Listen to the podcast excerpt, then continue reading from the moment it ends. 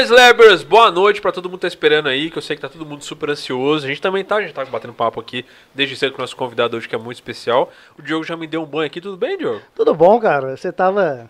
Deixa dia- uma olhadinha. Tá o dia inteiro aqui, né? Não tomou aquele banhozinho, foi meio que forçado. Pô, você precisa revelar pra galera que eu não tomei banho. E. Obrigado. Saudações, putada! Deixa eu falar com vocês o seguinte. Ô, pera aí, são minhas Temos duas- hoje o solteiro mais cobiçado de JF. Mano, olha só. É o solteiro E o mais primeiro da fila, o cobiçado. Diogo. O Diogo já, Que tem vai lugar- deixar de ser solteiro hoje. o Diogo já me jogou pra direita, já. Ele já me jogou pra direita. Eita, rapaz, eu queria sentar em outro lugar. Eu queria trocar de lugar aqui hoje. Décima salva de palmas pro Max aí, que a gente tá honrado de Ei, receber o Max caralho. aqui. Cara, Abandonou. cara, um, um cara Não. que é assim, responsável pela minha vida profissional hoje. Tem Que uma isso, boca cheia de dizer. Mudou minha vida o dia que foi fazer o teu curso. Isso é verdade. Todo mundo Isso que vem aqui conta ele isso, conta vou até hoje isso. É, Até hoje hoje ele- detalhe, Hoje dá tempo pra conversar tudo. Até, Hoje até hoje ele conta esse rolê. Pô, Max, cara, poxa. Que delícia, cara. Não vou te contar e conta. Eu já ouvi isso mil homem, vezes. que homem. Que isso? What a man. Meu pai do céu. O que você tá arrumando, Tiagão? DJ Calango. Nada não, né? É nóis. É, ele, ele- ele tá mixando ao vivo. E aí, velho, tá bem? Te sentindo em casa, tá à vontade? Cara, porra, aqui em família, né? Tipo assim, graças a Deus, velho. muito tempo que a gente tem um, um relacionamento antes dessa questão de, de- do, do, do Vox, né? Toda a questão da fotografia de antes. É. Era G, Cena Filmes e muito pra trás. Queria agradecer vocês pelo convite, principalmente que eu falei com o Felipe, Felipe, quero ir um dia nessa porra aí, velho. Pelo amor de Deus, me chama aí. Ah, mas não precisa E- chamar, não. É só aparecer aqui. Ele já ué. falou que meu nome tava na lista, né? Mas tá na lista Cara, desde a março. gente fala assim, ó, pra todo mundo que tá assistindo, gente, a gente Qual lista? montou... Ah, o Max tava, tava na minha lista também. Outras Não, coisas. então, que a gente montou, começou a fazer isso aqui o ano passado, e aí assim, a- houve uma primeira lista que tinha 50 nomes, e Olha muitas só. das pessoas que a gente queria trazer já estavam lá, só que a gente falou assim, cara, esse daqui vamos esperar um pouco, vamos dar mais uma gabaritada, vamos treinar mais, tal, vamos trazer. E aí, à medida que vai acontecendo as coisas, a gente vai trazendo a galera, sacou? Porque, por exemplo, pra trazer você aqui, a gente tinha que estar com a estrutura já mais adiantada, Que porque isso. se é um cara da área, você é mãe, você vai olhar para o bagulho e fala assim, pô, como é que vocês me dão um mole desse aqui? Vocês Desde quando eu cheguei aqui, eu só tô olhando pro equipamento. Eu falo, porra, essa aqui, essa câmera aqui. Ó, então, por exemplo, ali. Aí essa câmera daqui, ó, tá aqui por sua causa. Foi Essa- depois do, essa foi depois do Essa curso. foi depois do curso que você indicou, fui pesquisar, falei, "Man, beleza, vou meter as caras, vou comprar. a câmera Max tá aí, mandou, essa vou é sua comprar causa." É, exatamente isso. É, naquela época a gente conversou muito sobre essa questão de investimento de equipamento e tal, e foi uma parada que depois do curso fez diferença pra uma galera. Tinha gente lá que não tinha câmera e comprou, e tinha gente que já tinha câmera e às vezes investiu um pouco mais. Então, Felipe, que bom, o Felipe me ouviu, velho. Hoje a gente tá No aqui. que, cara, só. eu tenho até hoje, eu, eu anotei as coisas do curso, eu uso até hoje de referência. Tipo assim, deixa eu dar Pô, uma foda. aqui. Que, como é que chama esse plano? Pera aí, deixa eu. Ah, Tem um. PDF lá, porra. Pois é. Ah, você não me mandou, velho. Eu falei, vai, me manda esse PowerPoint aí, velho. Você não mandou. Gente, ó, boa noite pra vocês aí. Quero fazer um agradecimento especial aqui ao nosso amigo Mr. Pina, que tá sempre aqui café. Cafezinho top, né, velho? Top. Rodrigão. Todo mundo aqui adora um cafezinho. Então, muito obrigado, Rodrigo Pinho, que tá assistindo a gente. Inclusive, ele manda as coisas de acordo com o convidado. Ele manda isso aqui pra você. Beleza, Rodrigão, brigadão. Tamo junto. O pessoal da Antuérpia, o pessoal da Souza Gomes, o pessoal da Bendita Linguiça, que tá sempre com a gente aí também. E o pessoal da Chico Rei, maluco, que tá E- deixando a gente bonito, porque a gente andava igual um trapo aqui antigamente. bonito Inclusive, agora, o cara. Max tá de Chico Rei. Ó, Hoje eu vim fazer o jabá dos caras, mano. Aí, ó, tá vendo? Ó, me nota. Eu já mandei Ó, uma... a sa- sala inteira tá de, né, de Chico, Chico, Rei. Rei, fala comigo. Ô. Calango, Me na moral, o Calango tá... O Calango, vem aqui mostrar como você tá bonito, velho. Vem cá, cara. Calangão Olha tá lá, Chico o Calango Rei, tá, tá de Chico Rei, Vem mostrar que a sua camisa é bonita. Vem cá. Eu faço um- ja- vai fazer eu vou fazer um stories aí no, no Vox Lab e assiste lá a camisa do Calango pra vocês verem. Tá com vergonha de vir. Moçada, então, ó, vai aquecendo aí, já vai deixando as coisas no chat aí pra gente perguntar. Já, já tem gente mandando, querendo que assim, ai, faz a pergunta antes porque eu quero dormir, velho. Você que mandou a pergunta, a gente vai fazer a pergunta. Se você dormir, amanhã você vê, tá de boa, mas não vou quebrar o protocolo aqui, né, mano? Tem, é foda. Mas dependendo da pergunta, você pode até fazer antes. Se você quiser fazer um jabazinho, aproveita, manda o jabá, que a gente tá fazendo jabá também. E não cobramos nada por isso, porque a gente é muito gente boa, a gente quer ajudar você. Então manda seu jabá, manda sua propaganda, manda o seu link, manda o que você quiser. Tá? Tamo aí junto. Se você quiser mandar até um, um pack de pé pro Calango pra mandar o que ele quer. Pode mandar. Só dando um salve pra galera do chat aí rapidão. Ed- Edilamar, Solange Souza, Luca Repeto, Bruno Maia, Fernando Carnô, Pedrinho Neto. Pedrinho tá desde cedo aí, né, Pedrinho? Você é brabo. tá aí, minhas vans tão cheias. Porra, pa- é, Yuri Caravana do Costa. Max. Yuri Costa, é nóis, Yuri. é, né, é, tá aqui, Matheus Piazzi. É Piazzi ou Piazzi? Piazzi. Ah, sei Piazzi. lá, de- a gente chama ele sempre de Piazzi. É italiano, é Piazzi. É Piazzi. Vou te ensinar, mentira. é isso aí, galera. Brigadão, Vanessa de Paula, brigadão, galera. Pela... E manda pergunta à vontade, manda... Quero deixar esse cara aqui, ó, hoje de calça riada. Man- Manda as Que histórias dele Só antigas. depois aí. que a câmera apagar. Não, agora ao vivo. Max, tem um rolê que toda vez que o pessoal vem aqui, eu, eu falo de forma resumida. Porque eu acho que é uma parada que as pessoas precisam ouvir da sua boca você dizer. A história da Vel, cara. A parada lá que você colou no Pedro Salgado, falou, vai, deixa eu fazer, e comprou uma câmera, abriu o CNPJ. É uma história que é assim, inspiradora pra todo mundo assim que quer meter as caras. Eu e o Diogo metemos muitas caras comigo pensando nisso, nas paradas que você contou pra gente aquele dia. Eu acho que você podia contar essa história de novo, cara. Porque a Fala que história é Pedro muito Salgado foda. também, tem gente que não conhece. É, falar do Pedrão Não vamos falar, Abração, não. Pedrão. O Pedrão, se pá, ele tá colado aí.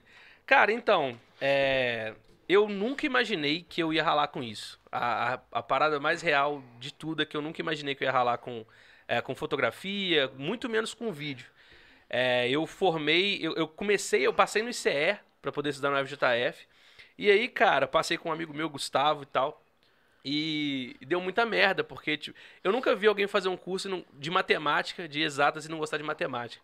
Primeira aula que eu fiz, o Passarela, que era um professor foda de, de, de cálculo, virou e falou assim: quem não gosta de matemática pode sumir daqui. Eu falei assim, cara, no primeiro dia eu acho que eu já sabia que eu não ia ficar. E aí, cara, daí pra frente foi só ladeira abaixo, entendeu? É, é, Foi uma faculdade muito complicada de fazer e tal, eu não me sentia motivado a continuar. Então, em 2011, metade de 2011, eu cheguei e falei assim, cara, vou fazer outra parada, vou buscar outra, outra situação. E eu escrevia naquela época, tinha um blog, tem um blog até hoje, mas escrevia naquela época pra um blog, escrevia sobre relacionamento, velho, Olha as só. ideias. Vai vendo aí, Diogão, Teenager, tem, teenager. tem, não, total teenager, velho. É. E aí, cara, é, tinha, eu tinha algumas pessoas, principalmente Luiz e Vianello, Guarda- foi falar. uma das responsáveis por falar assim, cara, você tá perdendo tempo em não fazer comunicação social. Mete a cara, vai. Eu falei, porra, fiquei pensando naquilo e tal. E tipo assim, depois de conversar muito com o Luiz, aí eu falei, pô, vou fazer. Procurei, tinha um SES pra poder fazer, tinha um que tinha Estácio na época pra poder fazer também. E aí, passei.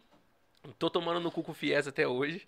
É, eu vou falar com a galera que tem enroladaço. Mano, no até, Fez, dois- né? até 2030 tem conta pra pagar, irmão. É Pô, tem uma amiga minha que eu outro dia vi ela comentando um negócio de alguém falando que ela fez. é, ela não terminou, tá fazendo veterinária. E tava tipo, pô, tô devendo 32 mil reais. Um negócio assim.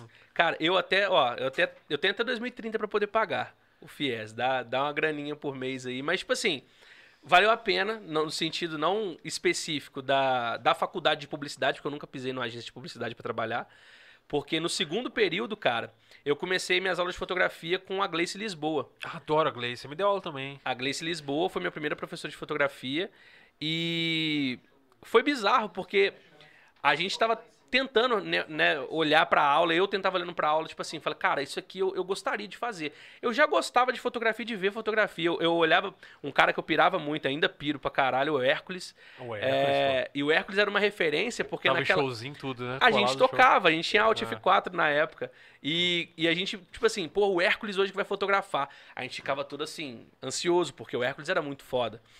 Naquela época já ele era um puta fotógrafo de banda. E, e quando eu entrei com a Gleice Lisboa, que era meu professor, o Hércules era monitor, só que eu acho que ele era da noite, se eu não me engano. E aí, cara, eu falei, pô, legal isso aqui. E aí tive a minha oportunidade de comprar minha primeira câmera, que foi uma T3i na época. É, passei a conhecer o Kiko Barbosa, da Impulso Hub. E naquela época já era um, um cara muito fora da curva e tal. E aí eu pedi, eu, eu tava com um trampo, que eu, cara, eu, eu estudava de manhã, de 7 da manhã até 11 e pouca da manhã, ia trabalhar de uma hora, uma hora, uma e meia assim, até quase 11 horas da noite. Aí chegou uma época que eu falei, mano, não, não tá dando, essa rotina tá difícil demais. E entrou as aulas de fotografia, eu falei assim, velho, dá pra poder tirar um dinheiro com essa parada aqui. Comecei a fazer as aulas lá, a Gleice falou assim, pô, eu acho que você tem um olhar legal e tal. Eu falei, tá, era isso. Eu precisava ouvir aquilo pra poder... A Gleice é, é, deu então combustão ali. Cara, a Gleice, a Gleice, até o final, mano, até o final da minha faculdade, a Gleice foi um- uma força motriz muito legal de conversar. E ela era uma pessoa, ela era bizarra, ela velho. é super aberta, né? ela cara? É ela foda. olha pra sua fotografia assim e ela falava: O que, que tem de errado aí? Você tava mais ou menos nesse dia, você não sei desse ela jeito. conseguia ler, né? Ela era, uma, para- ela era uma É. pessoa que lia. E ela não era uma professora que, tipo assim, que ela queria que todo mundo fosse. pica- Ela, ela, tipo, ela olhava para as pessoas que realmente queriam fotografia e ensinava aquelas pessoas. E o resto da, pessoa- da galera tava com câmera lá, não tinha câmera para todo mundo. Aí tinha galera que fazia é, da aula realmente uma experiência para poder aprender fotografia e tinha galera só que fotografava. Mas eu aproveitei pra caramba, porque quando eu comprei minha câmera, eu falei assim, eu vou dividir essa merda com ninguém, irmão. Eu tenho minha se vira com as câmeras emprestadas aí do CS, eu tô com a minha aqui e era só, é, foi só alegria. A partir dali, e eu conheci o Pedro é, no carnaval de 2012, né? Por conta de uma amiga em comum, conheci o Pedro. Mas até então nem lembrava do Pedro com com relação ao casamento. Sabia que ele tinha um estúdio e tudo mais, porque eu conheci ele lá. E quando eu comecei a fotografar, e a gente jogava RPG de, a gente joga RPG de mesa até hoje. A gente Caralho, tem, é mesmo? A gente Que tem um, maneiro. a gente tem um grupo de e se der bobeira todo mundo tá online aí, ó. Abraço pro meu grupo aí de Não, RPG. a- Pô, a bora gente- fazer um a RPG ao galera vivo tá aqui aí. um A dia, gente- velho. a gente tá Ó, querendo vamos- fazer isso aí. Aí, ó. A gente já falou isso aqui já. Então, Olha velho. aqui, convite- ó. Ah, Na verdade, a gente vai, fazer- vai ser um grupo bem desastre, porque é muito engraçado, velho. A gente. A galera ia rir com a Assim gente. que é bom, assim que é Eu bom. quero jogar, que eu sempre quis jogar e nunca joguei. Nunca jogou RPG? Cara, Caralho, muito bom, tá, velho. Sabe que tá perdendo, é muito bom. Eu nunca tive a, a minha, meu nicho ali, meu- minha bolha nunca jogou isso aí. O É. jogo foi sugado pelo funk no- na infância. Tá sugado pela galera da balada, É. do funk, Ah, já cachaça. era. Derrubaram de Herman Village, Foi né? pô? embora. Um pedaço da história de Juiz de Fora aí, foi embora. tamo junto lá. E aí, cara, foi uma parada que a gente começou a jogar RPG mesmo ali em 2012, e aí eu fiquei muito próximo do Pedro. O Pedro virou um amigo pessoal mesmo. E quando eu realmente peguei a câmera é, para poder trabalhar, eu comecei com um evento na W100. Então, peguei um flashzinho emprestado com ele, que ele tinha usado um, um 430X, alguma coisa assim, RX 430, parada assim. E comecei a fotografar. É, E aí, na hora que ele viu, ele falou assim: pô, maneiro, vamos fazer um casamento comigo. E aí eu comecei a trabalhar com o Pedro, fiz um casamento, fiz dois casamentos, fiz três casamentos. Quando eu vi, eu já tava, tipo assim, eu já 80. era. Eu era o- não, quando eu vi, eu era o frila do Pedro. E, tipo assim, essa parte de começar a aprender fotografia, até atualmente falar assim, pô, eu sou fotógrafo hoje, eu não percebi chegando. Ela veio muito Já natural. tava lá. Eu me interessava, tudo, tudo que eu fotografava, é, eu buscava mostrar, falava, Gleice, aqui, olha só meu trabalho. E ela olhava e tal. É, o Pedro também me ensinou muita coisa, me ensinou basicamente o meu conceito de luz que eu tive de estúdio, eu aprendi tudo com o Pedro. O Pedro foi um cara muito importante. E aí, cara, nesse, nesse meio tempo, chegou um ponto ali onde é, o Pedro, a gente trocou uma ideia e tal. E a gente começou a fazer clipe. Eu e o G. A gente tava na faculdade, começou a mexer com vídeo, né? Já, a gente, pô, essa câmerazinha filma aqui, Full HD e tal. Dá pra fazer uns videozinhos maneiros. E ali já tinha começado essa galera a começar a fazer vídeo realmente com DSLR, que foi no início, foi em 2012. É. Foi o início realmente da, da- da- Não, não foi início. O início foi em 2010. Mas é, de chegar pra gente e dar uma olhada na câmera DSLR e falar, pô, isso aqui tem uma imagem legal, tem uma estrutura legal de imagem, foi um, foi um processo da gente olhar e entender aquilo. E aí o G é, estudou comigo, estudou comigo no ICE e estudou comigo na publicidade, mudou junto comigo, foi da minha sala. A gente foi fazer o primeiro clipe da Babylon Brasil. É, isso foi A foda, condição. cara. Isso aí foi, rodou burburinho pra tudo que é lado na E época. quando a gente fez, cara, dentro da estruturazinha, de montar roteiro, de montar a historinha, de pensar na cena, pensar no plano e tudo mais, e quando a gente executou e a gente viu, pô, cara, isso aqui deu certo. Aí eu comecei a falar com o GG, a gente tem que abrir uma parada junto disso aqui, a gente vamos abrir uma empresa. E aí surgiu a Cena Filmes. E, e nessa cena filmes, o Pedro tava junto com a gente nessa questão. Fala assim, pô, por que vocês não juntam? E por que vocês não fazem casamento também? Aí, nesse dia que ele falou o negócio de casamento, eu tinha mostrado pra ele um vídeo do. Já tinha, é, já era aquecida essa ideia de fazer uns- um, casamento cinematografado, assim? Todo, Já. Todo hollywoodiano, já existia Já. essa parada? Já, por, já mas não existia tanto pra gente. É, eu descobri depois que já tinha uma empresa aqui, que era aqui Filmes do Meu Brother Kenzie, Abração Kenzie e do Ronald também. É, quando eu comecei a pesquisar, eu vi esses nomes. Mas lá fora tinha um cara, ó, vai lembrar, o Ray Roman. Eu acho que foi um, um cara que foi um grande precursor, assim, é, desse, desse estilo cinematográfico de vídeo de casamento. Foi uma coisa que a gente nunca tinha visto. É um vídeo que ele rodou tanto, mano. Ele tinha. É, a, a trilha dele era, Thousand Years, da Christina Perry. E, cara, o que rodou esse vídeo, o que de gente colocou Christina Perry como áudio de vídeo de casamento, foi uma parada surreal. Mas a gente não. Aquela música vi- do, do Crepúsculo. é, do Crepúsculo. E, cara, a gente não tinha olhado pra aquilo pra poder falar, cara, que foda, vamos fazer. Mas foi uma coisa que veio no inconsciente depois, que a gente viu e falou assim, pô, Vídeo de casamento eu não sabia que era assim, não, velho. É, então, pois é. Sacou? Pra mim, vídeo de Quando casamento era aquelas ver- paradas de duas horas de É, duração. É um vídeo de missa. Era um vídeo de missa, né? É, velho. E, e, assim, com uma estrutura que, que a gente ia em casamento naquela época, era feio. Era um cara com uma, pô, XDCAM grandona. E, e era duas horas, era um negócio muito monótono. É, eu sempre achei que fosse aquilo. E aí, quando é, eu vi o vídeo do cara, cinematográfico, com a musiquinha top, filmado de DSLR... Hã? Café? Não, tô de boa. De- filmado de DSLR, lógico, era um filme. ah, Naquela época, eu acho que era filmado de 5D Mark II, que era uma puta câmera Ah, na porra. época. Era, era a câmera do momento, era 5D Mark II. E quando a gente olhou pra aquilo e, e falou assim, cara, se pá, acho que rola. E aí, cara, o, o Pedro, né, conversou com a gente e falou assim, cara, eu vou arrumar um casamento pra vocês fazerem. E vocês fazem e filmam e, e vão qual ver. é. E no primeiro casamento a gente já meteu 2 milão no, no, no, no vídeo. Cara, mas é louco. Naquela época a gente nem sabia quanto que a galera cobrava. Só que, tipo assim, 2 mil, velho, era, era um negócio muito, Pô, muito 10 Era dois meses. atrás. Na verdade, era três meses de Isso é quê? trabalho 2000, que eu tinha. 2010? Isso em 2013. Já pegando em 2013, porque 2000, Ah, dá- 2012, no segundo, no segundo período ali, eu fotografava, passou 2013, 2013 a Deve gente dar uns começou... quatro pau mais ou menos hoje. Ah, cara, bem É por mais? aí. Eu acho bem que dá uns por aí. quatro conto. E aí, naquela época, a gente meteu na hora 2 milão. Falou assim, mano, é isso aí, ela pagou. Deixa arder, se for. E a gente falou, não, a gente vai fazer isso aqui, isso aqui, isso aqui. Aí a gente já tinha muita ideia do que a gente queria fazer. Porque a gente tratou o clipe de banda, a gente falou, não pode ser muito diferente. A gente estabelece um roteiro aqui, É. pensa o que a gente vai fazer. A gente sabia da estrutura de captação de áudio, de captação de vídeo, estudou um pouquinho pra poder fazer. como é que ia funcionar o casamento, E a gente tinha- foi. o pessoal ia passar e tal. Ainda como cena filmes. Né? Não era Vel Filmes, aí tem o desenrolar. E aí, cara, a gente fez um casamento, a gente gostou. é, Foi bem legal, a gente fez lá. Dois milão no bolso, gente, gostou? Não, vou- não, pior, sabe o que, que, que é? É ver um vídeo de. Naquela época eu vi um vídeo de casamento postado no YouTube com 89 mil views, cara. Doideira. 89 mil, cara. É, é- é tipo assim, pra 2013, Não, porra. coisa pra caramba, muita coisa. E é, é muita- louco como é que a gente é, não sabe que tem umas necessidades, né? Tipo assim, até você descobrir que dava pra fazer casamento assim, ninguém queria fazer. Só sabia que dava pra fazer. Exatamente. A gente fez. E, tipo isso, assim, detalhe, eu- esse casal é o Dilson e a Débora. Eles são cantores gospel. E, e o casamento foi muito bonito naquela época. A, a gente fez, eu lembro, ó, a cerimonial era a Sara da Sofisticare. E conversou com a gente, teve todo esse rolê, a gente fez o casamento, foi maneiraço. E depois a gente pegou, fez mais dois casamentos. Só que aí o G virou e falou assim, cara, não é isso aqui que eu quero. Porque a, o- a- a parada do casamento da edição é um pouco solitária. É, é aquela parada de você pegar todo o material, e é muito material, e você pegar e editar É. aquilo. E aí o, o, o G falou assim, mano, isso aqui não é pra mim não. Eu não quero fazer. Aí eu falei assim, pô, beleza, eu tô sozinho.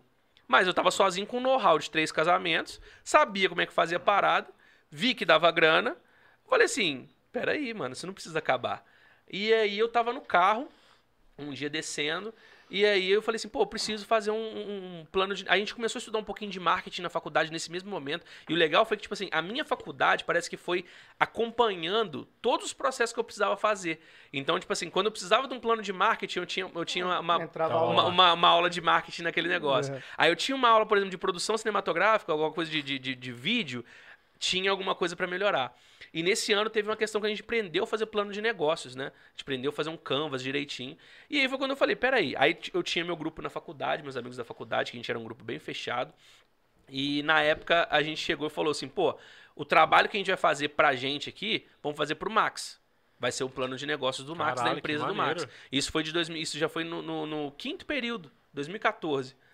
E aí, cara, a gente pegou, sentou, estabeleceu, e aí que a gente começou a olhar a concorrência, olhar quem tava no mercado, quem era a galera que tava trabalhando no mercado, como é que era o trabalho da galera. E tinha um trabalho de uma empresa que era muito bom, que era da Key Films, do Kenzie.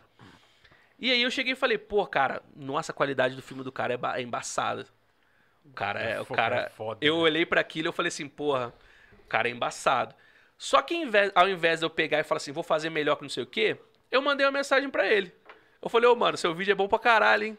Vamos marcar um dia pra gente trocar uma ideia. Tô querendo começar, tô querendo saber como é que é o valor de mercado, justamente pra poder não chegar e quebrar um mercado oferecendo um preço É. que ia ser, às vezes, muito Fora baixo, que não ia ser né? competitivo.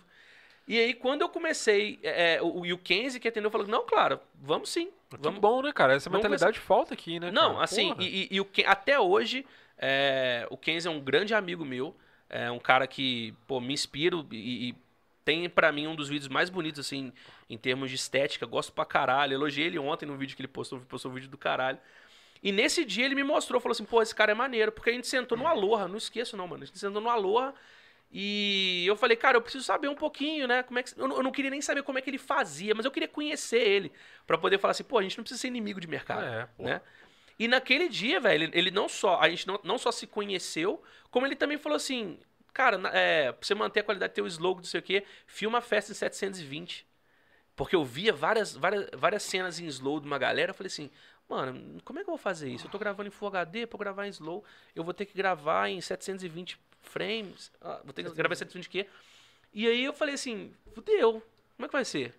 E ele chegou e falou, não, mano, a festa ninguém liga não, filma, filma em slow 720 e, e aumenta. Aí eu falei, porra, que gênio, velho. Falei, que mentira. Então, aí, aí a gente conversou sobre preço, conversou sobre mercado. Eu conheci, eu também procurei muito sobre é, as cerimonialistas, porque no processo de compra de um, de um- de um casamento, por exemplo, a cerimonialista é uma das primeiras que, que chega ali no processo. E ela tem o poder de, sobre a noiva, no sentido de indicar com quem ela gosta de trabalhar. Uhum. Então, naquela época, eu falei, pô, beleza, eu fiz uma, uma amizade que conheço uma pessoa, conheci o Pedro também, é, e fui conhecendo aos poucos uma galera. Conheci a Paola e o Roberto da Megazap, beijão pra vocês também, é, que foram pessoas que também me ajudaram. A Paola chegou, teve uma vez e falou assim, ó, tô mandando uma noiva pra você, eu tenho essa mensagem, eu tenho o print dessa mensagem. É, tô mandando essa noiva pra você, é, espero que você aproveite essa oportunidade e que você cresça. Foi tipo um rolê assim. E daí pra frente, eu fui marcando reuniões com outras empresas. E eu nem. Cara, eu tinha o clipe da Babilão Brasil na mão. Era o que você tinha pra mostrar como é que Porque- seria, né? porque o outro- aí debaixo do subaco. Porque o outro trabalho do, do- do- do- não era o que eu queria fazer, os outros que eu fiz com a Cena Filmes. Uhum. É, não eram trabalhos que eu queria fazer porque era- o, formato era um pouco diferente, era um pouco maior que a gente fez do que Uhum. é, esses trailers, né? De 3 minutos e meio, 4 minutos e tal. Era um pouco maior esses vídeos. Então não tinha uma coisa assim pra mostrar. E aí, naquela época, eu fui na, na Renata Cruz, no Espaço de la Cruz, que era uma, uma, uma grande cerimonial de Fora, ainda é uma das maiores. É, E eu cheguei, sentei na frente da Renata, ela lembra disso até hoje, a gente conversa isso até hoje. E eu cheguei e falei, Renata, é, seu trabalho é muito foda, pô, parabéns. E vi as fotos né, dos casamentos, era foto no Castelo de Itaipava, papapá, papá. E aí, e Castelo de Itaipava naquela época, tipo, todo mundo queria fazer, mano. Era, era, era a carteirinha que você venceu na vida como fotógrafo ou filmmaker de casamento. Você fez um casamento no Castelo de Itaipava. E aí, cara, quando a gente. é, quando eu cheguei, sentei na frente dela, eu falei assim: ó, seguinte, esse aqui é o clipe de uma banda, daqui de fora, muito foda. A condição é o nome do clipe. Essa aqui é minha qualidade de imagem, eu quero fazer isso com casamento. é, e eu preciso de uma chance. Preciso que você me dê um casamento aí, me indica. Tô começando agora, eu preciso de trabalho. Naquele dia, ela, ela houve muito respeito ali, eu acho, na parte dela por mim, de, pô, o cara chegou, que o cara mostrou, o cara quer trabalhar, né? E aí, uma semana depois, ela falou assim, ó, esse casamento aqui é no Castelo de Itaipava, Luciara e Henrique, Caralho. o Henrique Duque, filho do, do, do ex-reitor da UFJF, do Henrique Duque, e a Luciara, falou, ó, é pra você, não me decepciona, foi essa, foi essa a frase dela.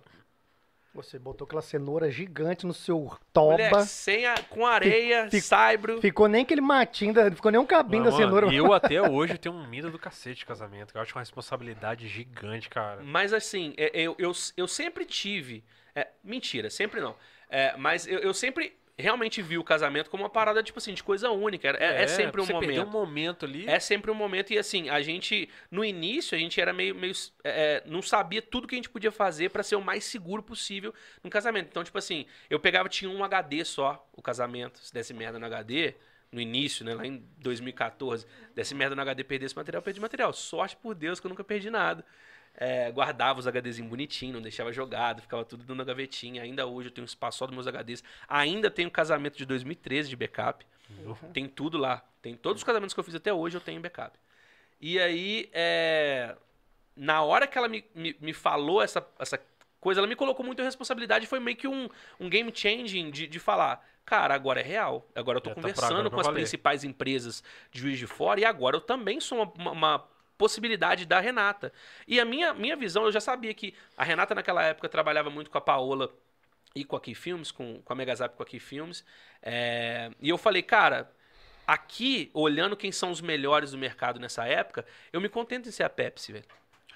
Eu não tenho problema com isso. Mas eu tô entrando. Um dia, um dia eu vou ser a Coca-Cola. Um dia alguém vai chegar no, no, no- no restaurante e vai falar assim: não, eu quero a Pepsi, quero a Coca, não, mano. Foi de Dolly, depois virou Pepsi, Eu tava vambora. ali, mano, Guaraná Americana, tranquilão, chegando no rolê. E, cara, acabou que nesse, e, e nesse casamento, eu conheci uma galera antes num congresso em São Paulo. Eu ainda chamei dois brothers meus, o Everton e o Vini, que eu conheci lá e eles eram de BH. Eles vieram pra cá, me ajudaram também a filmar o casamento. E até hoje é um dos vídeos de casamento que eu mais gosto. Tem muito, tem muito sentido. Porque a gente filmou certinho, cara. Todas as cenas estão bonitinhas, estão todas encaixadas. Existiu uma preocupação com a montagem desde o princípio, mas foi um casamento que eu falei assim, cara, eu preciso que esse casamento seja Tem que, aprovado. tem que assim. acertar, né, cara? Esse casamento tem que dar certo. Afinal das contas, mano, tudo deu certo. E a partir dali, eu acho que foi é, é, surgindo Véu Filmes. E o próprio nome Véu Filmes, ele é muito sugestivo. É. Tipo assim, você pensa em véu, é um nome curto, é um nome fácil de você falar, véu, véu, véu. E, e pegou, porque o resto da- da- das outras empresas tinham, tinham outros nomes, igual Pedro Salgado, que a gente conversou até pouco tempo atrás. É um, é um nome seu, né? Você se coloca como artista e tal. E naquela época, eu como empreendedor falei, não, eu não quero ser um artista, eu quero ser empresa. Porque se um dia eu quiser parar de fazer isso, a minha empresa tá aqui. Ninguém morre por não contratar o Max. Vai entrar uma outra pessoa, vai entrar uma outra pessoa, vai sumir. É. Vai ter, lógico, os critérios de qualidade dentro do, do, do trabalho que a gente faz, mas ah, é uma empresa. E não necessariamente precisa ser você. Exatamente, é uma empresa. Que é o que eu acho que é um processo natural que vai acontecer pra frente. né? Eu já tô há, sei lá, oito, sete anos, oito anos filmando casamento. É, e assim, vai desgastando, porque o processo de casamento é a mesma coisa sempre. Muda as pessoas e tal, mas a gente já chega num ponto que você tá muito acostumado com o negócio e a cabeça é meio que frita, porque todo santo sábado, às vezes, você tem que bolar uma história nova, você tem que estar ali, e é, o que, e é o que você falou, a responsabilidade. É, É um isso, cara. trabalho que é. Cara, é. É doideira. Eu, eu falo, eu falo assim que no dia que eu entrar no casamento e não me der frio na barriga, eu paro de fazer isso. Porque eu tenho que estar com medo. E o medo, ele, pra, pra mim, pelo menos, ele é um aquela coisa, padrão, tipo né? assim, não, lógico, velho. Eu saí de casa, eu confiro o né? cartão É. de memória, eu confiro se tá tudo certo, bateria, é, pilha, se o carregador tá lá. Porque, cara, imagina, você vai fazer um casamento em outro, em outra cidade, você esquece uma parada. Entendeu? Então eu acho que a Vel, a partir desse momento que a gente começou a olhar realmente tanto com responsabilidade, que a gente começou a olhar pro, pro mercado como realmente. Levanta um pouquinho o microfone. Só levanta. Isso. Aí agora foi? Foi. Que a gente olhou realmente como mercado e que eu, e eu sempre olhei com uma forma, tipo assim, cara, isso pra mim é empresa. Eu entrei, tipo assim, zero coração em relação a casamento. Entrei empresa, empresa, vi que era uma possibilidade de mercado, vi que era um mercado muito rentável e a partir daí, cara, foi o resto da história, sacou? É, de 2014, é, a gente fez papo de uns 11, 10 casamentos. 2015 a gente já pulou para uns 15, 16. Caralho, 2016 a gente já tava fazendo 30 casamentos, 2017 foi o nosso pico, a gente fez 47. E aí, 2018 a gente teve um pouquinho numa queda, 2019 um pouquinho de queda também, e 2020 2020 é 2020, né? e 2020 a gente teve dois casamentos, três, pra falar a verdade. Conseguiu ainda? A gente é porque a pandemia começou em março, a gente fez Ah, janeiro e fevereiro. Aí teve um casamento no início de janeiro, outro no, em fevereiro e um em dezembro, que foi Mas teve um rolê que você contou também do negócio do, do- que o Pedro falou, tipo assim, ó, beleza, você arrumou um bagulho, mas tem que ter um CNPJ. Vai ter que abrir uma empresa. Foi. Não, en- então, o Pedro, é, ele, era, ele era referência minha naquela época, porque, tipo assim, ele tinha um puto estúdio eu cheguei lá. Eu cheguei na Pedro Escapim 89. época. No Ele- São Mateus, né? Porra, velho, era um estúdio que eu falava pra ele, eu falava, eu, eu, eu juro, eu perguntava assim, Pedro, por que você não mora aqui, velho? Ele falou, não, no dia que você vir trabalhar no lugar que você, dormir no lugar que você trabalha, você vai entender que seu ciclo, ele não para. Você vai É. acordar e vai ter que trabalhar e na hora de, de dormir você já tá, você não sabe se se perde no meio ali. Mas era um puta estúdio, era um estúdio maravilhoso, lindo. E aí, ele me deu, na, na hora, aí voltando, né, é, eu fiz a primeira logo da Vel, a gente fez junto lá é, desboçando e tal. E, e ele me deu essa força, né? Essa primeira força de é, achar essa, é, esse Max empresário e realmente. E foi já quando virou cena pra Vel. Não foi nem antes da cena. É, na época da Vel, ele chegou e falou assim: mano, é, agora acabou brincadeira. Tu não é mais frila. Agora tu é dono da empresa, tu é igual eu. E eu realmente que eu vi o Pedro ali, pô, eu sou frila do Pedro, do nada, eu tava do lado do cara, cuidando da minha empresa, e eu olhava pro lado, tipo assim, eu tô vendo Pedro empresa, e foi aí que começou essa questão do Pedro me, me colocar é, numa visão de empresário e iniciar realmente o processo. De, ah, porra, e aí? Aí na época, eu acho que já, tá- já tinha rolado o negócio de microempreendedor, E aí ele me mostrou, ele me mostrou todo o, o passo a passo. E o Pedro foi um grande espelho para mim, é, profissional, era um cara que eu me é, olhava para o lado, realmente admirava o trabalho e além de tudo era meu amigo. Então esse processo é, ficou muito fácil, sabe? Foi muito. É, eu tive, eu, eu, falo que eu tive as pessoas certas comigo na hora certa. É, dando as dicas legal, me apoiando. É, o próprio Tawai e o Igor, que foram meus primeiros freelancers no início da empresa, é, sem eles provavelmente não existiria Vel hoje. Porque o Tawá pegou o quadricóptero dele que ele tinha montado em casa, que era um drone, ele montava drone já em 2013. Caralho levou lá e o Igor. E a gente, tipo assim, era duas é, é, Nikonzinha D, é, D5100 e a minha T3i, coragem e bola pra frente, irmão. E a gente fez os primeiros casamentos todos assim. E os meninos me ajudaram realmente a criar como é que era a Vel. Porque eu já sabia como é que era aqui Filmes, eu já sabia como é que eram algumas outras empresas é, daqui de fora. Tinha empresa, por exemplo, a Premiere, uma empresa que fazia formatura, mas também fazia casamento. E eu sa eu também fiz frila pra Premiere de vídeo. Alguns vídeos de casamento eu fiz para eles. E eu já sabia como é que era o rolê, mas aí, tipo, o Tawai e o Igor, e a gente conversava muito, a gente falou assim, não, cara, a gente tem que ter a nossa personalidade aqui. E a gente sempre foi muito extrovertido. Quem conhece o Tauá, velho, sabe que o Tauá é um cara. Pô, lá o esquema da venda pra cima. era maneiraço lá. Os caras eram mó energia pra cima. Mano, lá, o, no início, e, e, foi, e foi uma dessas coisas que eu, tipo assim, que eu falei, pô, a gente é isso. Foi quando o Tauá chegou, subiu em cima da, do, do, do, Tinha acabado praticamente a festa. Ele subiu em cima do. do, do, do palanque, do, do, do palco, do palco. né? E de luz acesa, ele, junta todo mundo aí, junta todo mundo aí. Todos convidados, luz acesa. Eu falei assim, o que, que o Tauá tá fazendo, velho? Junta todo mundo aí. No 3, todo mundo vai gritar, Véu Filmes! E tipo assim, e aí eu, beleza, vamos, vamos fazer isso. Como é que é esse rolê? e a gente filmou, velho. E tipo assim. Virou chorão no fim da noite. Todos os casamentos pra frente, a gente fez a mesma coisa. E a gente finalizava todos os filmes de casamento com todo mundo no casamento gritando Véu Filmes com o casal na frente. Virou uma assinatura. Não só isso, como outras coisas, por exemplo, os depoimentos que a gente pega no final do casamento, que a gente sempre faz de surpresa pro casal e a gente bota no final é, do casamento que as pessoas falam: caralho, eu não sabia que vocês pegaram essa pessoa Pô, pra poder isso fazer. Aí é um storytelling, né, cara? Você pra tá, caralho. Você tá botando energia, Muito. tá botando emoção no bagulho, né? E, e o Tauá foi, foi nesse ponto da, da Véu, ele foi o mais que eu precisava enxergar no sentido de falar, brother, a gente tem que ter essa energia aí. Porque tem muita gente blazer trabalhando. É. Tem muita gente fotografando. É a pessoa leva muito a sério, né? Tipo... E era uma outra pegada, porque a galera sempre do, do de casamento, dessas paradas, o que, que eles achavam? A gente tem que ser discreto. A gente tem que usar preto, a gente não pode aparecer, a gente tem, é invisível aqui. E a gente, mano, a gente aparecia pra caralho. Chegava na festa, velho. O nego via a gente, pulava com a câmera, é, dançava e chegava na cara de padrinho e madrinha e gritava a gente sempre se colocou muito dentro do casamento como personagens também. E no final das contas a gente era. E isso fazia, acabou fazendo também é, com que os convidados se sentissem à vontade com a gente. A gente não era só, tipo assim, uma galera filmando igual um retardado, assim. É, eu lembro você mostrando uns, uns take pra gente, tipo assim, ah, velho, momento de festa é o melhor momento. Vai. Você vai com a câmera assim, filma 3 segundos, tira a câmera e faz um chicote. Aí tinha uns take maneiraços da galera ah, pirando na lente contigo lá. E isso é maneiro que o pessoal interage com a lente da Começaram câmera. a fazer parte do, do, do casamento, né? A gente se via parte do casamento casamento. Isso começava quando a gente se reunia com o casal. É, o casal gostava, a galera gostava tanto da gente, e antes a gente tinha muita reunião presencial. Basicamente todas as reuniões que a gente tinha era presencial, não, a gente não fazia live para, não fazia meeting para poder fechar casamento. Hoje tem muito, hoje tipo assim, tem cerimonialista que fala assim, ó, é, fechei esse casamento aqui, me manda contrato, blá, blá, blá, desse casal. A gente nem conhece o casal se a gente não marcar uma reunião. Uhum. Antes a gente conhecia todo mundo e todo mundo gostava muito da gente, pessoa. E a gente se apresentava mesmo, pô, a gente ia ver o filme, não tinha uma coisa tipo assim, nossa, o Max é o dono da empresa e chegava é, lá e é o Max. Era a gente, mano. Era a gente. Chegava os três. Eu, Tauá e Igor. E aquela escadinha, tal, ah, eu e o é. E aí, cara, é, isso, isso virou muito uma marca de todo mundo que trabalhava com a gente, de, de cerimonialista, de buffet. A gente chegava nos, na festa de casamento e ia lá dentro do buffet e falava, ei, galera, beleza? bom trabalho, tamo... pega uma coxinha e vai embora. e a gente era essa galera, sempre foi. E eu acho que isso foi um, um, um, diferencial de quando a galera ia trabalhar com a gente, a gente já chegava pulando, abraçando os outros. E como já tinha uma galera que já tava na pista, tinha muito, muito tempo é, a galera fala, como é que esses caras conseguem ser animados, mano? É, como é que é a cara a galera... da outra galera que pensa o contrário? é, sei lá, o cara, é. o cara lá... Não, e a, galera, e a galera ficava assim, pô, mano, daqui a quatro anos vocês não vão estar tá mais assim, velho. Vocês vão deixar o, Darth, o lado negro da força pegar vocês, vocês não vão estar tá aguentando olhar pro tiozão lá no outro canto, lá. Assim, e aí, tá cara, e, e tipo assim, detalhe, antes da gente fazer a Vel, a gente tinha explicado o modelo para outras pessoas.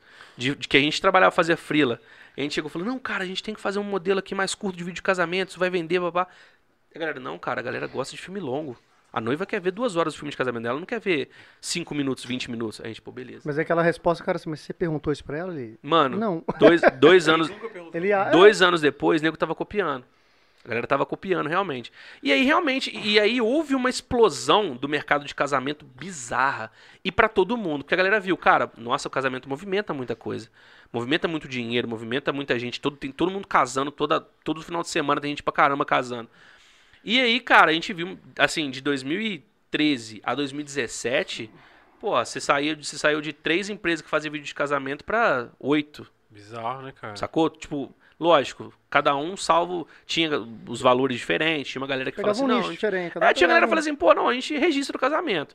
E tinha gente como, como às vezes a gente aqui, filmes, a própria Rava Filmes do Caio também.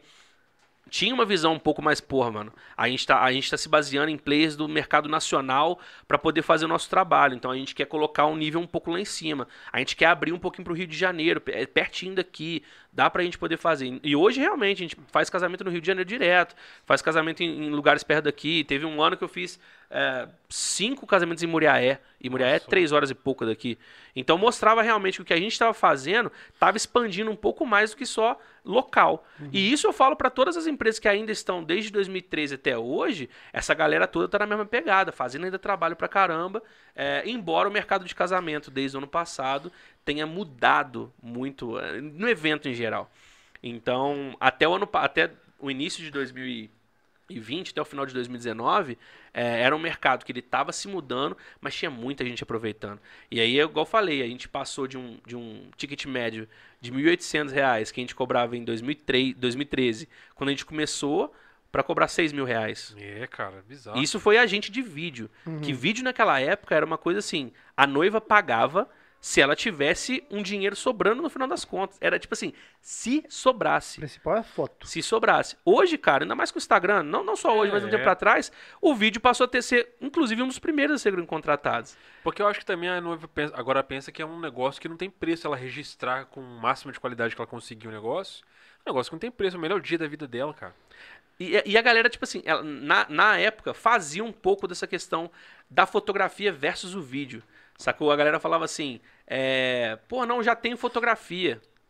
Não, não vou precisar de vídeo. E aí ficava naquele, pô, você vai se arrepender, porque o vídeo é diferente da foto. A foto, ela tem um Um momento o registrado. outro. A gente, a gente fala, e eu, eu lembro um exemplo que eu, cara, eu, toda reunião eu cismava de falar isso. Hum. Eu falava, olha só, para um fotógrafo capturar, vamos supor que uma lágrima sua cai em um segundo do seu olho até o seu queixo. O fotógrafo ele tem uma chance de fazer isso. O vídeo grava em 24 frames por segundo. A gente tem Ah. 24 chances de pegar sua lágrima. E a galera falava assim, tá. Ainda Depende, pega- pode, pode ser, pega pode ser daqui até 120 ainda. É, na, naquela época, brother. Não tinha. naquela época a gente não tinha essa estrutura. 120 tinha que vender o carro. Nossa, e aí, Que e a gente, e a gente carro. fala, é, que carro, que carro. E naquela época a gente, eu, eu, eu dava muito esse discurso no sentido de fazer a pessoa entender, falar, cara, é totalmente diferente. É outra e pegada. ainda tinha toda a questão do áudio. Né? O áudio ele torna, a- a- ele, ele- ele separa realmente a fotografia do vídeo, porque você consegue realmente ter, a- ter a sensação sinestésica é, auditiva completa do dia. Então eu sei o que, que eu falei naquele negócio. Eu posso tirar uma foto do momento que tá falando voto. O que, que eu tava fazendo nessa hora? Eu faço nem ideia. É, verdade. Mas agora no vídeo, não, cara, no vídeo tá Não, gravado. cara, e, e a fala da pessoa carrega emoção. Total. É foda, você, você se emociona de ver. Às própria- vezes você nem conhece, A cara. Eu própria vi, música que você coloca. no Exatamente. eu vi vários vídeos lá que você mostrou pra gente, cara. Que, que, imersão assim, eu não conhecia o casal, não tinha nenhuma conexão. Mas você via que a pessoa tava tão envolvida com o momento que você se emociona de ver a pessoa. É foda. Porque aí tem a soma da música, o storytelling que você construiu, a cena tem uma fotografia muito bonita. Às vezes é num pôr do sol que tá batendo aquele recorte de luz lindo no cabelo da mulher. Pô, é foda, velho. E aí é, é- é o que eu- é o que eu sempre falo, né? No- e- e isso é legal de, de, de, de ver. Até quem não conhece, né? Quem não sabe de audiovisual no geral, é, que consegue enxergar isso assistindo nosso vídeo. Uma pessoa que não saca. Você leva lá, assiste o vídeo e fala assim, caraca, que história bonita, velho. Como é que, como é, que é isso? E, e- eu falo, o, o casamento é uma, é uma escola incrível. Porque que acontece? Quando você vai, você, você pega, pô, vou começar um vídeo, você tem que ter o personagem principal, você tem, que ter, você tem que ter toda a galera que vai participar, você tem que ter um roteiro, você tem que ter um enredo. Então, antes de você preparar uma, uma história, existem várias partes, né? E o casamento, ele é um dia que acontece que ele já tem os personagens principais, ele já tem os personagens coadjuvantes, ele já tem uma história, já tem tudo ali. ele já tem, uma, ele tem um evento, que é o, que é o, o casamento, ele tem o pré-evento, que é o making off, ele tem o pós, a festa, que é a, a, celebração, como se fosse um, um, um ending, um É, final de um, de um encerramento, filme, né? assim, um encerramento do filme. Então, você tem tudo ali na sua mão para você pegar e criar. E aí era o que a gente sempre pensava. No início a gente, a gente viajava na maionese, cara. A gente pegava a história do casal, porque a gente ia fazer um roteiro e ela vai falar isso, e aí dava tudo errado. Foi quando a gente É, falou assim, mano, não é isso. são atores, né? Não é isso. E, e esse foi o principal, É. a principal parada. A gente falou assim, mano, os caras não são atores. E casamento dá merda no sentido, tipo assim, você quer cinco minutos com a noiva pra ela poder falar uma parada. Aí, às vezes, a gente ia e alguém atrasava. E aí a gente não tinha mais cinco minutos, a gente tava atrasado 20 minutos. E aí você fala assim, mano, eu saí de uma, de uma situação onde a noiva tava tranquila, dava pra poder falar alguma coisa, e agora a noiva tá sabendo, tá, tá imaginando que vai atrasar, e toda aquela parada, e aí, e aí. Não, mano, e aí quando fica uma pessoa nervosa, irmão, fica todo mundo nervoso. Não, Você já tá. fica falando assim, cara, vai dar errado, essa noiva tá nervosa. Ou então tem alguém nervoso. Aí tem o noivo falando assim, onde vocês estão? Não sei o que, e a mãe do noivo não chegou. Nossa, velho. E aí, pra história Só de casamento tem muito BO. Mas você tem todas as. Isso é uma história também. O É. atraso é uma história. É, O noivo ansioso é uma história. Ele tá ali. Por que, ele tá ansioso? Porque, porra, um momento é importante pra ele. Você fica ansioso. e vocês fazem tudo no dia mesmo, cara? Tipo, até essa, essa. É assim, tudo bem, porque você tem preparação da noiva e dá pra ver que ela tá no dia do making dela lá e tal. Mas às vezes eu vejo que tem uns vídeos de vocês que é- parece que a noiva tá em outro momento, sacou? Que tem uns depoimentos, tipo assim, a- às vezes a noiva contando como conheceu o marido e tal. Que dá uma carga foda pro, pro vídeo depois, mas que não parece que é no mesmo dia, não. É sempre a mesma forma ou depende da situação? A gente, a gente aprendeu ao longo do tempo, é, fazendo casamento, que a gente não pode depender só do dia. Se a gente depender do dia. É porque a, a gente passou por um processo evolutivo de, de edição de vídeo mesmo, que foi uma coisa muito. A gente fazia, antes eu vou falar, a gente fazia clipe de casamento. A gente tinha uma música bonita, mas a gente não, tinha, não pegava o áudio e transformava aquilo em alguma coisa. A gente não pegava a história do casal. A gente pegava cenas bonitas com uma música bonita e colocava aquilo e fazia um vídeo. Era muito bonito, no início. Depois, a gente, depois assim, estudando, participando de workshop, vendo vídeo de outras pessoas, a gente falou assim, cara, não é só isso. Os vídeos que ganham prêmio, eles têm todo um conceito atrás. E a gente ficava se perguntando a mesma coisa. Falava, pô, esse cara grava tudo no mesmo dia, velho? Não é possível. E aí, quando a gente foi conversar, tipo assim, tinham caras que cobravam, na época que a gente cobrava, tipo, 3 mil, tinha cara que já cobrava 12. Só que o cara cobrava 12, mas o cara tava com o casal desde quarta-feira. É. Era o Gui Dalzotto, era um grande exemplo, assim, que todo mundo se espelhou. 99% das pessoas se espelharam no Gui Dalzotto no Brasil pra poder falar, cara, eu quero ser igual esse maluco aí. É, inclusive o Wilker, brother, também ralou com o Gui. Porra, velho, só, só inveja da, da- daquela. E aí a gente ficava se perguntando, falava, mano, não é possível, velho. E a gente viu que em alguns casos existia uma- um, um casal que tinha uma disponibilidade um pouco maior pra liberar alguns dias a mais na agenda deles, pra poder ter alguma outra história. É a história de, de ir no evento no espaço vazio. Se- é. era, era de fazer um mini ensaio, alguma coisa assim. Então existia essa possibilidade. O que a gente viu que a gente poderia fazer, porque aqui, é, na nossa cultura, por exemplo, em Juiz de Fora, é muito diferente, por exemplo, da cultura no Rio de Janeiro. Rio de Janeiro, os caras fazem festa na sexta-feira, no sábado e às vezes no domingo. Vai A- direto. é, aqui não, mano. Aqui é, é o dia, acabou o, milho, acabou a dia pipoca. Cinderela. E aí, cara, a gente ficava naquela parada de. de... O que, que a gente vai fazer então pra gente poder pegar essa história? Aí a gente começou a vender muitas das vezes o ensaio pré-casamento e a gente ia para algum. Até hoje, né? A gente vende, mas a gente ia para alguns lugares e nesse lugar, às vezes a gente pegava alguma coisinha, alguma fala, algumas imagens e se a gente não pegasse fala nenhuma, a gente inseria essas imagens dentro de contexto específico, é, dentro do, do, do vídeo de casamento. Então, seja na hora dos votos ali, ela tá falando, nossa, eu te amo, sempre imaginei com você. Aí botava uma câmera lenta deles na praia. É. E, e ficava bonito aquilo, fazia sentido. Só que aí, esse, esse foi o meio do processo de evolução. Aí teve uma outra. Aí depois a gente viu e falou assim, cara. É, a gente tá pegando essas coisas, mas a gente ainda tá dependendo muito do dia do casamento. E no dia do casamento você não sabe como é que as coisas vão funcionar, mano. A gente, eu tive um casamento agora da Ana e do Marcos, não sei se vocês estão assistindo, é, que ela não falou pra gente que ela ia cantar, velho. E ela cantou, mano, e ela cantava bem pra caralho. E a gente falou, tipo, se a gente não tivesse prestado atenção realmente e, e é, feito a parte da captação de áudio, como a gente faz com muito cuidado, a gente podia ter perdido aquilo. E aí a gente falou, e desde o início a gente falou assim, não, quero, peraí. É, nesse processo, quando a gente começou a participar mais de workshop, a gente falou, cara, e se a gente fizesse um documento é, onde a noiva pudesse contar tudo que tudo que aconteceu, mas como eles se conheceram também, qual, qual, música que eles gostam, qual filme que eles gostam, era tudo pra gente poder pegar referência, para na hora que a gente entregasse aquilo pro editor, por exemplo, o editor fala assim: "Ah, eles Vai gostam de, de. É, eles gostam de Green Day. Vou meter um Green Day É, aqui na, na, na, na festa. E era uma coisa que, quando a gente entregava o vídeo depois, eu falei, caraca, como é que vocês sabiam que a gente gostava dessa música? Eu falei, não, a gente perguntou.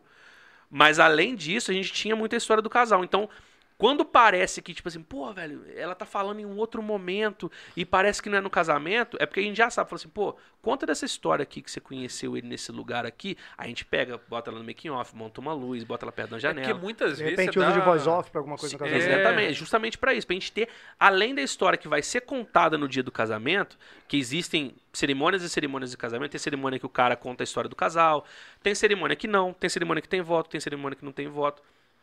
Pra não ter que depender disso, a gente tem que caçar a nossa história. E tem história no dia, de todo mundo tem história. Desde É. que o casal se conheceu no Tinder. Mas tem história, entendeu? Então a gente se viu na- na- na necessidade de juntar essa história em algum lugar e ter um documento onde a gente pudesse ler antes do casamento e ser como se fosse um briefing mesmo. E a partir dali, cara, ficou muito mais fácil. Porque a gente chegava lá e falava assim: ó, a gente vai querer que você fale isso aqui dessa parada. Então, mesmo que a gente não conseguisse colocar ela num lugar definido para poder sentar e montar uma luz e colocar um lapela e pegar esse, esse áudio, essa tinha feito parada, na hora que ela estivesse fazendo cílio aqui, fala aí, conta daquela história lá que ele foi te buscar naquele chevette lá e, e o chevette deu ruim, se esse cara na chuva. E aí ali mesmo, lá no sítio, você fala assim, ah, pô, foi muito da hora. tararara. Só que no final das contas, que a gente olha esse material e fala assim, pô, olha que rico isso aqui, velho. Ela tá contando a história, tipo, passando cílios. Ele é super natural. E a gente, e a gente gostava desse ar de naturalidade, como se a gente fosse um elemento dali da sala, onde a gente não tivesse ali. Era a câmera recando, tem um microfone ali, mano, vai, se joga, faz aí. E os nossos vídeos passaram muito, ah, justamente também pra gente poder ter um diferencial de mercado, porque já existiam estilos diferentes de casamento, de vídeo de casamento aqui no Juiz de Fora, a gente falou, a gente precisa achar o nosso. E aí foi né, nu- numa medida que o Pedro Old, eh, na época, entrou na, na Vel e mudou também um pouco dessa estrutura de, de, de como os vídeos seriam editados. Primeiro vídeo que o moleque editou, ele botou Benegão na trilha. E a gente ficou doido. Falei, cara, o moleque botou um Benegão e o casal se amarrou. Caralho. Mas foda. também mudou um pouco dessa questão de contar e deixar as coisas naturais. A partir dali, eu acho que a gente foi seguindo é, um, um caminho muito lógico de sempre achar um pouquinho, nunca se desviar. Porque é um jeito muito específico de fazer um vídeo. De você se colocar como elemento de cena, se colocar como elemento do casamento. E é assim que a gente se coloca, tipo, desde o início. Então, pra gente ver uma coisa muito natural. Então, até quando a gente vai ter um outro freelancer, que às vezes não é, por exemplo, o Léo que trabalha comigo, beijo, Léo, seu lindo, meu amor. É, depois eu vou falar do do Léo, que foi um ponto de virada também na Vel. É, então, desde quando a gente tem um freelance, fica até difícil você explicar pra ele como, é- como agir, porque é uma coisa muito natural que vem da gente fazendo casamento. É, e hoje, cara, a gente consegue imprimir isso. Muitas das pessoas olharam e falaram assim: Nossa, eu sabia que esse vídeo era da Vel. E era esse, se- sempre foi um dos nossos sonhos, assim, da pessoa olhar um vídeo e falar assim: Cara, eu sabia que esse vídeo era de vocês. E, e o melhor elogio não era nem, pô, esse vídeo é do caralho, esse vídeo é foda. É, é, eram pessoas que às vezes estavam no casamento e falavam assim: Nossa, esse vídeo é a cara do casal. Não podia ter outro vídeo. Esse é o master elogio que a gente já recebeu, assim. Não, e é foda porque às vezes você tem, você sabe que tem uma, uma parada maneira, e você não pode simplesmente perguntar pra pessoa. Você tem que dar uma volta pra fazer ela chegar lá, pra realmente ela passar aquela emoção. Tipo, sei lá, uma situação com, com o pai que é legal pra te contar. Você não vai falar assim, fala pra mim a frase tal que você falou outro dia do seu pai. Não, você tem que entrar no assunto e deixar a pessoa fluir, né, pra, pra emoção. Isso é tudo, é total storytelling, né, pra carregar o peso do vídeo. Isso aí eu aprendi com, com um cara que. Eu, eu, eu posso falar que é, que é meio mentor, assim, porque já, a gente já conversou muito e já fui em várias palestras dele, fui em workshop dele também, que é o Kaique Castro. É, primeiro dia que eu vi, vi o vídeo do cara, é, e o nome do workshop do cara chama O Poder da Essência. Ele falava muito de essência, né? É, que tinha no casamento. Ele falava muito do poder disso, cara. Ele é, é, assim, fascinado. Ele é um cara que ele ama realmente o que faz. E no dia que eu sentei, assim, a gente sentou no auditório, era 500 pessoas. E, no, e ele tava falando justamente disso. Dessa questão de chegar no ponto onde tá o sentimento dentro da pessoa, porque todo mundo tem. E, e às vezes a pessoa é muito retraída para isso. N- não fica, como é que eu posso dizer? À vontade. A pessoa às vezes é tímida com câmera. É. E o trabalho da gente é trabalhar isso, de certa forma. E ele foi o primeiro cara que tinha falado na questão de, de PNL, de rapport, assim, um pouco desses conceitos que eu tive que procurar depois. Mas, velho, eu sei que de- ele, ele fez uma, uma, é, um exercício no final do workshop dele. Que todo mundo fechou o olho e aí ele começou é, a buscar lá de trás, velho. Porque todo mundo ali tinha uma coisa em comum. Eram pessoas buscando melhorar. Eram pessoas que já começaram a carreira delas e queriam melhorar no vídeo. E muitas das vezes, cara, muita gente já vendeu carro para poder investir em equipamento. E não- só em equipamento, mas tipo assim, pessoas às vezes que querem empreender desistem de, de certos sonhos para poder investir em outro, ou desistem de coisas que elas gostam muito para poder chegar em outro lugar. É tudo uma grande escolha. É, é- é aquela parada do workshop quando eu falei de o que, que vale a pena no final das contas. E aí naquela época ele chegou e mandou todo mundo fechar o olho. Ele falou assim, cara, eu quero que você lembra é, da primeira quando você comprou sua primeira câmera do sentimento que você teve quando você abriu a. E aí ele começa a falar, quando você abriu a caixa, que você pegou ela pela primeira vez, e quando você tirou a primeira fotografia, e pega todo o momento das pessoas que duvidaram de você, e ele começou aí nessa onda, cara. Quando eu vi, eu, eu, eu, tava, eu tava escutando uma galera assim, Caralho, foda. ele fez Pegou no 500 ponto malucos certinho. chorar, velho. Trazendo à tona uma história que era realmente o storytelling.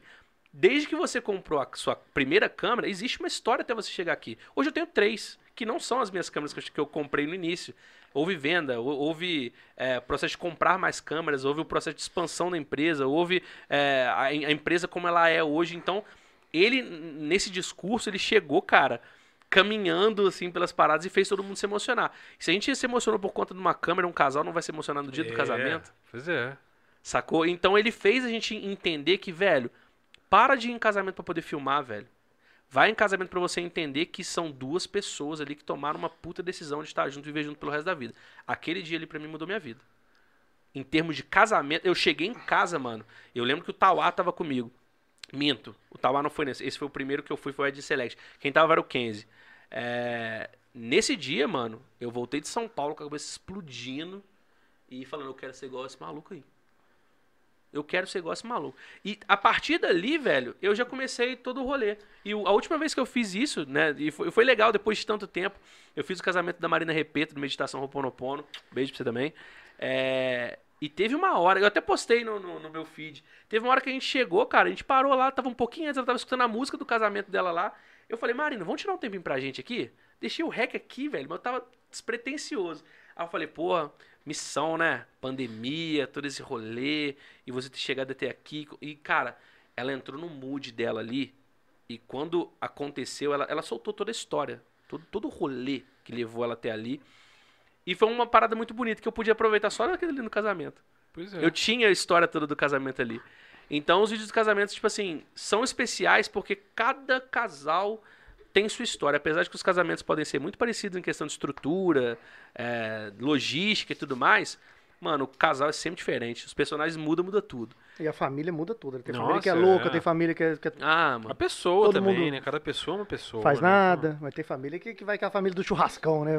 Velho, já- teve vezes também de final de festa de casamento a gente pular com o pai do noivo noivo na piscina, se jogar, jogar cachaça na nossa cabeça. Aí, a- aí é a parte do fuzuê total que tem de casamento. Mas essa parte de, de, de encontrar a história no casamento sempre foi a nossa principal veia, assim, da, da Vel, sacou? De, de, de olhar e falar assim, mano, tem história aí, vamos lá. Cara, mas isso aí que você tá falando do, do- dessa imersão que você teve, é eu, eu, é eu no seu lugar vendo o seu curso lá, velho. Foi exatamente isso. Você pode perguntar, sentar com a minha mulher agora conversar com ela no dia que eu cheguei em casa depois daquela imersão lá. Porque assim, é que você tá falando, tem todo um contexto até você chegar ali, naquele dia. Eu tava vivendo um momento na minha vida super turbulento, eu não tava morando aqui em Juiz Fora, tava indo pra BH toda semana. E eu tava já com essa visão de que, bom, eu trabalho com mídia social há anos, cara, desde 2010 que eu trabalho com mídia social. Eu já tinha manjado também que o mercado tava saindo do estático, indo pra uma coisa muito mais dinâmica. Eu falei, cara, os caras não estão ligados, tem que investir em câmera, tem que comprar coisa, tem que fazer. Eu já tava fazendo aquilo de uma forma mais rústica, procurando aprender e tal. Quando a gente começou a fazer contato e tal, que você falou, cara, vou fazer um workshop, eu fiquei super interessado. Só que eu tava na fase, velho, arrochada de grana, tá ligado? Muito, muito apertado. Vindo e voltando, não sei o quê. E aí teve uma parada que me marcou muito, cara, que foi a parada. Você me mandou. Acho que eu tinha comentado alguma coisa do, do, do link do seu curso, alguma coisa assim. Aí você falou, ah, compra lá, velho, que você vai curtir, a parada é pra você mesmo, vai lá que você vai curtir. E eu enrolei o mês inteiro, cara. Falei assim, ah, velho, acho que não vai dar pra eu ir. Aí eu fui, eu falei assim, mas minha conta não vai fechar e tal. Aí você me deu um aperto lá. Falei, velho, você não comprou ainda o negócio. Eu não tô vendo teu nome na lista aqui e tal.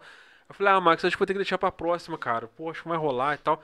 Ele, cara, vai. Eu te faço mais barato. Você tem manhã pra parada, vai. Eu quero que você vai. E tipo assim, tipo, você insistir me deixou envergonhado de não ter comprado o negócio. Eu falei, cara, realmente, velho, pô, tem que investir nisso aqui. Vai ser bom pra mim, eu preciso desse start, né? E realmente, cara, fui lá, e aí eu tive aquela imersão contigo, que foi um sábado e domingo.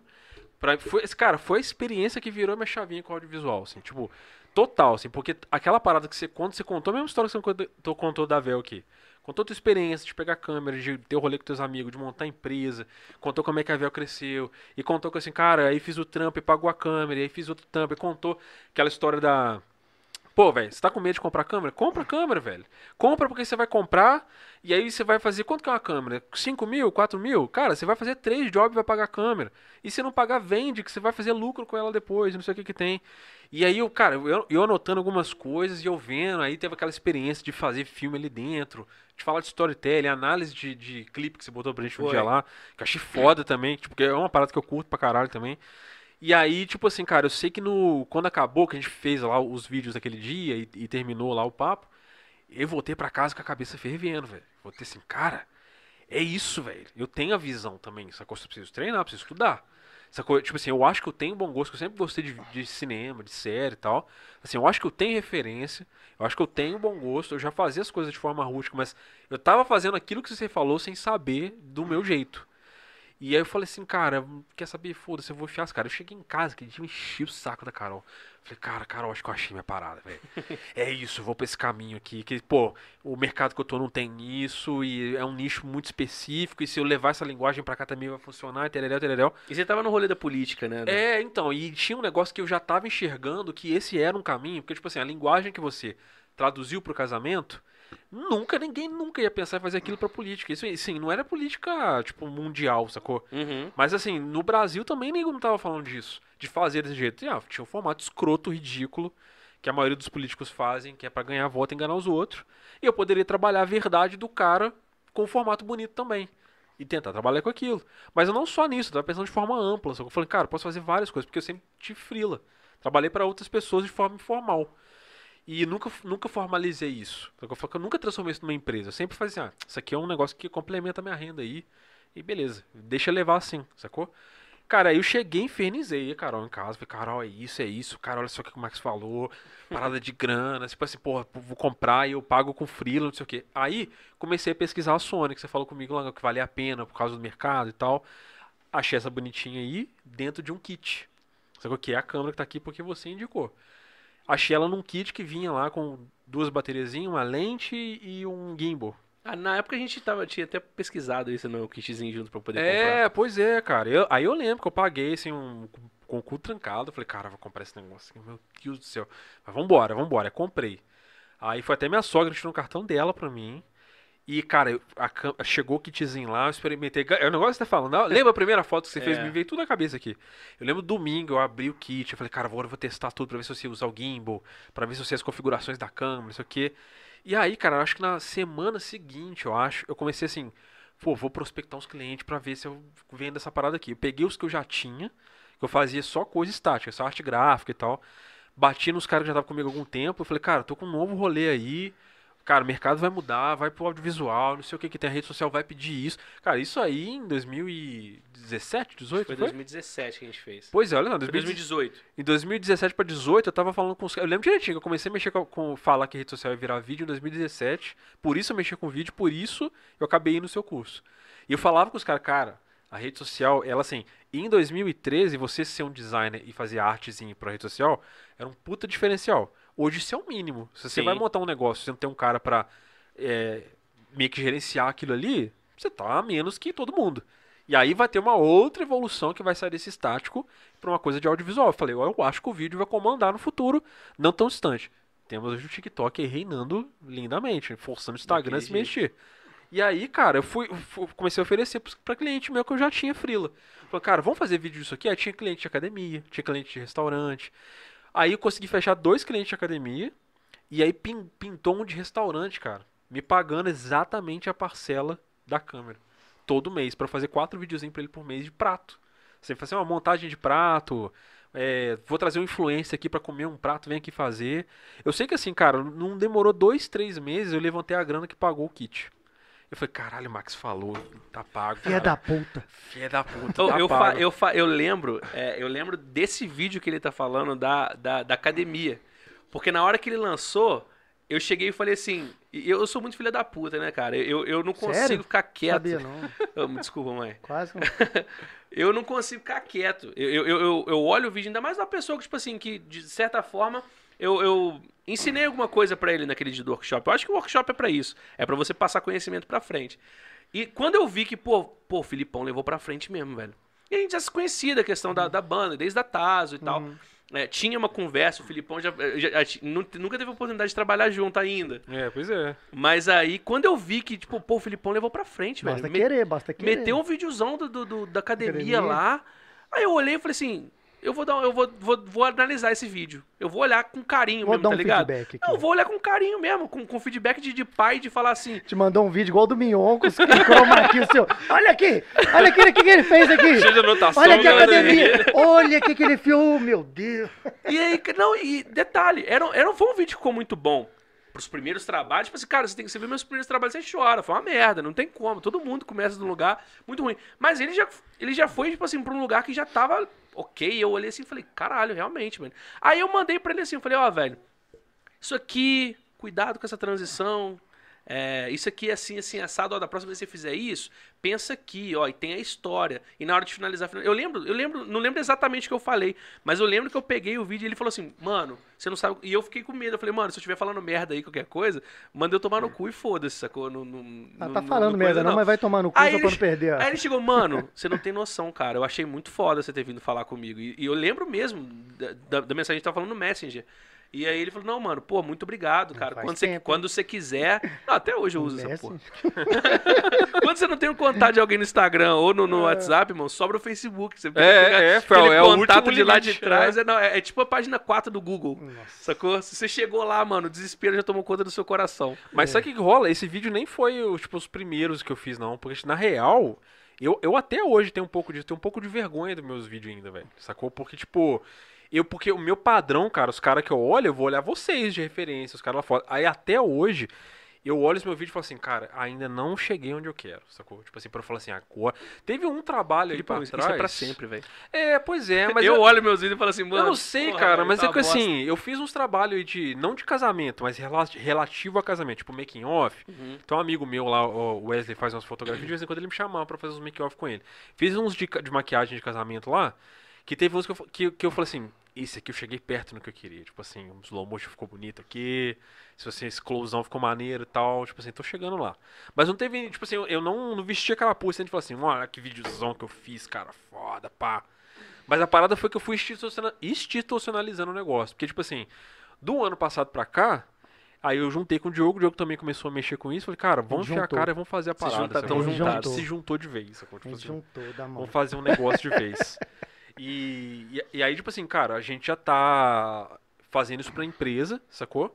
E meio que fazendo aquilo que eu falei que ia acontecer. Falei, cara, os caras vão virar a chavinha, vai ser vídeo. E já tem a galera que tá preocupada com isso. E tem esse nicho que, que atende, sacou? Essa galera atende. Tem gente que não tem paciência. É que eu falo pra muito cliente meu. Já fiz uns vídeos assim de. com storytelling, com roteiro, com locação, que fica foda. Mas o cara hoje ele tá no. Não, cara, grava o áudio aí e beleza, vambora, vamos gravar um negócio aí. E o cara fica feliz no final, sacou? Eu sei que poderia entregar mais. Mas, o- Mas- O, mercado de vídeo hoje ele tá muito louco, Tá Filipão. muito doido, velho. Porque Tá assim, doido. é. Na, na, na- na faculdade, eu estudando publicidade, né? Formei em publicidade, acabou que eu consegui formar ah, o Fiesta aí. e. e- Mais uns 10 anos cobrando aí. Ma- Na, porra, tem mais nove. É Até, dois, até 2030. E, cara, é, a gente, tudo que a gente via, né, em questão de produção é, de vídeo publicitário na época tudo mais, porque hoje a gente acaba fazendo isso de uma forma muito mais, menos comercial, porque ah, quando, quando uma marca ia fazer antes um comercial, era um comercial, era uma produtora de vídeo fazendo negócio, era luz, era 300 pessoas na equipe, era agência de publicidade. Existia, não existia tanta Quem fazia, fazia que tinha grana. Não existia essa coisa, tipo assim, de pegar a câmerazinha e ir lá e fazer um negócio. Não tinha. Porque não tinha rede social pra você poder fazer isso. É, pois é. Você, você, você começou alguma coisa nas páginas de Facebook e mesmo assim É. ainda não era uma coisa tão é, over, né? Igual hoje. Mano, hoje a pessoa, ela para, ela pega o celular, ela filma um negócio aqui. Mas ela filma. É, ela bota é. o vídeo de- dela lá. E aí tem, e aí entra a discussão do eu preciso que meu vídeo seja tão produzido igual você quer fazer É. pra eu poder vender? Até hoje, velho. Porque se fosse se não, se não fosse assim, você não tinha marcas de roupa, por exemplo, que só contratasse influenciador digital. Só contratasse influenciador pra poder fazer, às vezes, um vídeo de provador, que é uma coisa que, pô, chega um modelo. Tem lojas de fora que chega um modelo, é, um modelo de uma roupa lá, de um vestido. A influenciadora vai lá, Faz faz, um negócio jeitinho no dela. espelho, dá um dia, acabou as peças. Sabe que dá um desânimo no, no vídeo, que aconteceu, que aconteceu muito rápido? Até uns três anos atrás, acho que não tava assim, não. Mas, Ressaca. mas não, cara, tipo assim, você fazia um vídeo foda, ou mais ou menos, não importa. Fez um vídeo legal pra caralho de alguma coisa. Às vezes nem foi o seu melhor, não importa. Aquilo, você ficava degustando, pouco legal, via depois de... Cara, hoje em dia você gasta lá horas fazendo aquela porra, dias filmando, seja lá o que for. Fez, tá aqui. Porra, que legal, acabou. Da hora. Ninguém vê mais, saca? Parece que.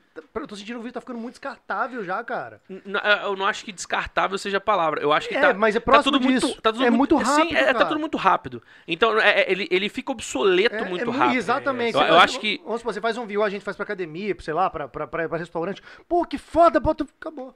É, o vídeo que você postou não- semana não passada, ele já morreu o engajamento nessa Então, semana. Mas te fala que não dá nem, tá dando nem uma semana, cara. É. Assim, é três dias. Por cara, isso aí gerou um outro negócio. Aí tipo eu me assim, a gente começou, vazio por exemplo, já teve, teve academia que eu fui fazer aqui que eu vendia vídeo institucional. Tipo assim, fazer um clipão mesmo, sacou? Levar modelo pra lá, pe- pensar take, é, ritmar o vídeo com a música e fazer transição bonitinho e cobrar um X por isso. Uhum. E aí, cara, eu comecei a ver que aquilo não atendia cara. O cara precisava daquilo. O cara me pagar um valor muito mais alto. E eu, eu comecei a vender pro cara. Falei, cara, vamos fazer o seguinte, vamos fechar um pacote, assim, tipo, é oito vídeos. Porque aí você faz dois vídeos por semana, videozinho de 30 segundos, Eu acho que cara. essa cara tá aí. Vai ser. Você, você focar mais na recorrência. E isso, na Saca? verdade, isso foi meu insight Porque- em 2018 pra poder criar a Fornalha Filmes. Foi exatamente isso. A gente começou a, a perceber. Eu, na verdade, eu tava fazendo um casamento e eu tava, comecei a ficar um pouco cansado. Porque a gente veio um do ano que foi 2017, que a gente fez 40 e pouco, 47 Caralho. casamentos, se não me engano. E, mano, assim, é, a gente chegou em 2018 ainda editando os vídeos de 2017. Porque também não é só editar, você tem que entregar, você tem que ser aprovado, você tem que entregar uma caixinha de pendrive. É, é todo um processo que é longo pra caralho.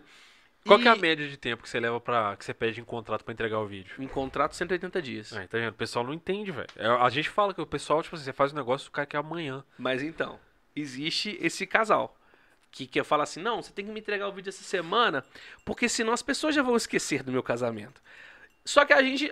n- Não é um discurso pré-pronto, mas a gente tem um jeito diferente de trabalhar. É, a gente fala assim: é, eu não tenho como. é, como é que seria a palavra? Eu não tenho como degustar o seu casamento em uma semana. Eu tenho que olhar as imagens, eu tenho que sentir a imagem, eu tenho que ter o feeling. Se eu pegar tudo na semana, mano, colocar lá e pegar e Mas, tipo editar. assim, se você quiser, sai, mas vai sair qualquer coisa. Exatamente. Não, Hum, mano, se você, se tá você ligado? puder, eu se tenho você- um pouco de toque isso daí, cara. Eu posso pegar um vídeo que dá pra editar em uma horinha. Cara, mas eu acho que eu gasto uma hora só vendo, vendo, revendo, vendo, revendo. Não, se o pessoal tem eu- o melhor eu take, consigo- né? Eu consigo Pra- fazer. Pra ir formando uma história na minha cabeça com tudo aquilo que eu tô vendo. É a diferença entre fazer e gostar. É, eu não gosto. Até nessa. porque eu não, eu, não- eu não sou editor.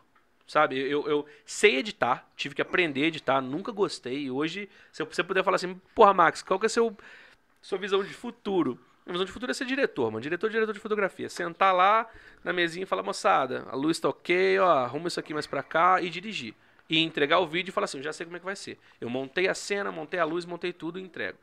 É o, é o ideal. Mas a gente, desde casamento, mano, a gente faz áudio, a gente faz direção, a gente É, faz edição, jeito, a gente faz assistente, a gente faz. E a gente entrega ainda o conhaque do noivo no meio da pista. A gente faz o cara quadro, a gente faz o que tiver que fazer. E assim, eu poderia fazer realmente o vídeo em uma semana, tranquilo. Mas era um, seria um vídeo, vídeo. Se botar uma trilhazinha, botar umas imagenzinhas. Dá até, dá até pra fazer como referência. Assim, vou gravar. vou- edita em uma semana, né? Lógico que não vai perder esse tempo. Depois faz o de 180 e compara os dois. Nossa, eu tenho certeza. vai dar é. muita diferença. É, assim, Exato. mas esse geralmente esse, esse vídeo que a galera pede, pedia, né? Antes era esse de um minuto pra postar no Instagram. E, e- e ainda fode, porque tem, a- tem a discussão toda de questão, pô, tem que postar no Instagram, tem que fazer um vídeo que foi gravado na horizontal, tem que postar na vertical. Isso me dá uma angústia. Nossa Dá. senhora, nem isso me me dá uma angústia. Eu olho assim, eu falo, nossa, isso Tá não falando foi gravado. Eu falei que a galera agora tá filmando de longe Ai, e estica. Cara. Então, Nossa, o- não, é foda. não galera tá foda é que isso. assim, quando surgiu o IGTV, é, eu, eu ainda falei, cara, eu falei, cara, não vai pegar. Não vai pegar, porque tudo, tudo, velho, os mecanismos são todos na horizontal. Só essa porra tá Compra em pé. porra de uma TV. A sua TV lá. não é em pé, sacou? Ela é deitada. O monitor também não é em pé. Agora- não, agora não vai pegar. tão fazendo os o dos monitor em pé, veio né? arrebentou todo mundo, velho. Que aí o TikTok estourou, aí os caras tão... O Rios veio pra ficar igual o TikTok, agora tá tudo em Não, pé, tem uma galera agora que tem os monitor e fica com do lado com na E se- vertical. assim, se- sempre existiram discussões ao longo do, do- do- da- das décadas, assim, sobre quando as tecnologias entraram. Então, é, foi quando o cartão de memória substituiu a, a fita para gravação, é, quando o analógico, quando o digital veio para substituir o analógico. Inclusive, tem um, um documentário muito foda que é do Keanu Reeves, que ele que dirigiu e ele entrevista vários diretores perguntando, pô, o que, que você acha do, do, do formato de gravação é, em película? E o outro, o que, que você acha no digital? E aí, tipo assim, o engraçado é que os novos diretores tinham essa questão nostálgica pelo, pela película e os diretores antigos, tipo assim, acharam, pô, não, mano, é muito mais fácil a gente ter o digital agora. Já passaram, é, mas já sempre capinaram muito, né? E sempre vai existir. E, e- e todos os grupos também, quando você vai ver de filmmaking assim, você vê que essa galera ainda tem. Já teve galera que fala assim: não, mano, agora eu me adaptei total pro vertical. Eu não filmo mais na horizontal. E aí, como eu falei da questão da, da, da fornalha, ela foi uma empresa pensada, falou assim, cara, a gente vai atender, a gente vai funcionar para atender esse padrão de novo consumidor de vídeo. Do novo, do, do novo cliente nosso e do novo cliente do cliente. Então virou quase que tipo assim, que um B2B, B2C. Aham. Sacou? Então a gente teve que analisar isso, estruturar muito, porque eu falei, cara, eu não vou fazer mais videozinho, não. Eu faço o seguinte, eu te vendo minha diária, é quatro vídeos, eu passo um dia contigo, eu tenho que gravar os quatro. E é uma, duas câmeras no máximo corte aí, pra eu poder editar rapidinho e entregar. E aí que entrou a Fornalha Filmes na minha vida como um paralelo de, de casamento, que eu já tava de saco cheio de casamento. Eu falei assim, mano, tô aguentando mais, eu já tinha, já tinha plano de sair do mercado de casamento. E aí, quando entrou a for- a fornalha, eu pude. E foi legal, porque depo- três anos depois de formado, eu consegui aplicar para o meu cliente uma visão que ele não era só de vídeo. Era também de publicidade. Então eu conseguia colocar para ele ali e falar assim: cara, a gente pode até fazer o vídeo que você está querendo, mas você não vai atingir o público que você está querendo, não. Aí ele, ah, por quê? Eu falei, não, cara, porque quando a gente faz esse vídeo assim e tal. Então, foi, foi um plus para mim, como, como empresa, conseguir vender quase que um vídeo plus uma assessoria de publicidade pro cara, até porque pequenas empresas não contratam agência de publicidade e hoje, assim, difícil, né? Pequenas empresas, na verdade, contratam, mas MEI não. E Só que hoje a gente tem muito mais MEI que tudo. A gente tem muito mais microempresas trabalhando, pessoas, tipo assim, fazendo, às vezes, porra, um docinho que é gostoso pra caralho, e ela quer mostrar aquilo, e às vezes no docinho tem história, e eu ia atrás disso. Eu falo, pô, não, vamos fazer o seguinte, vamos fazer uma receita do docinho, vamos falar como é que o docinho veio na sua vida. E a partir disso a gente conseguiu fazer conteúdo, realmente, pra, poder, pra internet, de uma forma que ele era rápido, porque você colocar uma câmera na pessoa, É. botar ela falando pra lá e botar umas cenazinhas de B-roll em cima do vídeo, É, você rapidão edita você isso aí faz. em uma hora. É, e aí você eu- editou isso em eu vou uma hora. entre-. E aí virou conteúdo. E aí a Fornalha começou a vender essa questão de pacote. E aí eu comecei a ter, por exemplo, a Fibratec foi meu primeiro cliente é, anual. Fechei um ano com a Fibratec. E aí depois daquilo dali foi, pô, eu falei assim, caraca, 1.400 na conta do mês aí caindo aí durante um ano, salvei o ano, pelo menos a conta do aluguel tá pago. É. E aí eu falei, porra, não, beleza, isso aqui é, é vida. E Aí, Agora estão só no celular, né? Fazendo um aspas aí. mano, Você assim, viu os vídeos? Pô, tá agora vindo tá patrocinar doideira. direto pra mim lá. O moto tá mó esquisito. Agora, mas agora tá doido. É igual eu falei. Só que agora a questão é o seguinte: tem muita gente fazendo. E, e- e engraçado, porque o Rios virou uma ferramenta de ediçãozinha. Eu falei isso com o Diogo hoje. Que a pessoa, quando ela vê, ela, ela pega, Quando ela faz o vídeo entende, ali, né, o ela sistema, entende, ela faz um cursinho, aprenda a fazer rios na internet, não sei o quê. Ela entendeu como é que faz umas transiçãozinhas, entendeu como é que coloca o áudiozinho, o vídeo dela tá pronto, irmão. Exatamente. Tava falando isso com o Diogo hoje, cara, porque a gente tava. A gente fazer um negócio pra, pra banda semana passada lá, porque a gente trocou o nome da banda e tal. Aí o Fink pediu pra levar a câmera, sacou? E aí na hora lá ele pegou, vi ele pegando câmera, falei, pô, ele falou, por que você tá pegando câmera, velho? Não, porque a gente eu falei, cara, imagina, Fink, pô, você tem que pensar no processo do negócio. Beleza, posso pegar a câmera, vou botar ela em pé aqui, vou filmar isso aqui, vou levar pra câmera pra casa, descarregar, botar no computador, editar um negócio pra poder voltar pro, pro telefone, pra voltar pra mesma ferramenta. Você pode cortar o caminho inteiro e fazer direto telefone. Cara, tipo assim, eu, aí eu tenho que dar o braço a torcer, faz direto dentro do telefone. Pra isso aí, pra A pessoa filmmaker se contorcendo por dentro. É, pois é. Eu queria gravar isso na câmera, mas eu vou ter que gravar no celular. Pô, velho, isso é foda. Mas é que eu falei com ele do pragmatismo, você ser Sim. pragmático. Porque, cara, é, é uma volta. Porque é pra gravar uma brincadeirinha, tá ligado? Tipo assim, não é um negócio que eu controlar a edição no computador vai dar um resultado muito diferente. Porque é aquilo que eu falei com o Diogo. Eu falei, cara, é uma timeline que tá correndo ali. Quanto mais take você tem, maior a possibilidade de você tu, tu, tu, tu. Colocou uma trilha no fundo, filho, virou um vídeo. É um vídeo amador, mas virou um vídeo editado. Sim. É, e, e hoje tem muita ferramenta Na hora que você eles aprimorarem a questão do áudio ali, de sincar o áudio, que ainda você tem que ir na unha ali um pouquinho. Na hora que melhorar um pouquinho, que ele botar uma pista pra você, acabou, velho. É porque, Acabou, a, é porque a galera ainda não aprendeu a editar o, o vídeo no, no celular na horizontal. Vai te, te dar mais espaço na timeline, seu dedo fica É. melhor pra você poder. É, a galera é. quer editar, quer editar na, no- na vertical. Não, tô Dica aí fal- você não, eu tô que falando que edita o vídeo Reels, ele te InShot. mostra o áudio por fora. Você não, você não consegue botar ele junto pra editar com o vídeo Ah, rolando. sim. É, Na hora que eles evoluírem, que o TikTok já tá assim, cara. O TikTok, é, porra, o TikTok tá foda pra editar vídeo. é mas a foda. a galera já sacou, tipo, pelo menos, né? A galera Ah, que, não, que tem que usa voltar, realmente. volta um pouquinho, aí dá play no vídeo, pra É. você depois ver se ficou sincado. Você não consegue fazer junto, sabe? A ferramenta não é tão. é- Não, é mas tão é que, aprimorada, cara, mas pode né? falar, Não, Sim. pou- pouco- poucos meses eles já vão estar nisso aí já. Já Sim, eu, tá. eu, eu falo que, tipo assim, muita da acabou, galera, cara, muita da aí galera que já faz mais vídeo de celular mesmo, já aprendeu a usar ferramenta tipo InShot da vida. Sim. É, pois é. E aí, cara, quando você usa o InShot, Não, irmão, que é você boaça. aprendeu a mexer, brother. É de boa, você não, você não, precisa, você né, não de precisa computador. imaginar. Assim, lógico, é, a gente é muito mais rápido com o teclado com o mouse na mão, eu pelo menos. Eu boto. É, eu, eu acho que eu Você passo. tem um controle maior. É, né, eu passo- eu passo- Mas é costume também. Você ficar direto no celular, você Porra, vai ver que é, é, Mas eu- é que não fica. É gente- porque eu não quero pegar esse costume. É, Eu exatamente. não quero sair É, do eu Premiere. não, velho. eu, não. eu sou, eu sou da, Cara, da- eu comecei, da força, é, eu velho. comecei a editar tanto Caralho, foto, Calan, por que, que é exemplo. essa porra que você fez aí? É isso mesmo que eu vi? Você botou pimenta no café? Café com no pimenta café. mesmo, velho. Ah. Rodrigo, tá ouvindo essa aí, Rodrigo Ei, Pina? Rodrigão, hein? Cara, você vai Cara. mostrar isso pro Rodrigo o dia que ele vier aqui. Vai, vir- vai entrar no cardápio. Ah. Caralho. Tá doido, hein? Jesus. Falei, eu comecei a me aventurar nas fotos uns tempos, mas de roupa, cara. Eu sempre gostei de. Cara, que doideira. Eu tenho um prazer de editar foto, velho. Fazia de graça. Manda suas fotos, vamos fazer. Manda suas fotos que eu vou editar. Assim, diga, pedido do meu, minha irmã, todo mundo. Manda aí que eu edito. Mano, gosto, cara. Adoro editar foto. Aí fiquei editando tanto foto em celu- no celular, que aí baixei o Photoshop, tem, tem, uns, tem, uns, tem uns maneiro. Cara, eu não consigo editar no computador. Só edito foto no celular. Me dá angústia de editar foto no, celu no computador, cara. É, o- Mas assim, é, porque, porque hoje cara, também. cara, você me vê editando. Cara, Rapidinho já sabe. Salvou o preset ali. Exato. Não, não, fa- faço na unha. É mesmo? Faço na unha. Aí sim, não Diego. os presets. Me dá orgulho. Eu vou abrindo várias é mesmo, paradas. Aí Eu já vi, sim, mano. Cara, eu vou abrindo várias paradas, cada uma eu mexo Isso numa aí. coisa na unha.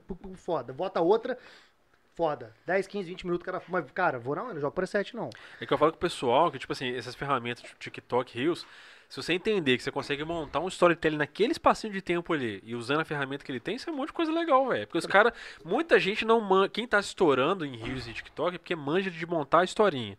Aí É. quando você tem um negócio que é engraçado, que você faz um sketchzinho legal ali dentro de um minuto, funciona, velho. O negócio te atende, sacou? Eu criei um, eu criei um Reels ontem que foi justamente falando assim, agradecendo, tipo assim. Ah, cinco- eu vi, eu vi. Agradecendo 5 mil seguidores, tipo aí, isso. e aí a parada vai caindo e, velho, eu, porra, é isso. Eu chego, eu tô vendo a mesma coisa, pô, 4 mil seguidores, velho, aí eu dá 10 minutos, eu olho, levanto assim, 3,995. Eu falei, que tanto de gente é esse entrando e saindo, pelo amor de Deus, velho. Entra, fica aí, dá, dá. Só que, tipo assim, existe essa questão, e aí é um papo que tá entrando muito agora em voga, que é essa questão da tiktorização das profissões, que, porra, eu pra ser um, um filmmaker legal, eu tenho que ficar fazendo porra de TikTok, Dancinha. irmão. Ah, assim, eu, eu me recusei a isso. Até nesse- nesses últimos tempos, eh, eu, tive, eu tive comigo a República Comunicação como eh, a minha agência, quando eu implantei a marca Max Costa, nessa mudança já de, de, de direção, eh, saindo um pouco do casamento, que foi no meio dessa pandemia que a gente teve todo mundo que buscar um caminho alternativo do que fazer. E a primeira coisa que eu falei com Vulgo eles... se reinventar. Sim, a primeira coisa que eu falei com eles, eu falei assim, ó, a gente pode fazer o que for de estratégia aqui. Eu faço o vídeo que vocês quiserem, mas não me bota pra poder fazer trend de TikTok, mano. Eu não vou fazer essa merda não. Não vou fazer. E aí eu percebi Eu tenho, Duas medo, eu tenho coisas. medo de entrar nisso aí, cara. E, Cara, e não, vol- e não voltar mais. É porque eu, É, sabe, é porque eu acho assim, Se eu for essa mano, você vida fica aí. fazendo aqueles videozinhos de, de Eu apontar tenho medo. Eu e tenho tal. medo Eu, eu, coisas. eu, eu, eu vejo e tem, e tem pra muita gente que isso faz sentido. Os Isso, de dança isso eu tenho medo de não voltar funciona mais. pra uma galera. Entendi, é, Mas eu fiquei pensando assim, cara, pra que, que funcionaria pra mim? E, e principalmente, quem é o tipo de público que eu quero atingir? Então, eh, naquela época, quando eu fiz o workshop, eu queria ensinar. Hoje eu não quero mais. E, e não porque eh, eu não, não acredito mais na questão de compartilhar ideia, não. Qualquer um pode chegar lá no meu perfil. eh, inclusive, se você tá aí e tem alguma dúvida de vídeo, de fotografia, quer ir lá, mano, eu sou super acessível, pode conversar comigo e a gente vai trocar ideia. Eu sou a É, prova de que realmente. Tá? Eu vou te E mandar A meu minha book lá última lente eu analisar. comprei porque o Vou formato te, que você não pode vou te- comprar. Isso vou te aí. mandar meu book, meus vídeos, eu quero que você fale igual você falou com o Felipe. E eu, cara, eu vou- mas é nu? É. Só. lá. Só gorrinho de saci. Credo, que Imagina o pariu, gorrinho de saci. Imagina o gorrinho de saci. É só isso aí. E aí, cara. Só assim, chibata. Que nojo. Olha isso aí, que nojo, velho. Não, é, o Diogo é o quinta um série. book velho. de chibata Deus. você. Vou A quinta série que há em mim, saúde a quinta série que habita em vou você. mandar um book Cara, de chibata Um pra dia ele. nós vamos fazer aqui um, um especial aqui, nós vamos compilar só os momentos em que o Diogo ou ele falou alguma merda muito grande ou ele quase apanhou. É, né? Que é, que Vai é, dar aí, que vai é- dar as fome, 30 horas. que é- que é- que é quase sempre. Até meu dia da mediunidade aqui, já, já fui, já fez, teve, Ih, teve cara, episódio já, já mediúnico. baixou o santo aqui. Eu tive episódio mediúnico de adivinhar. É, adivinhar não. Que eu, Hoje você já começou derrubando o copo, né? você, não já- fui eu não, Ah, você não reparou não? pra receber você. Se tiver, ó, pode puxar na câmera aí, tava, meu braço tava longe. Foi eu que derrubei, não. Eu sei, eu sei que essa parada do TikTok veio pra mudar muito a cabeça de muita gente, né? E- e- mas ao mesmo tempo, acho que deixou muita gente em dúvida sobre, porra, velho, será que pra eu estourar eu tenho que fazer um conteúdo desse? Não, então, mas aí eu tava até explicando isso pro, pro Diogo, a gente conversando sobre isso. Eu falei, cara, é, é igual a paradinha do b-roll, por exemplo. Uhum. Falei, cara, a gente não precisa de dancinha. Você pode fazer uns b-roll foda, sacou? Sim. E funciona pra caralho. Talvez seja a melhor parada pra você fazer no TikTok mesmo, no Rio, sacou? Só uns b-roll legal com as transições maneiras, porque com, Diogo, eu- quando a gente começou a fazer aqui, eu falei com o Diogo, falei, ó, Diogo, o que eu vou fazer aqui? Aí fiz uns b-rolls loucos aqui, sacou? Tipo assim, desci Saiu assim, dali, desceu. Fiz o outro, subi, fiz um chicote, isso aqui. Aí disse, ó, e faz super fácil, você faz isso em 30 segundos, sacou? E depois o programa já edita pra você. Você coloca a música lá, o cap tá pronto. Eu acho que é bizarro, cara. Igual vi muita gente dessa discussão, tipo, pô, o político agora vai usar a rede social pra dançar, porque é assim que tá colando. Vê que já é ridículo, Porra, imagina a, do Zema foi terrível. Ah, não, velho, pelo amor de Deus. Eu olhei aquilo, velho, sé- sério, e pior dançando fora do ritmo do negócio. Falei, pô, vai fazer um negócio, faz direito pelo menos. É, não. E é, é, eu, assim, é, eu não quis entrar nessa, sacou? Tipo assim, eu olhei e falei, ah, existe mercado? Existe, tal, Tem um cara que faz um. que, que faz. que é muito foda, que é o Johnny Sul. É, pra quem não segue, é arroba Johnny Sul, arroba Johnny underline Sul. É, ele é um cara que no Rios ele tá arrebentando justamente porque ele coloca essa historinha do dia a dia do, do filmmaker e do editor dentro do Rios de uma forma engraçada. Então ele cria essa comédia, fala assim, ah, pô, é, eu aqui, aí ele bota a câmera caindo, ele bota um slow motion, e bota a cara dele, bota uma música de drama. E quando você vai ver, o cara criou realmente a historinha. É, então. Mas, tipo assim, o tempo que leva pra você fazer isso. Ah, é. Ele se definiu. Eu sou criador de conteúdo. Eu não sou criador de conteúdo, cara. Eu sou filmmaker. E aí entra, e aí entra onde você sabe o que, que você quer fazer, sacou? E, e essa escolha, tipo assim, é, é o, é o que move montanhas, mas tem muita gente perdida entre isso. Pô, será que eu tenho que fazer um rios pra estourar? Será que eu tenho que fazer um rios engraçadinho dançando pra poder ganhar seguidor? E, cara, a verdade é que hoje ninguém entende a porra da logística do Instagram, mano. Não, ninguém. Não, não tem, velho. Eu morro aí... de ver, eu morro, cara, Ninguém começa a... entende, Cara, mano. tem um Você tá naqueles nosso- grupos lá que chega assim, olha, aí já a pessoa já monta uma arte ainda e manda pra você. Agora, top Agora o com- algoritmo é assim, não, não é. Agora o algoritmo Não é assim, top não com é, um, Não é. quatro pra palavras, não sei o quê. Cara, tem um Marque amigo isso, nosso envie pra não sei que o que. ele tá "Véi, em grupo de engajamento, sacou? Uhum. Aí cada dia ele fala um bagulho, ah, tem que fazer tal coisa, agora é assim que tem que fazer. Cara, tem que curtir O algoritmo mudou, agora é quatro assim. palavras e fazer sei lá o quê. Falei, cara, deixa eu te... senta aqui, deixa eu te explicar. Nem o cara lá sabe mais o que, que o algoritmo Sabe, virou. velho. O cara mexe no- na porcaria da programação, no dia seguinte virou um monstro o negócio, velho. Ah, ele não é. Sabe faz a mais, velho. parada, tem vídeo na internet o cara falando, ó, eu mexo nisso aqui hoje, eu só dou direção. Daqui dois dias, eu já não sei como é que tá mais. Não, o e é uma. Eu merda, porque- criaram um monstro, velho. Não, nessa- é uma merda, parada. cara, porque assim não tem mais. Porque antigamente, aí você ainda tinha uma diretriz. Agora, se, se acertava um negócio, Você ficava pelo menos um mês fazendo aquilo e você conseguia tirar bons frutos do negócio. Agora tá do dia pra noite, assim. Você faz o negócio, pô, isso aqui funfou, Hoje. Estourou. Você faz a mesma coisa de, se- de seguinte, já não dá, velho. Não nega engajamento. Mas assim, é, mas é igual eu falo, tipo, e não tem como muito você sacar. Você pensa do. E é muito de, hoje, a gente falando de training, é muito, é muito questão de, de timing mesmo da parada. Então, é, Você- principalmente. né? principalmente. Então você, Principalmente. olha aquele. Eu não acho que. Você imagina que. Você acha que ele, esse menino sabia aquele vídeo da, da, da Pfizer ia estourar? Lógico que não. Lógico que não, mano. Aí você olha hoje o, o cara. O, ele é um cara de internet, criado na internet, não tem dois meses, três meses pra lá. É, tá apresentando o trampo do Hulk no domingo na Globo. A Globo contratou o cara pra poder chamar o público do cara pra poder ir pra Globo. Olha que doideira isso. É. Como é que a vida do cara mudou por conta de um vídeo? É um vídeo muito bem feito. É um Ele- roteiro ele muito atuado- bem feito. ele atuou muito Ele bem. atuou bem pra caralho. Criou um personagem Mas maneiro. o cara não imaginava isso. Aí imagina, tipo assim, Nem eu faço. acertar mais nada também, né? É, imagina eu, tipo assim, ah, meu, meu último Rios viraliza, eu ganho um milhão de seguidores andando por dia. O que eu vou fazer com isso, velho? É, pois é. Sacou? Eu vou virar a partir de agora criador de conteúdo? Não, não é isso que eu quero, né? Mas é o que toda essa questão da, da TikTorização, esse negócio de rios, tá fazendo com a galera. A galera tá fazendo aos montes, assim, pra alguma coisa dar A certo. uni- Porque a única coisa que, dá- que você tem certeza no momento é essa, que a, a relevância de tudo que tem dentro do Instagram está no Reels. Eles não Sim. querem saber dos seus stories, do seu feed, sua foto. Foda-se, eles só querem o seu Reels porque eles querem competir. Mas eu a agradeço cada foguinho que vocês mandam. Muito obrigado. Pois é, porque os caras estão numa briga, eles encontraram um inimigo, a altura. Sacou? O TikTok tá à altura. Eu, o cara, o CEO do Instagram tava falando isso há um mês passado. Falei, galera, ele falou o nome do TikTok Imagina na... caras- Cara, como assim? É a mesma coisa que a Coca virar... É, a Pepsi é um problema pra gente. Cara, você não vai ver a Coca-Cola fazer isso nunca. O cara virou no meio da coletiva e falou assim, é, nós temos os aplicativos como TikTok, Kawaii... Porque os, ca- os Que caras estão no nosso Os caminho. caras não tão grandes, vocês falam assim, se surgiu alguma coisa, ou a gente quebra, ou a gente compra. Aí surgiu na China. Como é que você quebra a China? Ah, é, velho. Como é que você compra da China? Não tem jeito. Mas graças a Deus, isso ajudou a elevar a importância do vídeo nos dias de hoje. Não, agora é unânime, né? O negócio que a gente tava prevendo 3, 4 anos atrás é o... Que 85% Cara, do eu, tráfego assim, de internet seria eu- de vídeo e tudo Cara, mais. o quanto Chegou, eu falei né? isso, quanto eu falei isso pra um montão de gente, Chegou. um monte de cliente me falava, gente, você tem que se adaptar à linguagem virtual para vídeo, porque é o que vai acontecer. O caminho tava desenhado, falei, cara, a galera vai para vídeo, vai para vídeo, vai para vídeo. E não tem jeito, cara. E agora sim, você tá vendo o pessoal tendo que correr pra poder adaptar a mídia, porque não sabe nem como é que vai adaptar. É. E, e- e aí a gente começa a entrar em, em- em grandes discussões assim com relação a o vídeo profissional É. e o vídeo amador, né? E que é onde a pessoa fala assim, eu preciso de um videozinho aqui de, de um minutinho. Quanto você cobra pra poder fazer isso? É. E aí você quer falar, e aí você passa todo um preço, porque você é um produto de conteúdo que, se, se eu vou parar pra pensar, eu levo numa mochila minha quase 85 mil reais em equipamento. A pessoa não tem noção disso. Tudo Plano bem. mesmo. Fala as ruas que você anda agora Fala também. assim, não, não. Fala como é que é. Esse é, isso é só na mochila, ô. Só na mochila. Mas, mas, cara, é, porque você pega uma, uma porra de uma câmera nossa, é 15 conto, velho. Aí você Pois é. leva 3 pro trampo, já dá 45.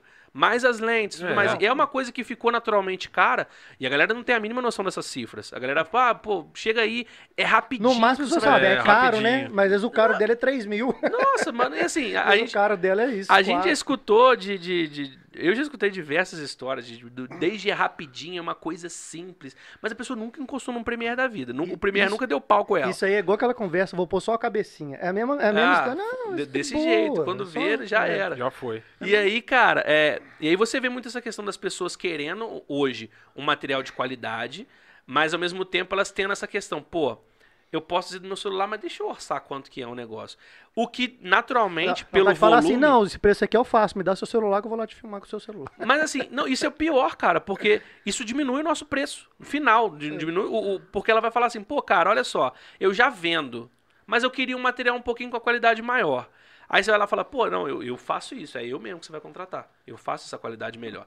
Mas é na hora que você passa um preço pra ela, e não é nem questão, tipo assim, de toda a conversa. A gente vai excluir toda a conversa aqui de agregado de, de preço e valor, tá? Porque a gente não precisa falar disso. Mas é questão do, do- do funciona e funciona. O vídeo de celular já funciona pra, pra moça que É. vende Pra roupa. Ela quer um vídeo mais, mais- um pouquinho mais trabalhado, porque sim, porque ela acha que, que é um passo natural, um processo natural. Fala, ah, vamos contratar Vai alguém pra poder um fazer um vídeo. né? Mas aí quando você passa o, o preço, ela fala assim, porra, eu vou pagar isso, sendo que eu já vendo o meu rolê. E assim, essa é uma discussão que roda, e aí muita, muita gente tá entrando no mercado agora, e quando você vê, fala assim, ah, pô, mas eu sei que fulano de tal, fulano de tal falou que ia fazer três vídeos pra mim por 600 reais. Mas pô, essa pessoa tá comendo o quê? A carne já tá cara pra caceta, o que ela tá comendo com 600 Ca conto? carne, fala assim, ó, já vou te falar, carne Sacou? que não come. E aí, cara, Tem que ser não, vegetariano. e aí, velho, é, é, é uma coisa que, tipo assim, nos últimos dois anos, isso mudou muito o, o processo da pessoa, da, da aquisição de um produto de vídeo. Ao mesmo tempo que chega muito orçamento pra você hoje, hoje todo mundo quer fazer vídeo. E assim, sério, eu não, eu não passo um dia sem receber um orçamento de um trabalho. É, Max, eu preciso gravar eu falando aqui só pra câmera cinco minutos.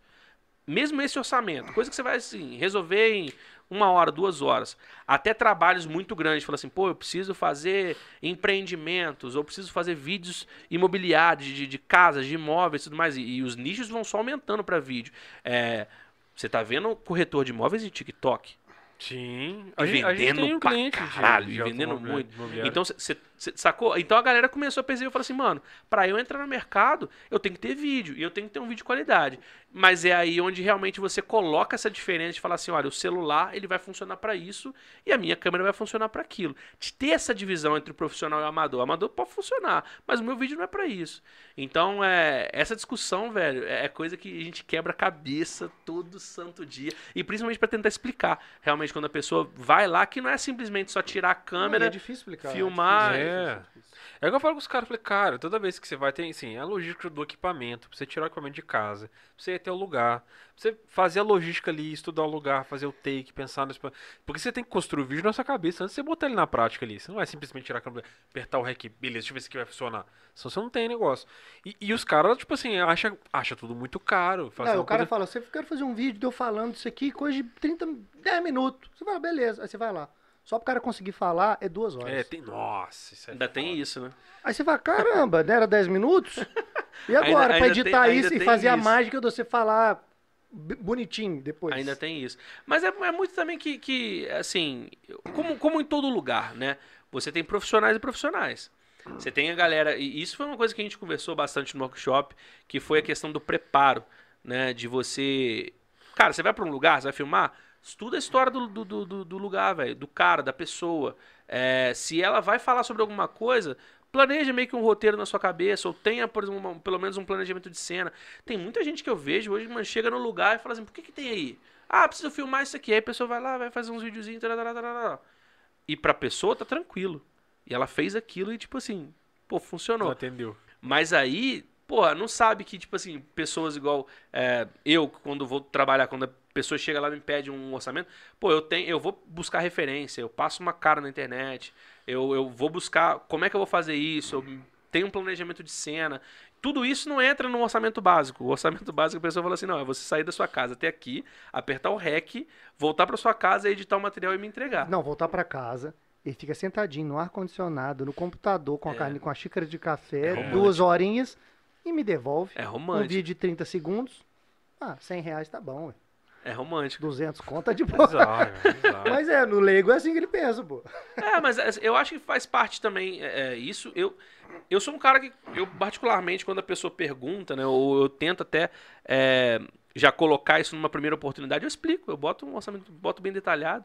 E aí, tipo assim, ah, pô, é, é mil reais o negócio pra, pra pra poder fazer um vídeo legal. Mas eu coloco, velho. Desde a, do, do primeiro roteiro, do pré-roteiro, roteiro, busca de cenas, planejamento de cenas, pesquisa, eu boto isso tudo. Pra pessoa saber, fala, caraca, eu nem sabia que tinha isso tudo. Eu falei, é, tem. E aí a pessoa olha e fala assim, não, realmente. Porque tem gente que simplesmente ah, pediu um orçamento lá e fala, pô, quanto, quanto, quanto É, você dá o valor, e fazer? né? O cara acha aquilo. Sacou? Então, assim, é... Hoje, hoje vai- existe essa guerra e, tipo assim, é um futuro que a gente não sabe o que vai acontecer, né, Isso aí, cara? isso aí quem diz muito é o Matheus, né? Ele mexe no eixo do carro e fala, não existe o óbvio. Você tem que, tem que detalhar tudo que você faz. Igual você falou, ah, pô, vou botar... Ah, vou mandar a pessoa o orçamento, ela vai saber que eu faço isso. Não, não sabe. A pessoa não sabe, igual você botou aí, faço roteiro. A pessoa, ah, caramba. Eu já escutei de um professor esse- falando que você tem que tratar como se o cliente fosse estúpido, como se ele não entendesse porra nenhuma. É. E tem vezes que é isso mesmo, você tem que tratar como se o cara fosse um total completo leigo e entregar pro cara isso. Mas assim, é, tem, tem muita gente que não, não liga pra isso. E tudo bem. Mas são essas diferenças, tipo, que. que como às vezes eu, eu conversei com o Kenzie lá no início, de falar, velho, como é que funciona isso aqui? Quanto que a gente cobra nessa parada? Que as pessoas não têm. E, e- e Juiz de Fora é uma cidade muito pequena, mas ao mesmo tempo, cara, ela é muito predatória. É. Dentro da- das pessoas do, do mesmo nicho. Então, é, elas veem naturalmente que existe uma Tem um outro guerra. cara ali e é o cara teu inimigo, Sim, né? não, não que existe uma guerra que, porra, eu não posso curtir o vídeo do, do meu concorrente. Eu fiz um vídeo de- recentemente, um GTV, falando sobre a questão de concorrência. Eu dei esse exemplo do Kenzie na época e tal. E tive assim, assim como du- durante a- a- o período da Vel Filmes, a gente teve, teve o Caio da Rava também, que a gente se juntava, cara. A gente fez um, um- um grupo no WhatsApp onde a gente conversava e a gente chegava e falava de, de questão de preço. Falava assim, cara, olha, eu tô cobrando isso aqui. O que, que você tá levando em conta? Como é que a gente pode fazer? Pô, tá- acho que tá na hora da gente dar uma, uma revisada no preço, levar o preço um, um pouco pra cima e tal, um valor do, do casamento um pouco pra cima. E ali eu vi, eu pelo menos, nunca tive problema com concorrência, porque eu pensava o seguinte, porra, eu tô fazendo um casamento. É, a noiva me pede, me pede um orçamento lá e tal, eu não tenho a data. Mas meu brother tem. Eu vou passar lá pra ele. Porque quando ele não tiver a data, ele vai passar pra mim. Então fica. É, é uma, é muito natural e, e seria muito mais saudável. E, tipo assim, até hoje é muito isso. Vira e mexe, tipo assim, eu pergunto coisa. O Miller, que é um outro brother também da Mica Filmes, é, é um cara que recentemente também virei e falei: Miller, tem essa data aqui, irmão? É, Pô, tenho. Ó, tô te enviando uma noiva aqui agora. E é direto, é um contato direto. A noiva vai direto no cara. E o cara resolve lá. E hoje eu acho que falta isso muito, na verdade, muito, em muitos setores. Não é só no vídeo específico. Mas no vídeo hoje eu acho que tem muita gente que às vezes se recusa até a, a ir conversar com você. E, se, e, e- e- te acha, como é que eu posso dizer? Totalmente inacessível, sabe? Mas a pessoa nunca conversou contigo. Mas nunca nem tentou. Ela, né? não, ela nunca nem te mandou um direct. mas ela te acha, ah, pô, o cara é. O cara nunca vai poder falar A comigo. gente aprendeu com os caras eu correr aqui que o não a gente atende tem que correr atrás da humilhação. Sim. Muitas das A vezes. gente tem feito isso tem funcionado. A gente se humilha às vezes, mas às vezes a gente consegue falar com as pessoas. Mas, cara, e, mas comigo, assim, eu é, é, tenho vários exemplos de pessoas que sempre vieram atrás de mim perguntar. É, o próprio Pedro tava aí no, no início da live.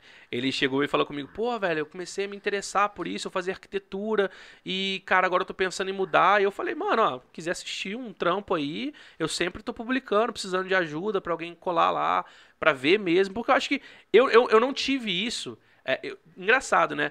Eu, quando eu saí da faculdade de publicidade, a primeira coisa que eu queria era fazer vídeo publicitário, era entrar dentro de uma produtora e sacar como é que era um set de filmagem. É. Cara, eu nunca, até, até real, até duas semanas atrás, eu nunca tinha tido a experiência de um set de filmagem de publicidade. Nunca tinha tido. E foi uma parada que demorou muito pra eu, pra eu ter. E por que, que eu não. Eu fiquei perguntando, pô, por que, que eu não tive? Conheci a galera, o Pianta foi um dos meus professores, o Kiko e tal. Mas nunca rolava uma oportunidade, tipo assim, pô, eu, eu, eu vou colar lá. Cola aí pra ver. Até minha também, às vezes eu perguntava, falava, "Ô, quando é que vai ter uma produção? Mas acabava que nunca chegava. E eu também ficava naquele saco, pô, ah, já perguntei pros caras, né, velho? Não vou perguntar de novo e tal. Com medo de ser chato também, às vezes, da pessoa falar assim, porra, eu não vou dar abertura pro cara que vai virar meu concorrente amanhã. É, é foda. E assim, tá? existe. Não, eu não julgo isso. Eu não, não é meu jeito de trabalhar, mas eu não julgo. E aí, cara, na semana retrasada, eu tive a oportunidade de ir com, com o Pianta, com o Tawai com a Vagalume, é, em São pessoal Paulo. da Vagalume é foda. Foda, os caras são Gosto foda. caralho desse Ah. Pianta, velho, é meu, meu ídolo de fora aqui, junto com o Kiko. É, e eu peguei uma carona com ele indo pra São Paulo. E quando chegou lá, ele me chamou pra poder participar é, do trabalho lá que eles fizeram. A gente tava filmando um refrigerador e um aspirador de pó. E a primeira coisa que eu, eu fiquei assustado que tinha uma equipe só pra montar luz, tinha uma equipe só pra poder montar câmera, tinha o Tauá, que tava lá de assistente de direção, olhando como é que tava as coisas fazendo. O Douglas da Ubey tá lá fazendo um áudio, tá lá ainda? Acho que não. A última vez que eu fui, ele tava lá fazendo um áudio lá. Acho que não, ainda não. Não sei se tá ainda lá, né? Tinha o Tauá só tauazando lá. Não, o Tauá, o Tauá eu acho que tá viajando agora, mas eu não sei pra onde não. Aí eu sei que, tipo assim. Mas ele Quando parou eu de che- viajar algum dia? Não, ele tá sempre viajando. A moto dele tá sempre ligada. e Ah, aí eu gente sei, cara, que quando eu cheguei no, no- no lugar. É, e aí eu vi essa equipe muito grande. Eu vi o Pianta sentado numa cadeirinha assim, ó. Só com um monitor na frente dele de bracinho cruzado, olhando e falou assim: essa parada aqui pode vir mais pra direita, papapá, papá. E, eu, e aquilo eu falei assim, maluco, velho. A gente chegou lá 8 horas da manhã. Começamos a montar tudo. Primeiro hack. As paradas já ficaram prontas, tipo assim, 9. O primeiro hack que a gente deu foi 11 da manhã. Caralho. Pro primeiro take. Se fosse a gente chegando com a nossa câmera de lá, irmão, bota essa frigideira, bota esse refrigerador no meio do, do bagulho aí. Deixa eu fazer o glide agora daqui de trás. Liga. E a Começa. gente. Ih, irmão, meio-dia a gente ia ter terminado de filmar o, o aspirador de pó junto. Tinha botado o aspirador de pó do lado do refrigerador pra economizar tempo. E ali eu vi uma parada de set mesmo de filmagem que eu falei: caralho, velho, olha o tempo que a gente demorou pra poder fazer um take. Mas aí quando, você, quando eu olhei o take no monitor de referência, eu falei assim: É um take só. Não precisa nem de fazer mais um. Mano, take só. é vai e volta no, no, no slider ali, ó. Acabou. E aí eu olhei aquilo e falei, caralho, doido. Aí vamos pro segundo take, mais meia hora. A gente terminou de 11 ali pra poder fazer o refrigerador, umas 4 da tarde ainda tinha que fazer o aspirador de pó, mano. Eu falei, isso vai dar merda. Mas eu tava vendo como era tudo muito mais fácil depois. Uma vez que setou a luz, que a galera já entendeu qual que era o, o- o coreto ali, montou na sala rapidinho, olhou tal, dedicou, viu no monitor de novo, acertou a parada, acertou uma vez, acertou, foi tudo. E aí eu falei, cara, é muito diferente de toda uma experiência que a gente já teve é, de da gente mesmo fazer todo esse trabalho. Então, pô, eu levei todo esse tempo pra poder olhar pra uma parada, tipo, seis, lá se vai seis anos de formado, pra poder olhar pra uma parada hoje e falar assim, mano, eu faria isso, numa boa. Como diretorzinho, assim, olhando, eu faria isso numa boa. Não, não numa boa no sentido de ser fácil, mas no sentido de, tipo assim, eu ficaria feliz e contente com a minha profissão fazendo somente isso no, no, no diretor. E não, às vezes, tendo que, pra, pra empresa aqui de fora, como a gente faz, ter que fazer todo o processo. Então, você imagina, é, sete pessoas envolvidas no projeto só no dia da captação. É, mais toda a equipe da, da produtora, mais a galera de edição e pós-produção. Quanto que não rolou num trampo desse? É, pois é. E Na aí, verdade, isso aí é o jeito certo. sim, Só que nem sempre tem orçamento pro negócio desse. mas aí o, eu- o meu ponto é: as pessoas querem tudo isso de um cara, às vezes, que é a gente que vai levar tal uma câmera, um jogo de luz, alguma coisa, eles querem a mesma coisa. Vou, te- É. vou vou fazer um, um aspas aqui, pô. Até o Wallace mandou um abraço pra você aqui no chat aqui, o Wallace. Meu Lucas. amor. É, mandou um abração pra você aqui. Nem ele falou alguma coisa do tipo que te ama lá. Alguma coisa ele falou. É muito amor envolvido. Ele falou que um cara ligou pra ele, um, de uma cidadezinha, o Thiago, o Calango sabe dessa história. O cara ligou pra ele, pô, cara, você faz vídeo aí e tal, não sei o que. Ele falou, pô, faço. Quero fazer o, o clipe de uma banda aqui, cara. Um cara mais coroa, e ele tava meio que patrocinando uma banda da cidade dele lá. Quero fazer o vídeo dos meninos aqui e tal, mas eu quero fazer um vídeo pica, quero fazer um clipe foda. Aí, tipo assim, eu não quero esses. Já viu? Ele pegou referendo daqueles vídeos de casamento antigo, né? Não é esses vídeos igual de casamento aí, com as coisas meio paradas. Eu quero um vídeo, assim, maneiro, com a qualidade boa. Não, não faço, tal, não sei o quê. Falou, vou te mandar, vou te mandar uma referência aqui do, de umas imagens que eu gosto, de uns vídeos aqui. Vê, aí eu quero fazer desse jeito, tal. Falou, perfeito, pode mandar pra mim. Aí chegou o vídeo lá. Era o filme do Batman. Mano, já chegou pra mim uma parada muito parecida com A- isso, velho. A Wallace falou assim, puta que bom, o cara mandou o vídeo do Batman. Pera aí, o Wallace falou, foi no Google, perdi um tempo, cacei cenas de bastidores, pegou tudo, aquelas, cenas, aquelas fotos que a galera tinha de longe, com, porra, com, com guindaste, com, com, com grua pra caralho, aquelas luzes foda, 40 pessoas no set, assim, pegou, mandou pra ele, fala, então, olha só, isso aqui é o que tem numa cena dessa que você mandou. Se você quiser, eu faço pra você, dá uns 200 mil. Ele tinha que ter pegado o orçamento do filme do Batman e falar assim: olha, esse aqui foi o orçamento do filme. Como é que a gente pode chegar perto desse orçamento pra gente Ah, poder porque fazer? tem, Lógico, tem é. esses Porque clientes o pessoal vê noção essas também, né? imagens e fala, pô, que imagem Mas legal, já cara, eu rolou, quero já, isso rolou, já rolou comigo mesmo, só que foi numa Sua- academia. Sua câmera faz essas imagens aí? O pessoal pergunta assim, sua câmera faz essas imagens? Foi na academia que ela chegou e falou assim: pô, a gente quer fazer um vídeo assim, bem simples e tal. É, não é muita coisa não e tal, mas eu vou te passar um vídeo de referência, era um vídeo da Nike. Aí eu, Caralho! aí eu olhei assim e falei, porra, não é Nike. muito, não é muito complicado. Aí quando você, mano, só, só na primeira cena era uma mulher num corredor com tanto varal de LED, velho, vermelho assim, e a mulher no meio, eu falei assim, olha, vou te mandar uma, o o preço aí do AliExpress de um bastão de luz aqui nessa cena aqui, a gente tem pelo menos uns 18. Ô, mano, só ali, cara, já dava, tipo assim, 9 mil reais, 10 mil reais. E, mas, mas eu acho muito que, tipo assim, lógico, a galera não tem noção. É, é. Mas, pô, tem que É, ter imagina maldade, um velho. corredor, bota uma câmera boa Tem ali, que ter uma, maldade. uma luz. Não, pô, isso, vai me mandar um vídeo da Nike, mano. Porra, manda da, Reebok, sei lá. Diminui um Mesmo pouco assim, o padrão. tá doido, diminui um pouco, bota da é a mesma empresa lá. que faz. É, É, bota, bota, sei lá, manda da Puma que eu fico mais. Da Nike, mano. Tipo, essa pessoa high Cara, level mas olha só, total. você tá entrando numa seara interessante também, que é a parada da, sobre, da sobrecarga que a gente também tem. Sim. Quando a gente assume esse rolê aí. Porque, tipo assim, os caras exigem uns negócios E, por exemplo, a, a cultura americana, por exemplo, é totalmente nessa mão que você tá falando aí. É uns caras que. Se é, profissional de edição, se o seu trabalho é sentar aqui editar. O cara vai chegar lá, abrir o Premiere, editar o vídeo. Acabou? É isso, velho. O cara não tá preocupado com. Pera, deixa eu ver a estratégia de lançamento da rede social. Deixa eu ver quanto que vai botar isso aqui. Não, mano, para do cara editar. Acabou. A gente aqui não, velho. A gente assim, você desde o atendimento é você que faz, velho. Você atende, você brifa, você faz o, o processo do. Ah, o storytelling vai ser assim. As reuniões de estratégia. Reunião, reclamação, o cara que não entende o bagulho. Cara, eu- outro dia, velho, a gente teve um rolê. A gente foi. Outro dia, não sempre. Não, não, mas é porque esse foi bem recente. Um cliente nosso, cara, tava fazendo um negócio. E aí, tipo assim, ele não queria falar do nicho dele porque ele queria apresentar o conceito primeiro. Uhum. E aí falei assim, pô, beleza, a gente fez um vídeo pro cara, pro conceito e tal. Só que eu dia falei assim, cara, a gente precisa também, é, em algum lugar da postagem, quando você for bo- botar esse vídeo em qualquer lugar e tal, tem que ter algum lugar mostrando o seu nicho de mercado. Tem que, Porque um assim, tem que dar uma direção. é, porque assim, o roteiro tá ótimo. Tipo, a- as suas falas ficaram ótimas também. O vídeo tá falando o conceito que vocês querem, tá?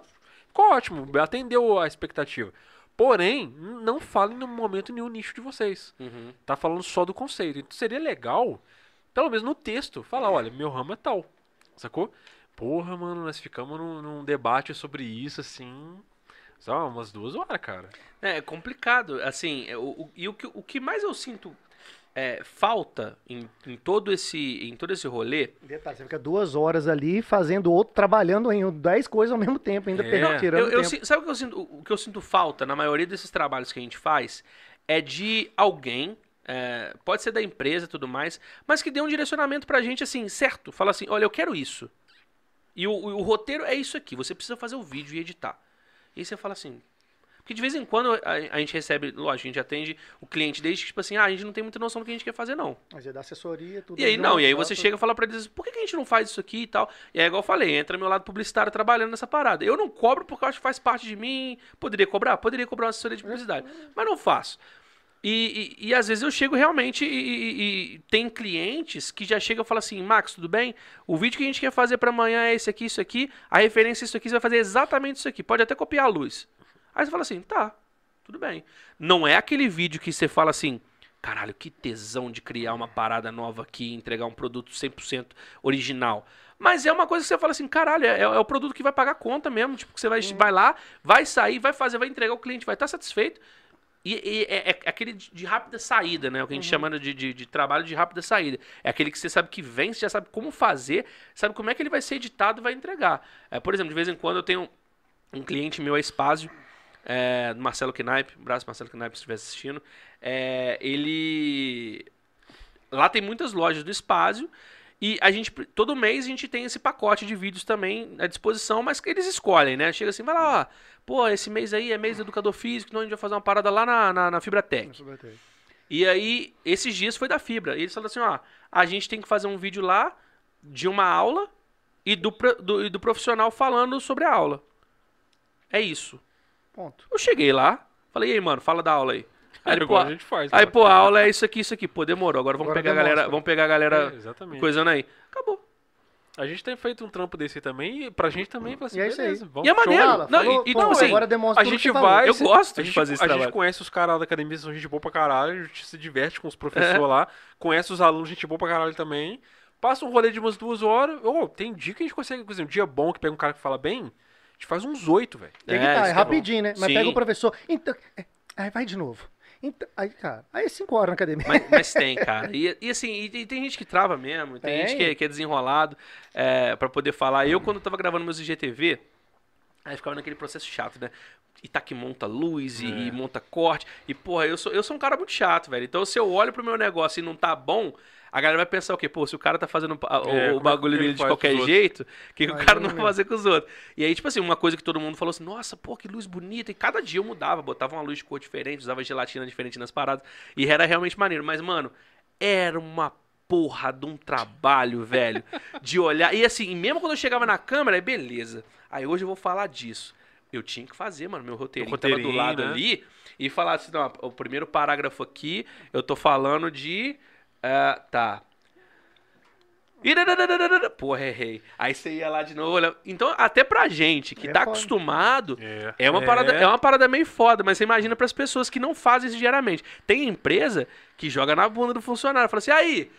A pessoa chega lá de É, manhã, é. porra, cara, três aulinhas hoje vai embora. Fala, aí não, vai ter não, vai chegar um cara, vai te gravar aí. A pessoa chega e não tá nem sabendo Não vou ter que o falar que, que pra vai uma rolar. câmera. Acabou. Ih, irmão, pô, já teve várias vezes falando assim, ah, eu vou falar? O quê? Eu falei, ô irmão, se não falaram pra você, não falaram pra mim também não. e não falaram pra você, não falaram pra mim também não, brother. Aí, pô, mas não me falaram que eu Vou tenho ter que que ser fazer nada. redator agora também. Aí, então, aí você chega olhando a mensagem do WhatsApp, ó, você vai ter que falar de, de cardio. Mas o que é de cardio? Ah, mano, se vira. Pô, cara, mas ver. você sabe um negócio que a gente fez uma vez que funcionou bem pra caralho e vai parecer bem ridículo? A gente pegou um cliente uma vez que, assim, o cara, o cara manja, ele já, já tá acostumado a falar com o canto, mas não sei se ele tava nervoso, porque tava acostumado a trabalhar com outro moleque fazer coisa pra ele e tal, a gente tava quebrando um galho. E ele travou pra, falar um texto relativamente pequeno, pra, fazer um, um, um patrocínio de um vídeo de- que é 30 segundos, menos de um minuto, sei lá. Cara, eu peguei a, a redação que a gente fez pra ele, sacou? E falei assim, cara, eu vou ler a frase por frase pra você. Você não tira os olhos da câmera. É, você- você não sai da Você só posição que você escuta, tá, conta até mas dois e age fala. naturalmente e você vai repetir a minha entonação. Aí fala, taranã, taranã, taranã, cara. Taranã, taranã, taranã. Taranã, taranã, taranã, taranã. Aí o que, que eu fazia? Só que eu gravava isso com mais de um ângulo. Então quando ele trocava a frase, trocava o ângulo, você não sentia o corte. Ah, aí. E Sacou? com A imagem, de, magia e com do imagem corte. de preenchimento. A tá magia falando. da edição. Sacou? Cara, aí, aí sim, ele, ele, ele fez. Falei assim, ah, não sei. E tem o teve o dele. O vídeo que a gente gravou dele, assim, tipo, normal, foi um vídeo bitelo, quase 20 minutos, ele tentando gravar um negócio. Esse foi gravado em um take. Não, assim, é, isso, é, isso é muito bom. O tempo que mas demorou. assim, é, e detalhe, mas isso você tem que ter ido trabalhar num dia que você tava com, com a paciência muito de boa, tava alto nível de paciência. Teve um dia que eu fui trabalhar, fiz uma parada, hum, também não vou falar nome de empresa nem nada, Ah, mas eu cheguei, mano, eu cheguei é, de saúde. Aí eu cheguei assim no dia pra trabalhar. Eu tava puto, com, eu tava puto não com fala, alguma coisa. Joe baixou o som do jogo, puto. jogo de É, vezes. não, mas tava puto com alguma coisa, mano. Que foi aquele dia que você sai pra trabalhar, fala assim, mano, tô tudo pra voltar pra casa, dormir, 11 horas da manhã.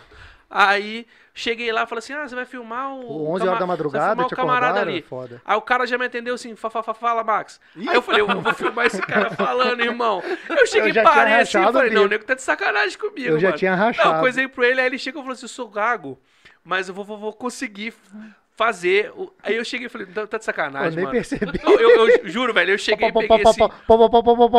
Fica Eu tranquilo. Eu cheguei, mano, eu cheguei e virei e falei assim, mano, são 11 da manhã, velho.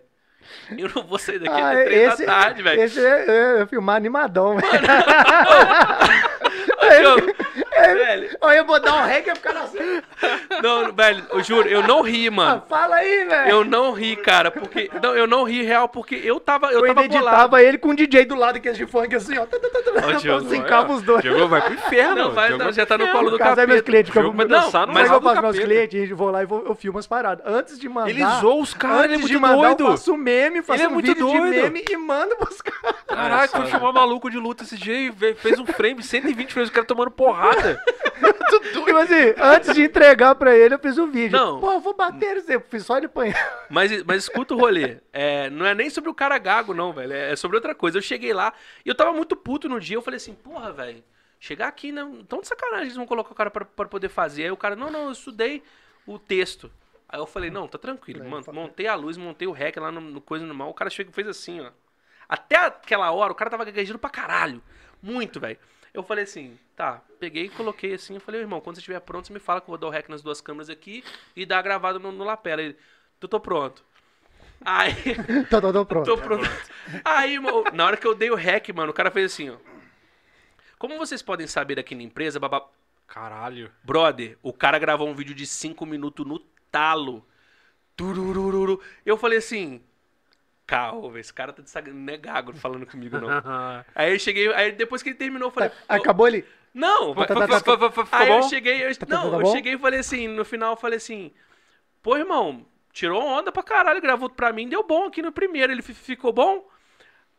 Aí você fala, não, você não é gago, não, para de graça, velho. Ele falou, não, não sou, só que eu estudei. Ele falou, aí ele falou depois, quando ele estuda, quando ele tem negócio Fica, memorizado. ga- é, fica gago Que ele não sabe gagueja. o que Eu falei assim, eu falei, vezes nunca- o cara, eu gaga, nunca o cara vi. é nervoso, né? O cara fica ansioso É, pra não, falar. então, foi por isso, tipo Não, assim. mas geralmente gago quando vai cantar no gaguejo, porque ele É. já sabe a letra, ele já sabe o que vai falar. E aí entra, na- é, entra nessa parada muito, tipo, do, do- do- Eu falei da questão do gago, mas pra falar da questão do preparo.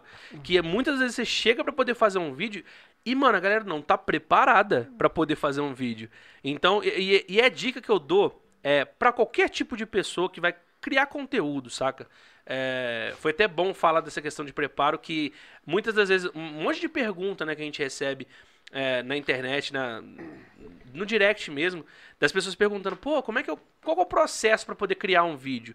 E muitas das vezes, cara, a galera não sabe nem por onde começar. É. E o grande lance, cara, pra você realmente começar a produzir um vídeo, tá no roteiro, velho. É. Tá em você, em colocar. Porque o roteiro Você nada mais você é. O roteiro nada mais é que você colocar as suas ideias num papel e falar com início, meio e fim. É você criar um texto, mais ou menos, realmente, do que você É. vai fazer. E aquilo te guia em todo o processo, cara.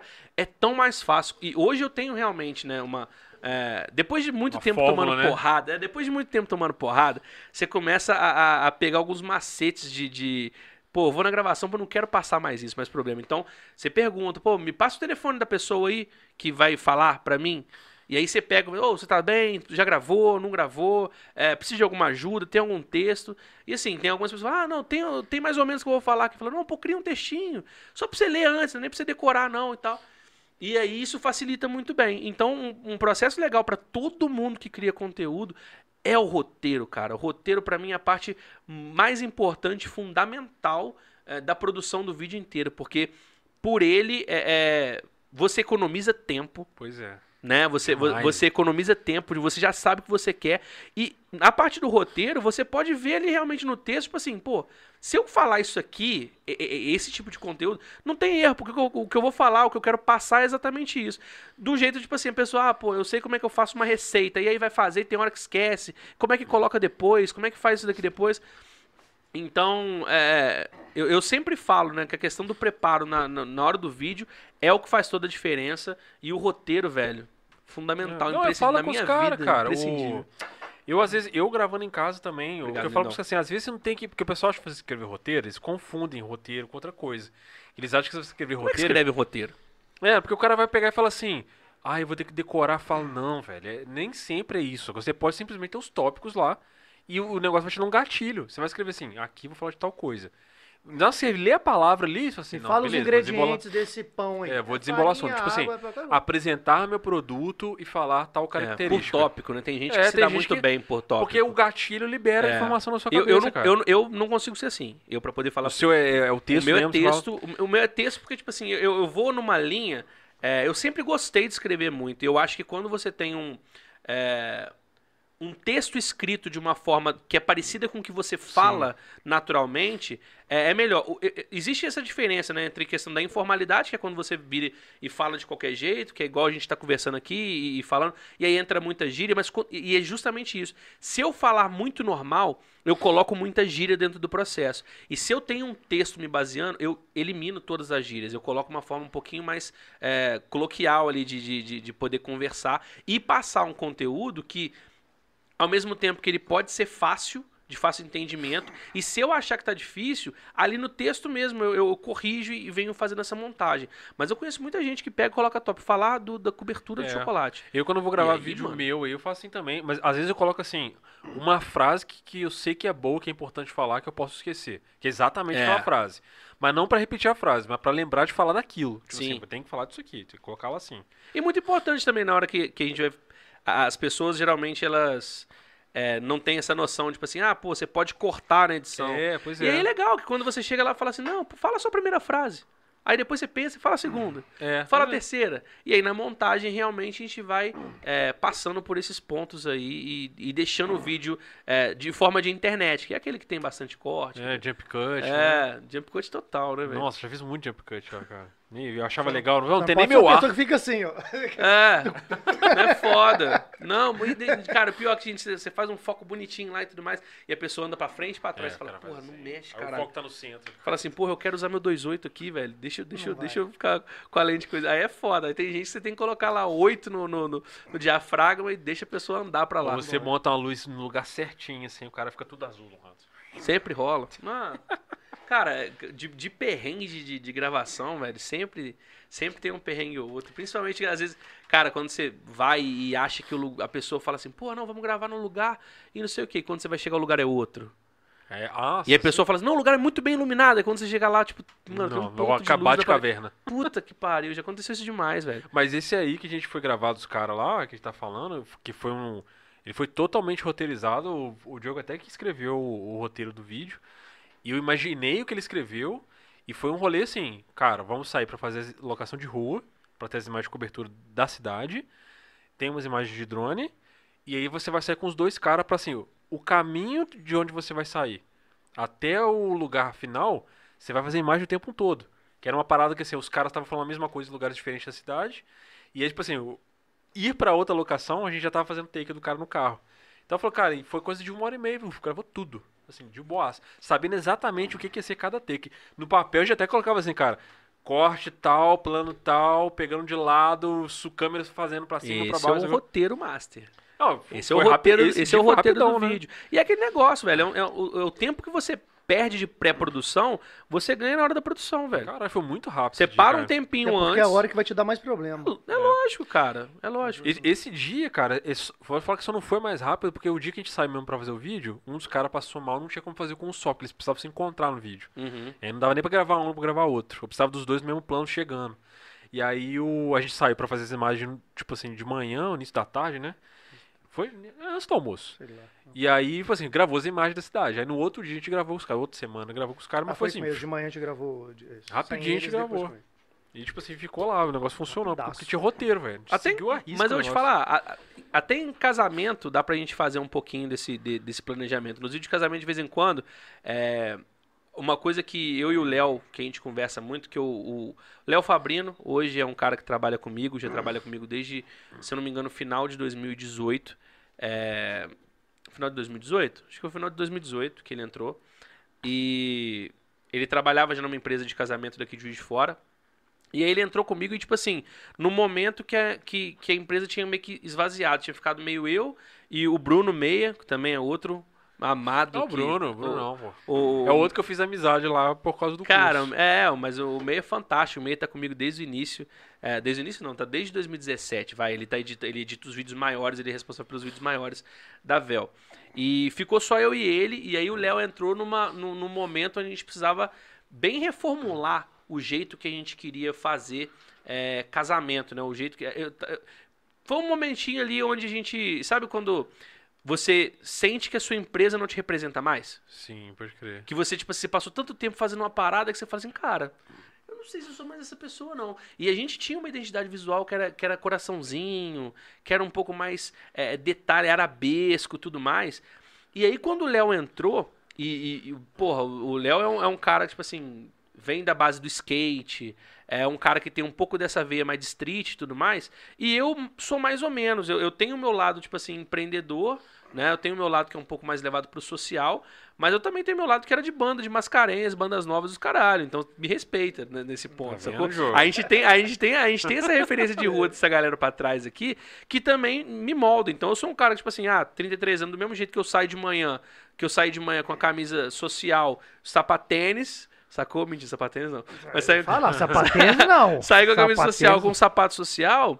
Eu sou o cara que de noite vai pegar, vai botar um boné pra trás, uma camisinha preta de banda, um, um Nikezinho no pé e vai embora. Então é, eu, eu tenho esses dois a- lados. Falando nisso, a Ana Paula Calisto elogiou seus novos looks aí. tá? Porra, não, que O isso, que ela velho. teve aqui, ela falou, você viu é que o seu agora? Ah, tá com- mentira, Ana Paula Sério? Calista pra mim é a musa da Sério, moda Ela fez uma avaliação completa do nosso look. Falou É que a gente- mesmo?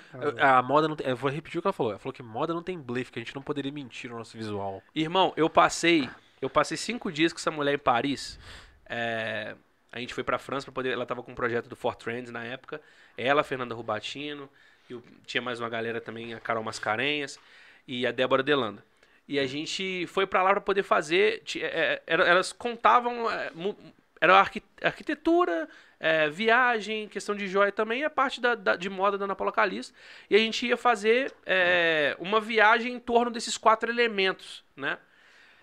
E teve um dia só, teve um dia específico que a gente foi gravar com a Ana Paula Calixto.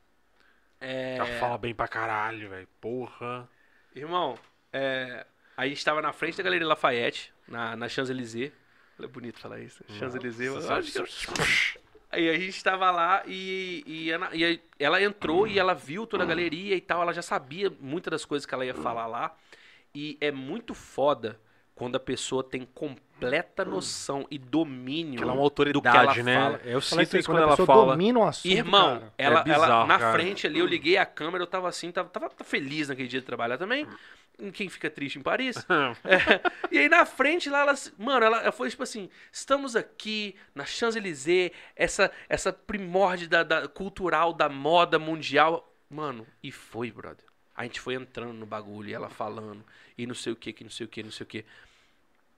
E eu tive uma visão de uma pessoa que entende moda, mano, de, de uma, de uma parada que foi surreal. Mas abre assim tua cabeça conversar com ela, né? Mano, nós não. eu nem total. sabia que eu queria saber aquilo tudo que ela Cara, me contou. O, o negócio é, é- é até mais que isso. É tipo assim, é, ela desbravando os contextos de por que, que a galeria de moda tava vendendo do jeito que a galeria de moda. Ela tava desbravando um novo consumidor de moda dentro de- da França, de Paris.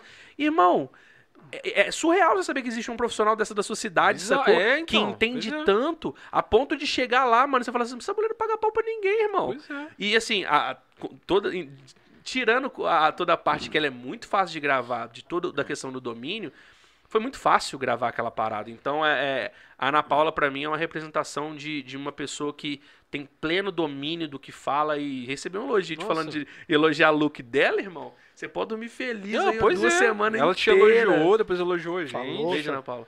E, e a gente ficou apaixonado nela, cara. Ela Ah, ela é sentou aqui, ela disparou falando, a gente ficou Fala assim, bem ó, pra assim. caralho, né? Não, a gente, eu e o Diogo ficou assim, cantado vendo ela falar, ela cara. falou, inclusive agora, depois desses novos looks, você falou que você vai casar rápido agora de novo.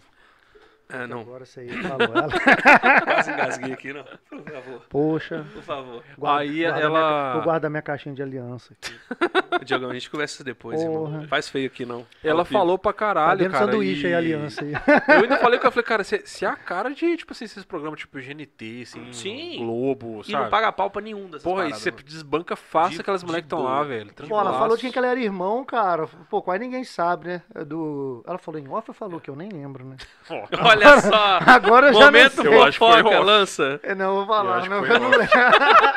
Ó, eu não lembro se ela falou Ela em até falou, off. eu acho que foi ela falou assim, tem um irmão famoso. É, acho que foi tem em um. Off. Ih, É. caraca. Então eu não lembro. Mas no off a gente conversa porque eu fiquei curioso. Mas me curioso. pergunta, se você me pergunta, não é fofoca, é informação. Você tá Ah, me é? perguntando? Eu sabia que, eu sabia que na Paula sabia Calixto tem dessa um irmão técnica famoso. Sabe Quem dessa- que era? Ó, ele tá perguntando, não é fofoca. Quem que é? Ó, estamos fazendo. de- estamos estudando aqui. Estamos estudando aqui definição de fofoca. Fofoca é quando eu chego te contando a história que você não sabe. Se Eu você lembro- me pergunta, é informação que eu, Eu fiquei sabendo que na Paula Calixto tem um irmão famoso. Quem que é? Ó, sério, é o, é o Neymar. ela, é, ela é irmã do O adulto Neymar. Ney.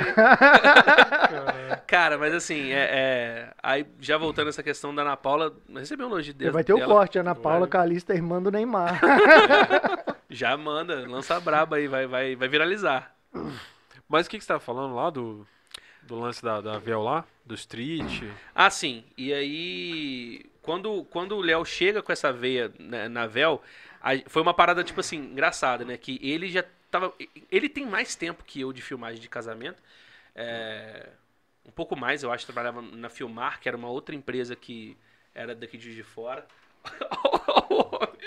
aí. DJ É, Calango. DJ Calango. Quer sentar aqui, Calango? Aí É, ele, não, ele trabalhava, ele trabalhava pra filmar e, tipo assim, um amigo meu indicou ele e falou assim: Ah, cara, ele não tá satisfeito da empresa que ele tá lá, não. É, ele quer buscar uma nova parada. Eu falei assim: Ah, mano, eu também tô afim de encontrar um moleque que tá com sangue no olho. Conversei com ele, eu falei, irmão, é, quer, che- quer chegar aí e tal, na Vel? E assim, é, a gente. Desde 2015, 2016, a gente começou a criar um nome realmente relevante é, na cena de, de, de casamentos de Juiz de Fora. E aí foi uma oportunidade legal pra ele, que eu queria ele. Eu falei assim, cara, eu te quero como fixo aqui. Eu te quero como parte da empresa mesmo. E a gente começou a conversar sobre isso, né? Sobre, sobre ele entrar como fixo mesmo na empresa. E quando ele entrou, a gente passou a debater como é que ia ser o estilo da Vel novo. E aí foi aquela parada que eu, que eu falei de, do- dos arabês que a gente tinha. E a primeira coisa que a gente fez, cara, foi fazer um, um, um, um- um rio de, de uns casamentos que a gente tinha feito, numa quantidade de casamentos que a gente tinha feito, e lançar uma identidade visual nova, que foi lançada em 2018. E, cara, quando a gente fez aquilo, mudou total a cara. A gente passou, parou de usar é, trilha que era uma trilha só por filme, que era tipo assim, ah, ela tem uma trilha pequenininha aqui, ela sobe um pouquinho aqui, ela dá uma tensãozinha e no final ela sobe. E aí ficava entre aquele, não, no primeiro aqui parte é o making off, a segunda parte é a cerimônia e quando estourar é na festa. E a gente parou, passou a usar três trilhas no mesmo vídeo de cinco minutos, sei lá. Caralho. E isso foi toda a influência que o Léo trouxe, ele é um puta editor, é, que hoje permeia o que é a Vel. Então a, a- galera chamava a gente, pô, vocês são muito doidão, mano. Vocês metem um, um funkzão no final do casamento. Eu falei, pô, por que não, mano? É assim que E a festa sempre, acaba. e a gente sempre prestou muita atenção. Realmente, a gente, a gente começou a usar mais a questão do lip sync, né? Então, tipo, prestar atenção na festa, ó. Porra, essa música aqui, nego tá cantando pra caralho, ó. Aí tem uma hora que a noiva tá cantando Beatles altão, papapá. A gente falou, pô, vamos pegar uma música do Beatles e colocar aqui, linkar com, com o que ela tá cantando.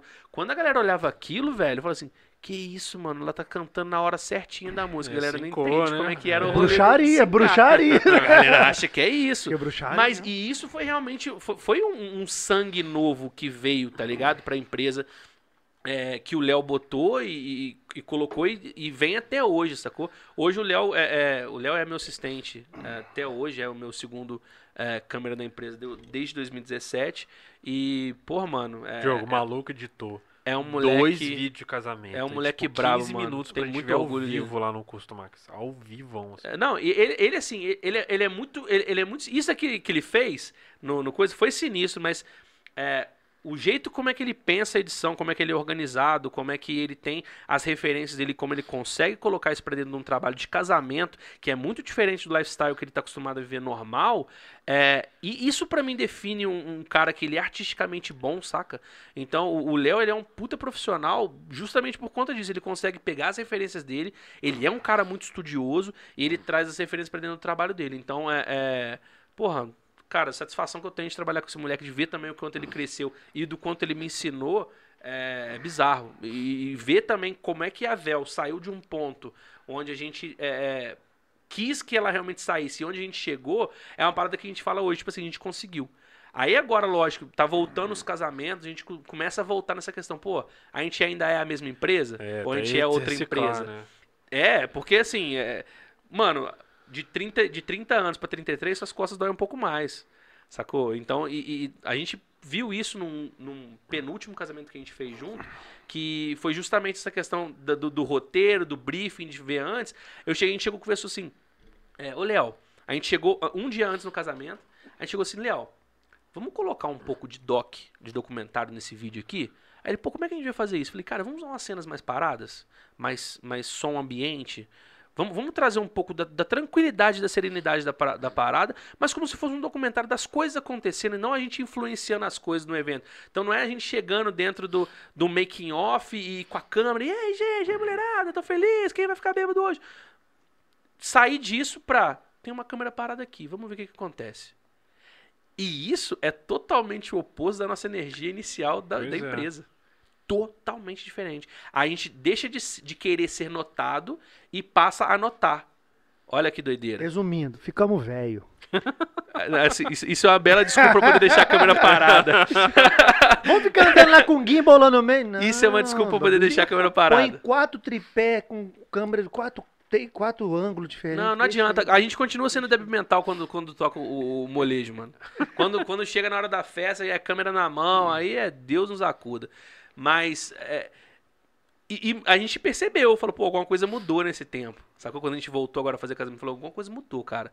Senti que a gente tá um pouco mais observador, a gente tá mais buscando alguma coisa natural que acontece do que realmente querendo fazer cenas. E, e- e existem, por exemplo, é, o Kenzie faz uma parada muito bem, que é a direção de, de, de modelo dele, por exemplo, quando ele faz um vídeo de casamento, é ímpar.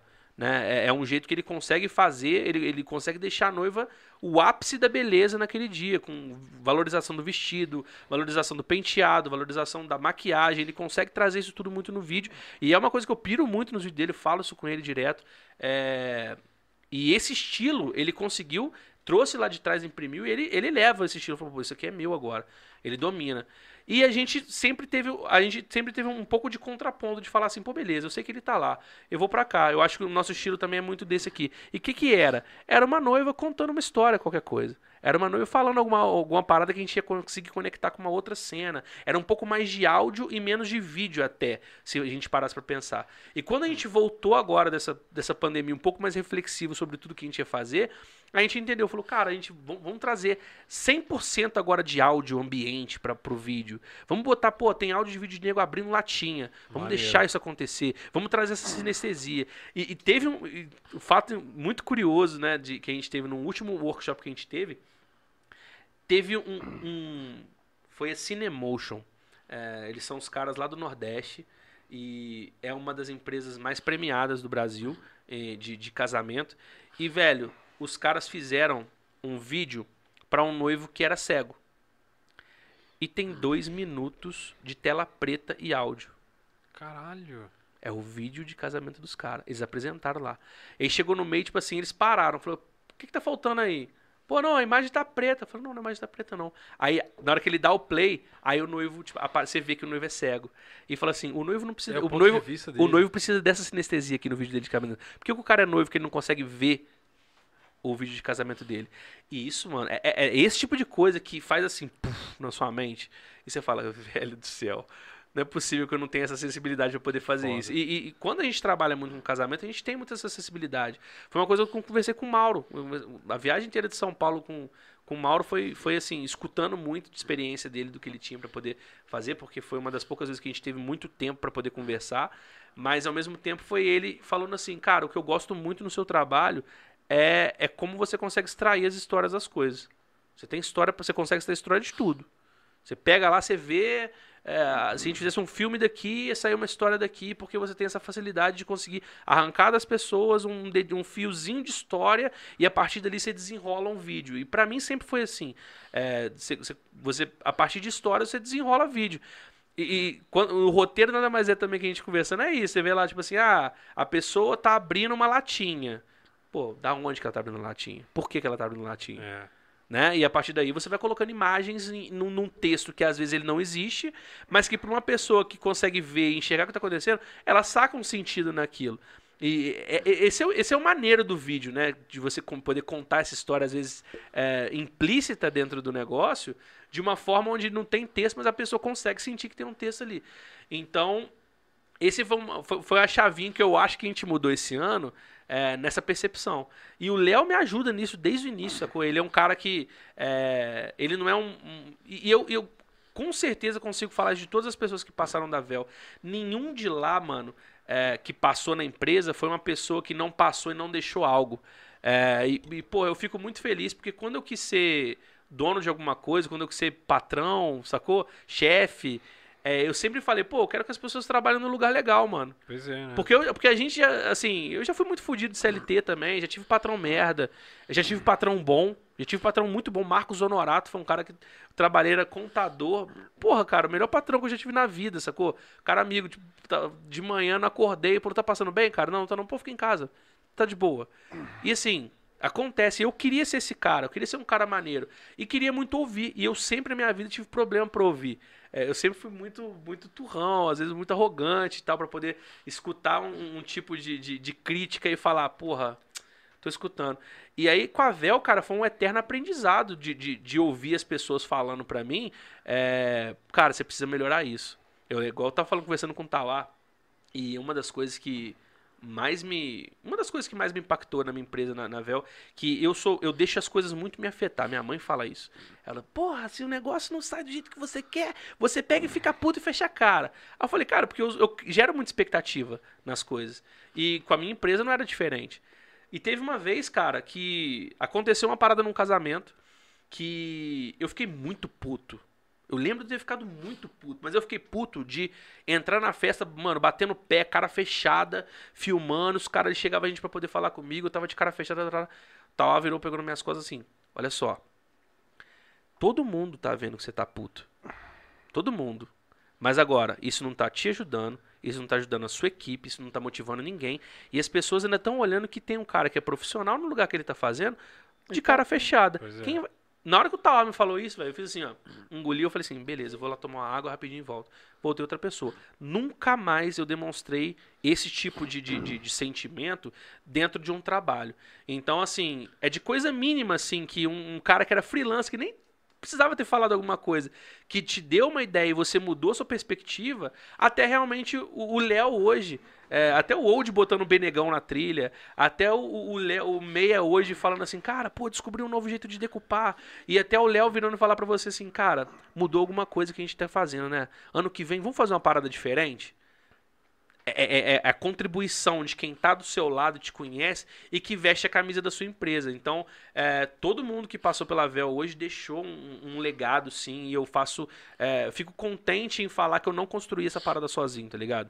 Eu não, não foi uma empresa que chega aqui que eu falo que eu bato, bato no peito e falo assim, não, pô, a Vel existe hoje porque eu sou foda. Não, mano. Eu, eu, eu, eu tive a ideia de, de, de criar uma parada, eu, eu tive o timing de fazer o negócio. Mas é basicamente igual a Apple. O, o Steve Jobs viu uma oportunidade no Steve Woz, que ele estava criando uma coisa que a, pessoa, a galera precisava, e a partir dali ele deu os inserts, ele foi cutucando até a parada sair. É, mas sem a equipe que estava com ele, ele não tinha feito mão, porra não nenhuma. do lugar. Ele não tinha feito porra nenhuma. Então, eu, eu assim, eu, eu consigo ver isso de uma forma humilde de falar, cara, todo mundo e cada um que participou da minha empresa, que é, me fez chegar aqui, teve uma participação não só simbólica, mas teve uma participação efetiva, sacou? De, que deixou uma marca, é, deixou um legado, deixou é, alguma coisa pra frente, sacou? E eu acho que até hoje, conversar com todo esse, essa galera de não ter problema com ninguém até hoje é uma parada muito maneira, porque nunca fecham portas, né, Não, velho? é, não, E a galera tá assim, sempre cara. aí. Então, muito obrigado a você que trabalhou na Vel até hoje. Pô, eu, eu acho essa sua, essa sua mentalidade muito foda, cara. Porque, pô, você é um cara que tá com a mão, assim, todo mundo que, que a gente conversa e que a gente conhece paralelamente você, fala- todo mundo fala a mesma coisa de você. Ah, Max a gente boa pro caralho, estende a mão pra gente. Se tiver Dá pergunta chilique de vez em quando, mas gente boa. Falaram que você dá uns chilique. Mentira, mentira Ó, falaram. eu vou querer saber quem foi. Mentira. Eu vou falar quem foi. Foi o né? Diogo mesmo falou. Foi É, eu. foi o Diogo. Mentira. Eu Me abandonou. Tirou uma foto minha 13 anos atrás, nunca mais voltou pra tirar uma foto minha, velho. Nunca mano. mais. Como Aquele- que você foi parar naquele rolê lá? Eu acho que É foi. mesmo, velho. Como Você surgiu lá do nada, tava no, ca- no camarim. Cara, sabe o que, que Tu Outro tirou dia, uma rolou? foto outro dia eu tava pensando nisso e falei assim, cara, como é que o Max tava naquele Mas, dia? não, vocês não lembram, mas o. o- é, Tava você e quem? Você eu e o G. cara. Você e O G, G. então, A eu gente, lembro. fez os- a gente fez um material pra vocês da Taz naquele dia no German. Foi um show que vocês fizeram. E de manhã a gente fez umas fotos pra Samba de Louco. A gente saiu de lá direto e a gente foi fazer umas Ah, fotos esse pra dia Samba do dia vocês foram fazer um vídeo pra gente, né? Foi, ué. Ah, Foi pra um Tazo. clipe ao vivo. Verdade. Foi, Foi, uma aquele. música. É. Acho que é da Bonitinho. Não, assim. Não. Foi do, do show mesmo, do É, aleatório. gente- É, foi aleatório. A gente botou uma música e fez um show de vocês. Acho que foi uma parada Porque assim. vocês viram a gente trabalhando no cultural. E aí vocês falaram, pô, vamos fazer um vídeo nosso uma vez. Aí o Bruno. Ó, o Max fez o primeiro vídeo nosso. Você não Ó, pôde ir. Você não pôde ir. Ó, o Max, o. O G. Ah, eu lembro. Cara, foi o aquele G- acústico dentro Foi, do você estúdio acha do que não cultural. poderia ir no dia, alguma Exatamente. O G tipo. fez uma missão com a gente, filho. Ô, mano, Ele entregou um aquele vídeo de vídeo é 24 foda, horas, eu, tá? falar, eu, eu tenho aquele vídeo é, no meu Vimeo.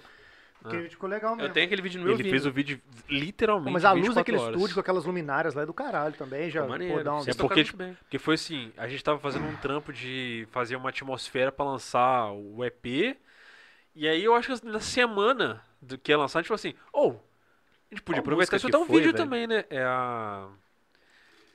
Caralho, como é que chama a música, Ju? Aquela foi Me a diz- Me Diz. Me diz. Me Diz Acústico. Aí. Aí, eu, qual que é o meu símbolo do YouTube? Até hoje, ó. Olha aí. Ah, é a fotinha. Não sei se ela abre aí não, mas é essa aí. Não, eu tô ligado com o que é. Eu lembro exatamente, velho.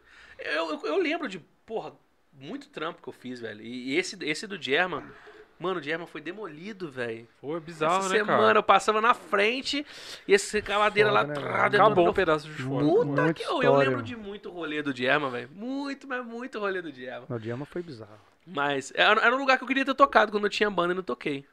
Eu sonhava A tocar gente no... pegou. é, o- o- Eu tenho uma história muito engraçada. Eu sonhava em tocar lá. Depois de anos e anos e a gente conseguiu tocar lá, cara, junto com o Strike. Era o Strike, depois era a gente. A banda que eu tinha com o Baludinho. Aí, conhece o Baludinho? Conheço. Conheço, o Baludinho, né? Aí, beleza, a gente tinha um, pô, moleque pra caralho. Tinha uns 30 anos. 32, era moleque. Era Mas era moleque. moleque. Era ontem. Lembro como se fosse ontem. Não, era molecão, pô, tinha uns 29. Aí, cara, beleza, o Diama lotado, velho. Sei lá, 3 mil pessoas, porque na época qualquer coisa o Diama lotava, velho. Aí o Diama lotadaço, o Strike acabou de tocar, pô, maneiro, aí entra a gente. A gente entrou, pá, um, dois, três, começou. Na hora que o Baludinho foi, foi, foi cantar, assim, primeira, primeira, primeira voz que ele foi dar, ele foi cantar, ele engasgou e vomitou e saiu correndo do palco. Caralho, velho. Ele tava tão nervoso que ele, que ele foi puxar o ar pra cantar, ele engoliu saliva, engasgou, Nossa, mano. vomit, saiu vomitando. Puta que Cara, e a pariu. gente tocou a música inteira, assim, esperando ele voltar, e não voltou. E aí? Ele não voltou. Acabou o show? Acabou o show. Chama o Não, Marcelo cara. de novo. A gente tocou a música inteira, sei lá, três minutos e meio e nada. Aí acabou a música, foi o instrumental da música. Falei, caralho, que boa, assim, com vergonha pra caralho. Moleque, velho, com vergonha pra caralho, diamo lotado, não entender nada. Aí acabou a música, ficou quatro, quatro bro no palco assim. O que, que a gente faz, velho? Meu primo tinha 15 anos, que era outra guitarra, eu acho que eu tinha 18, um negócio assim. O Baldinho já tinha uns 42, né? É que fode os outros, né? O Bruninho na bateria, a gente tinha 18 também. Já era moleque, ficamos assim, cara, cabaço pra caralho. Fudeu, velho, fudeu. Aí ficamos mais um minuto lá em silêncio. Aí ele entrou, aí ele voltou. Vai de novo. Essa, essa época de. de- Aí depois me perguntar o que é aconteceu. foda. Ele contou que na hora que ele, que ele foi puxar, ele tava nervoso, muito saliva na boca, já viu que você engasga. Saliva, ele engasgou, aí tentou fazer assim, aí veio, veio vômito, né, que foi, sei lá. Aí, A gente teve um rolê também. aí ele saiu cara- assim com a mão. Os caras botaram a gente pra abrir o show do Fresno lá.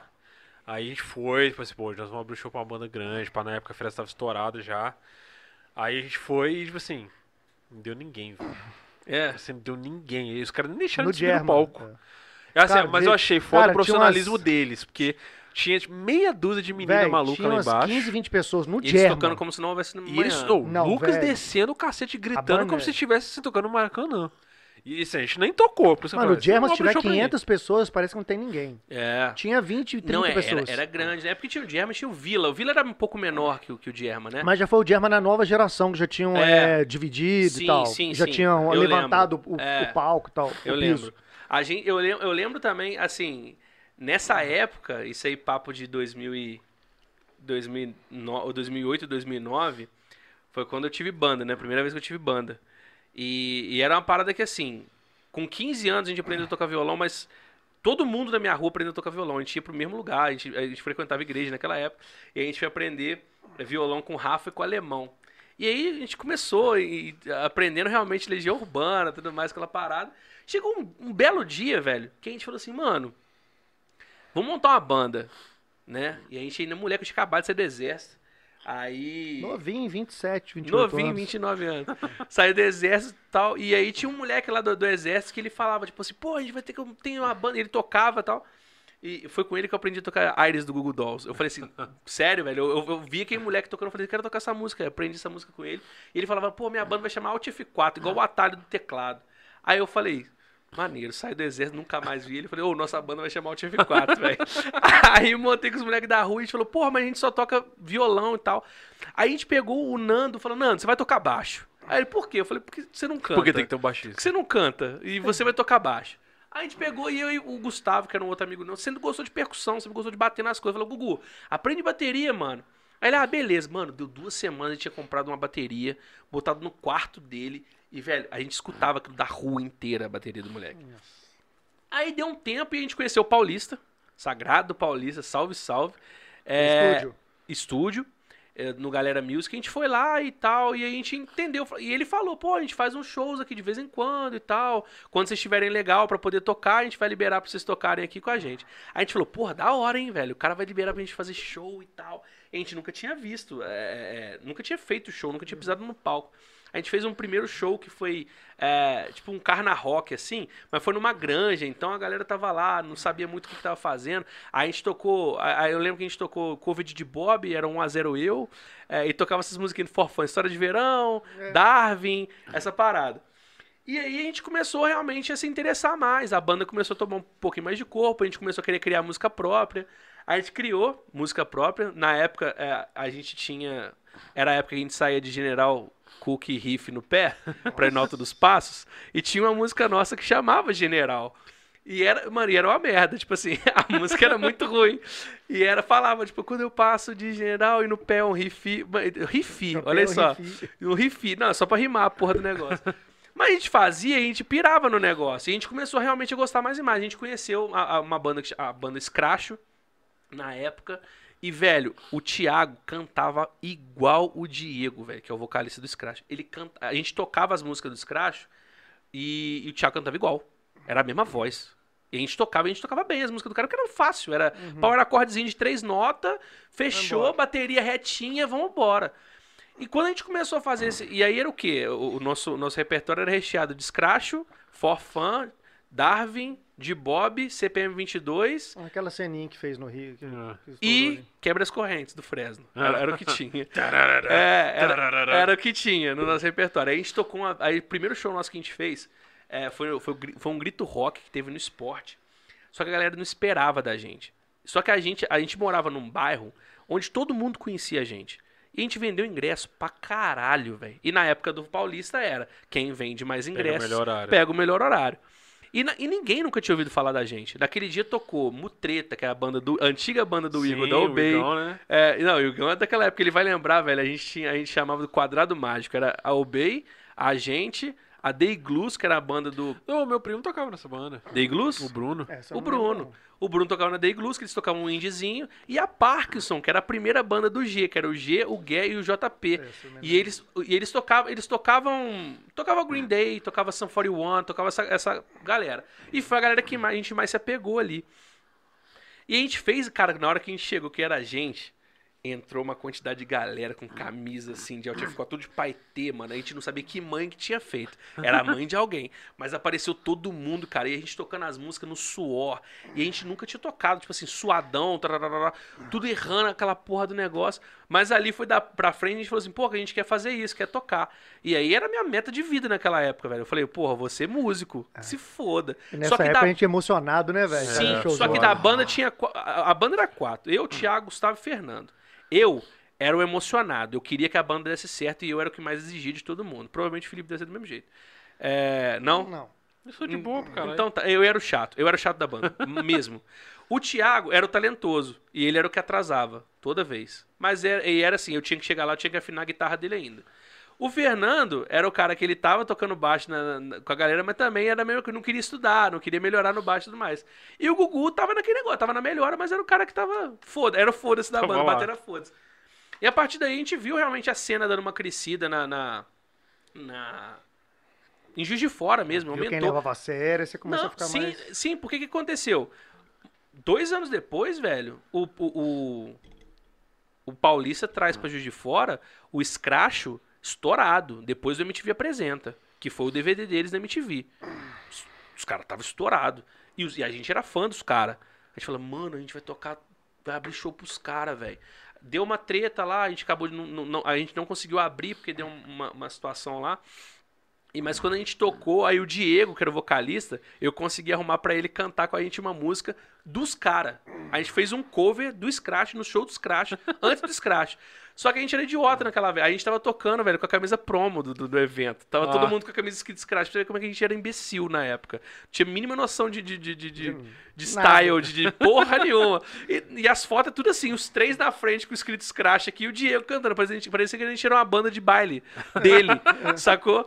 E assim, dali pra frente a gente falou, pô, velho, maneiro, dá pra gente começar a desenrolar. A gente fez mais música própria e eu sempre achei que eu ia estar colocando. é, eu falei, pô, agora a gente vai fazer um clipe. A gente vai aparecer na MTV, mano. É agora, é a hora que a gente vai fazer essa parada. Aí no dia a gente gravou três músicas. A gente gravou um EP com três músicas, lançamos as músicas. Aí depois disso a gente tocou com um de Bob, aí a gente tocou com o Forfã, a gente abriu o show pro Forfã no Mascarenhas. É, E aí quando a gente pegou as músicas pra poder jogar na rádio, no dia que a gente tava na rádio, o Thiago recebe um e-mail falando assim: "Porra, velho, foi aprovado pra trabalhar nas americanas.com lá no Rio de Janeiro". Isso foi papo de 2012 também, assim que eu tinha entrado na faculdade de, de, é, publicidade. Hum.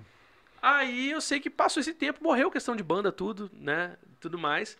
Mas eu ainda fiquei naquela parada. Aí quando eu comecei a fazer clipe, logo depois eu conheci a Cravo, que é a banda dos meus amigos, meus irmãos Pablo, Cadinho, do Neném. E a- eles estavam com um trabalho muito conciso É. de, de, de banda mesmo. Eles estavam com um projeto de banda. Não é Era- era- Vitinho, né? é, não, mas era, era aquela parada no de, começo, de né? profissão mesmo, no início e tal. A gente fez os primeiros materiais. E aí, por final, quando a gente é, é, tra- tra- foi trabalhando os próximos clipes, eles sempre faziam com, com a gente. É, Bom Dia é, foi pra Multishow, foi pra MTV. E aí foi a primeira vez que eu vi meu trabalho na televisão, tipo assim, cara, diretor, Maxwell Costa. Aí eu falei, mãe, olha essa porra aqui, velho. E aí, e aí engraçado como é que. TV. Engraçado como é que a parada vira, né? Não, depois disso foi maneiraço, porque é, é, eu tirei minha cara do casamento, né? Falei assim, pô, o Max existe fora do casamento. Ele, ele é uma pessoa que ele faz outras paradas. E até fiz uma, uma apresentação, depois voltei no SES, na faculdade, para poder apresentar realmente um trabalho sobre eh, essa questão de como é que foi uma produção de, de videoclipe pra televisão. E aí aprendi coisa pra caralho também, que você tinha que entrar na Ancine pra né? poder negócio de, de- E é uma merda quando você vai colocar pra televisão, você tem que pedir. Até hoje, você vai fazer um comercial pra televisão, tem que tirar o IPB, tem que tirar toda a parada lá. Coisa que eu não sabia. Quando vai subir música, né? Esse, esse RC. É, e aí, tipo assim, é uma parada que você vê como é que sua vida muda 360. Então, antes eu, tipo assim, fazendo casamento, o- dentro do mercado de casamento existe também as premiações e tudo mais. Fala assim, pô, não, quero ser famoso nacionalmente. né? Aí quando você olha, você tem um vídeo seu na MTV, na Multishow, maior canal de música do Você Brasil. tá em outro lugar. Ah, no Bis, não? O Bis é da Multishow? Tocou, não, tocou, no, tinha, o- ah, não sei se foi o VH1, ah, é Não, foi- eu, vi no, Multishow. eu acho que eu vi foi, no é, foi no Bis. No Bis. Bis no, no, no- E na MTV também que ficou. Ficou lembro. Bis é um canal ou o Bis é um programa dentro de um canal? acho É que um Bis é canal. um canal. É um canal. Canal, né? É um Acho canal. Mas tocou, tocou nessa parada toda. Pô, os moleques arrebentaram. E foi um clipe que foi do caralho também fazer. Ele foi, foi gravado em quatro planos. São quatro planos sequência o, o clipe.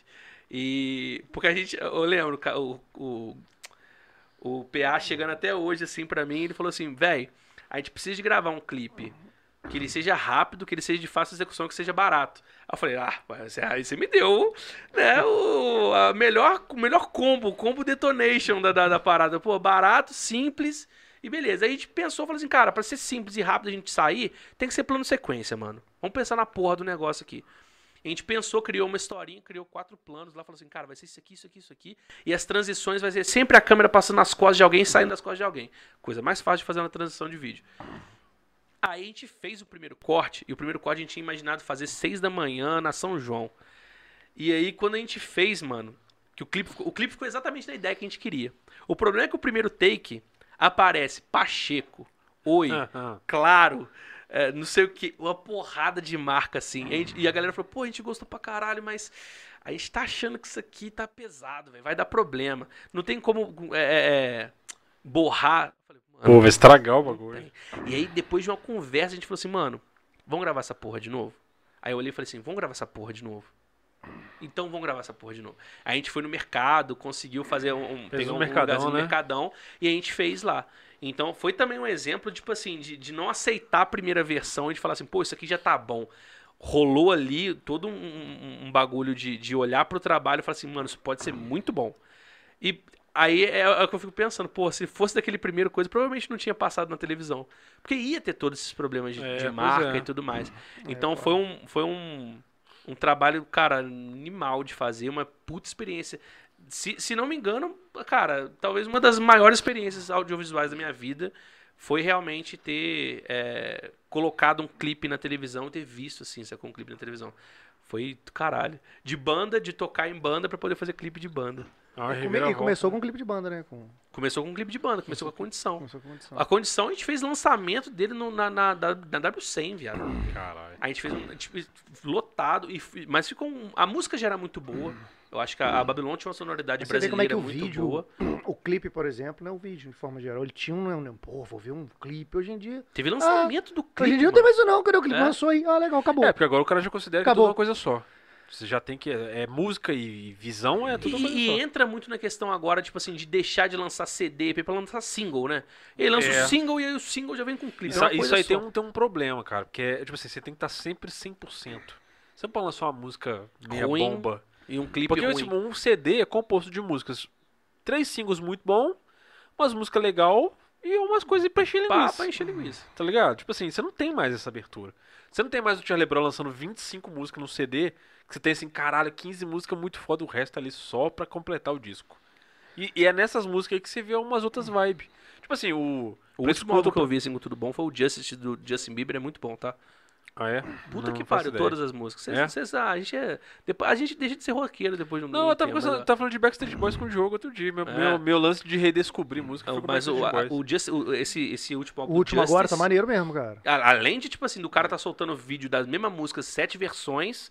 Ele tem sete versões, você procurar a música, ela tem Eu sete vi vídeos umas fora. quatro ou cinco músicas. O, pô, o álbum é muito bom, O álbum é muito bom. Todo, inteiro. Você escuta ele de, de cabo a rabo. É bem, bem feito, assim. Tá mas, não é, maduro. mas não é uma coisa normal hoje, né? Hoje o normal é você lançar essas, essas paradas de single e tudo mais. É, não, e cê- faz muito sentido que faz, você. Você lança o CD, mas você lança assim, é uma faixa por mês. Voltou como era antigamente, antigamente. antigamente. É, porque o, os caras, por exemplo, esse CD do Brown e o Prescuto Prazo Longo, tem umas músicas lá que são umas vinhetinhas. Tipo assim, tem um minuto de música instrumental, nada a ver. Tem um. O Você Prescu- consegue explorar, você Nadando com uma os história, Tubarões, né, tem uma disco, música né, que chama Conversando com Deus.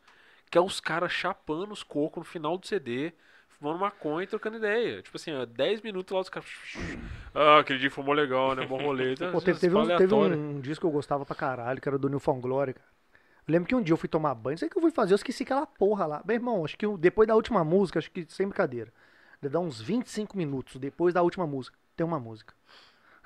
Tô doido. Tem uma música inteirinha, O- maneira. Porra, velho, só descobri porque o negócio ficou lá, O velho. Common Courtesy Mas é muito do... doido isso, deixa É. assim, vamos ver quem vai deixar É, essa porra tinha, 25 uma, minutos. tinha uma lenda que tinha uma parada dessa no, no Nevermind.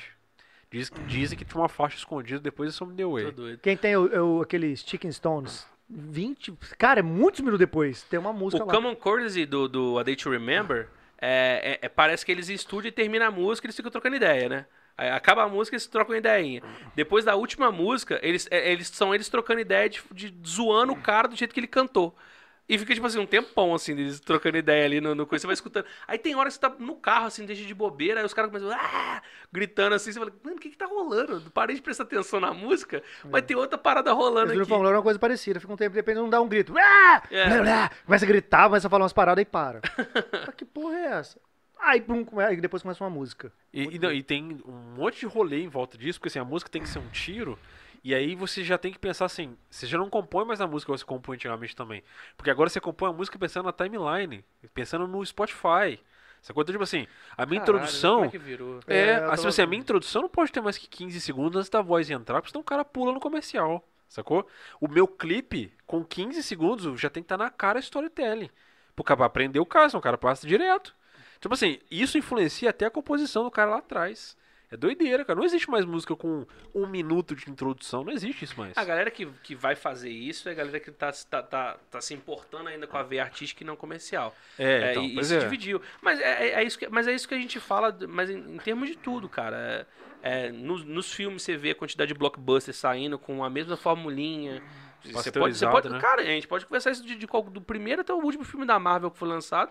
Você pode conversar tranquilo de como é que é feito o blockbuster, como é que ele tem a questão da jornada do herói construído e tudo mais lá.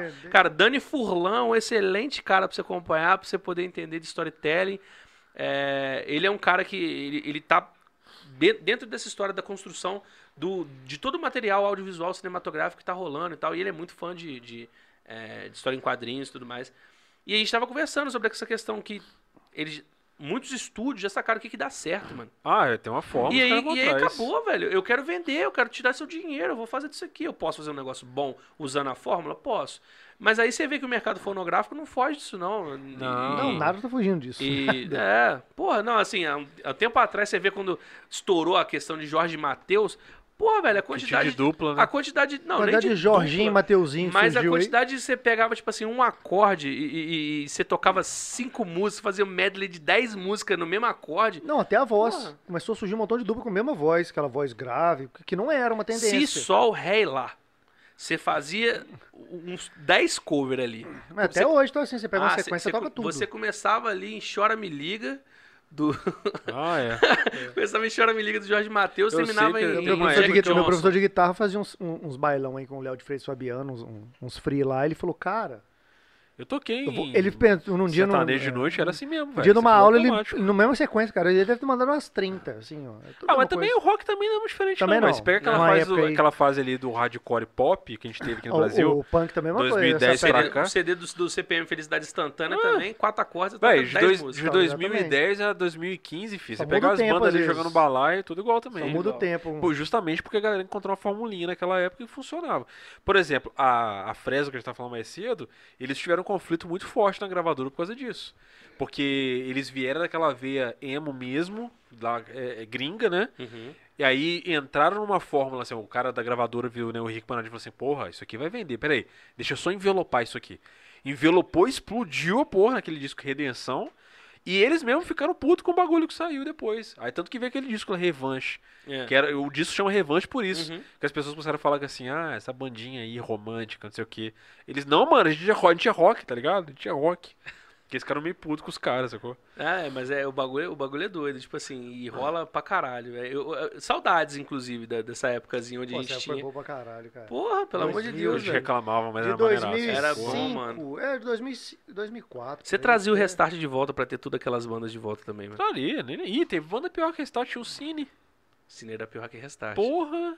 tá Cine era doido. pior que restart. Cine é pior que Restart, velho. Ah, ah, Com a vozinha sintetizada, velho. Bizarro. A gente, a gente foi no show do restart quando veio aqui e tocou. A gente Ó, não vou te falar quem que o Tuca, o dia que ele veio aqui, ele falou que ele defendia o restart na época. Ele falou assim: um dia não vai ter nem o restart pra vocês reclamar.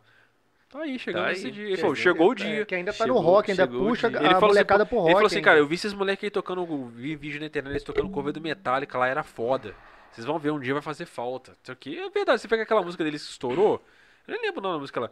Cê, cê, cê não volta mais. É, Recomeçar. Recomeçar? Ó, É... Marcos, ó, ó, mano. é. Ah, a gente, eu vou te Ficava falar. chavadinho sol- fone. Soltando aqui, a gente, a gente fez cover de restart na época que a gente Aí, tá tocou. vendo? Ué, mas é rock, velho. Não É. deixa de ser, sacou? É rock.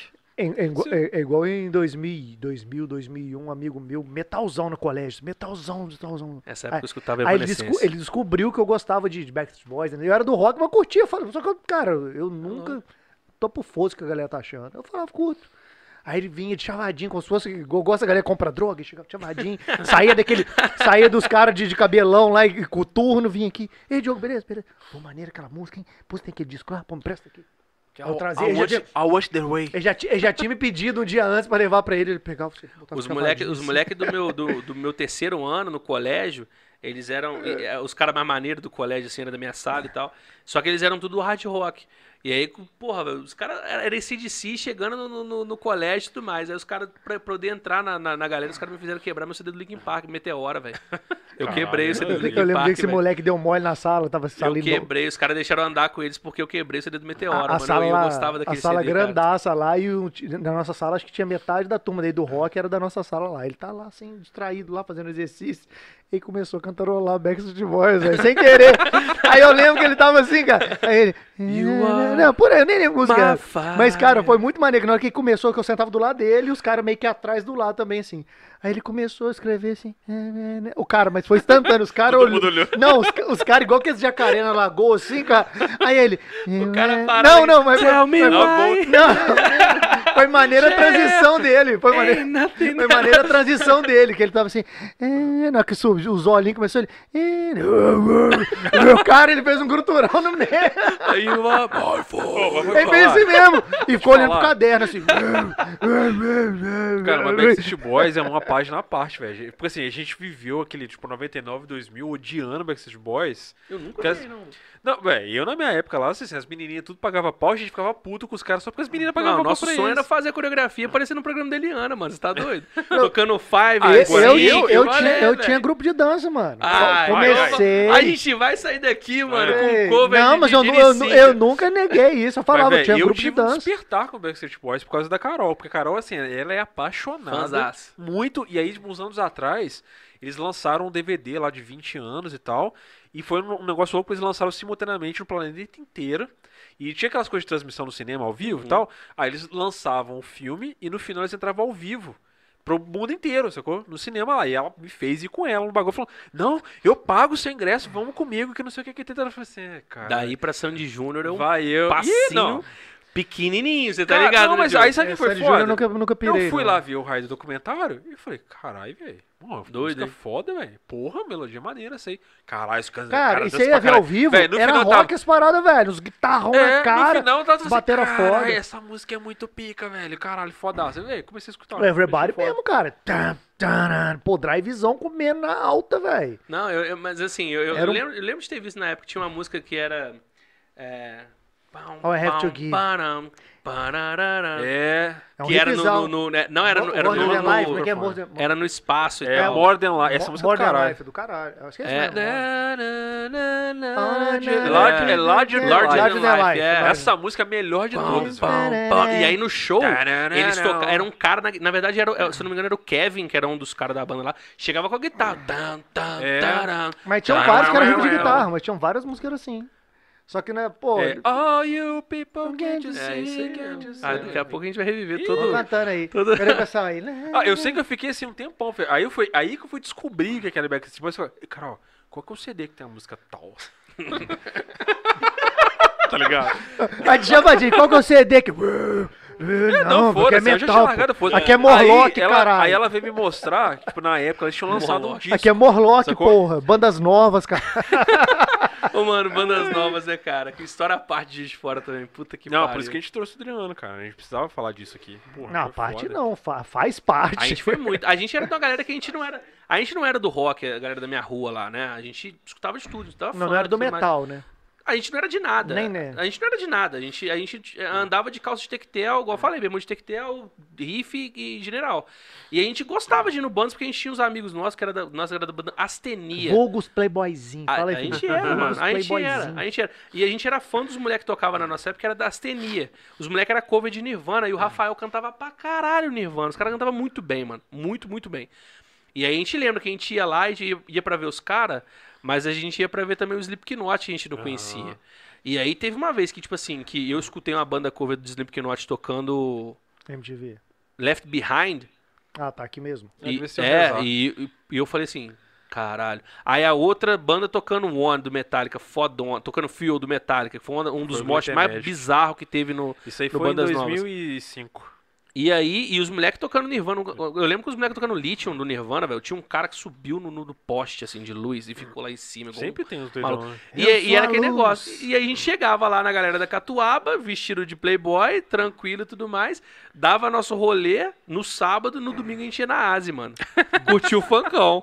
E aí, falava o que da gente? Era pinguinha com mel ali, ia na Asi e acabou. Era o nosso rolê de final de Eu semana. ia na Ásia com 12, sei lá, 12, eu consegui entrar. É o Diogo ao contrário, ele ia tudo isso aí menos Bandas Novas. Tá vendo? Ele só Não, ficava eu na ia, eu lá. eu a ia gente porque ia, os mano. passinhos, A gente as, ia. as danças que a gente ensaiava do, do, do, do Backstreet Boys, do nosso grupo de dança, a gente ia lá pra dançar, meu irmão. Nós chegava Tinha- lá e... a Asi tinha uma parada que no De final, no final, quando acabava, era tipo assim, era de 7 da noite até as 11 da noite.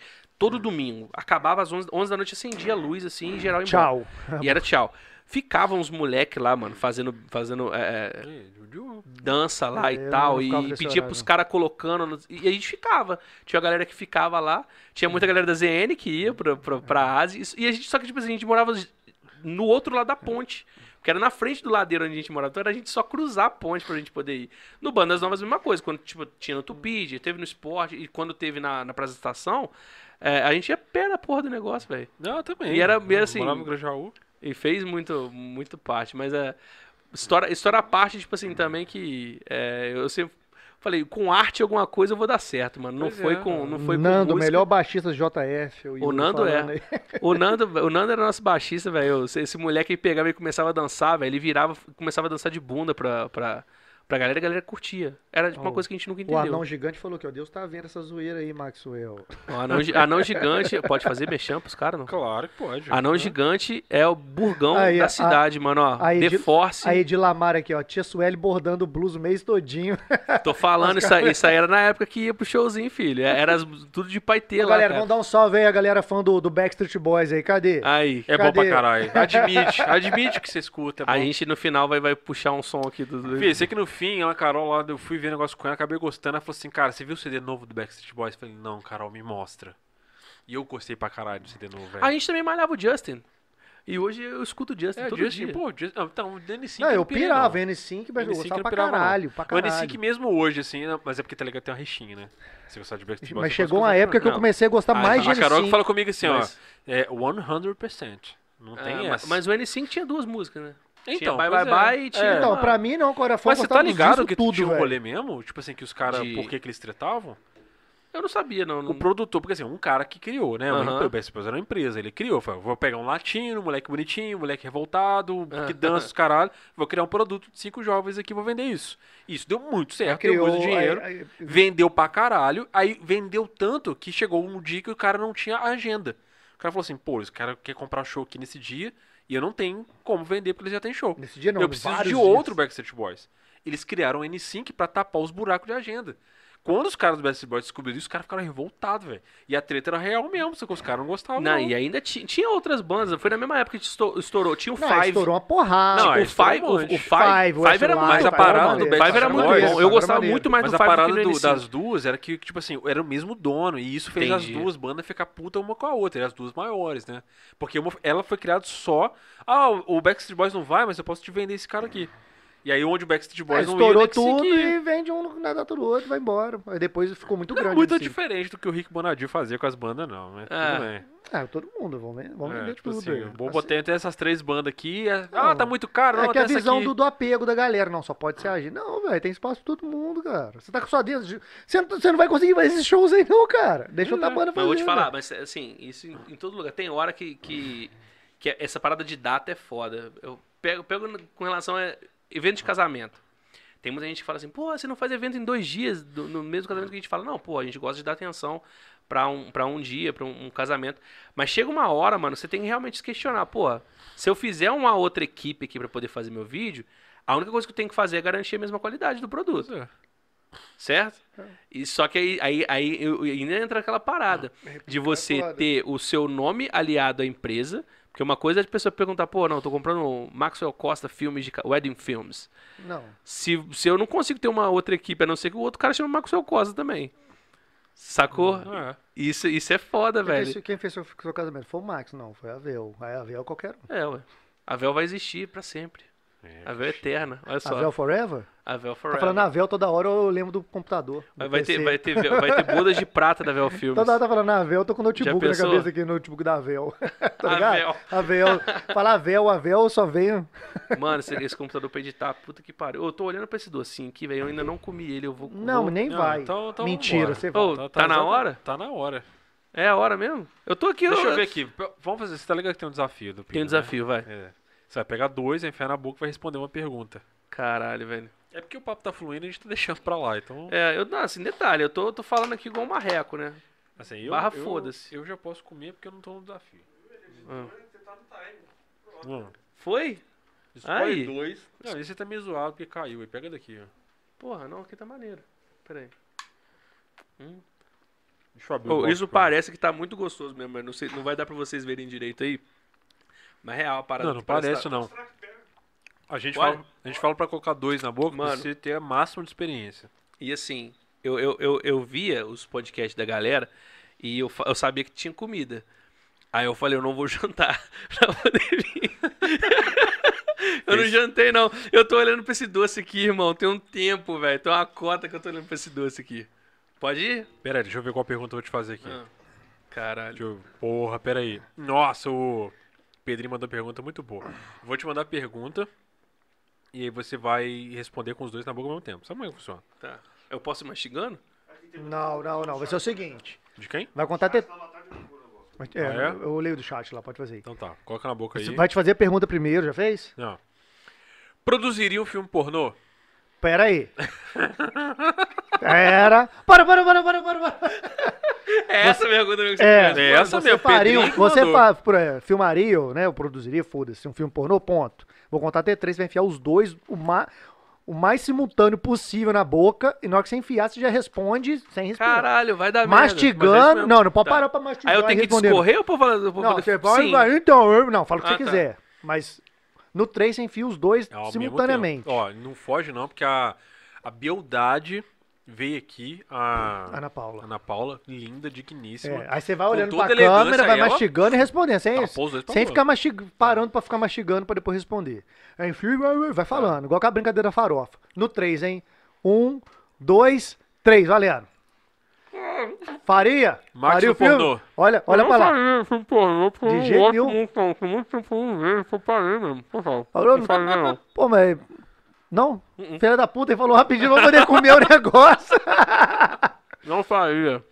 Mas não é você fazer, é você filmar. Não é pra você Não. ser ator. Então eu vou te fazer outra Faz- pergunta. Faz parte da Agora a, parada. per- pô. a pergunta é minha em cima dessa aí. Uhum. Você já se filmou fazendo amor e depois fez aquela edição pica? Que idiota. Já filmei, mas não fiz edição, não. Tinha que fazer aquela edição pica, mano. Não fez? Porra. Foi single take. Bo- bora fazer? Nós dois juntinhos? Ui. Ô, Pedrinho, não devia fazer essa pergunta, não, mas eu vou fazer. Que babaca você. Não, abaca. Isso aí é uma Não, o calúnia. Pedrinho mand- ele mandou umas, umas perguntas aqui, cara. Ah, que babaca. Deixa eu limpar essa porra aqui, Pedrinho.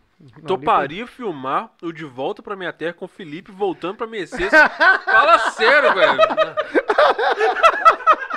Eu não sou de Mercedes. Por caralho. favor, o Felipe não. Eu já cara, vou fazer esse roteiro chegando em casa, Pedrinho. Deixa comigo, irmão. Você sabe que o Felipe tem desde. desde que- você conhece ele há quantos anos, Felipe? Um sete? Desde essa Ah, época, a gente 2013? fez- É, desde os 2014? trampos da, da Tazo.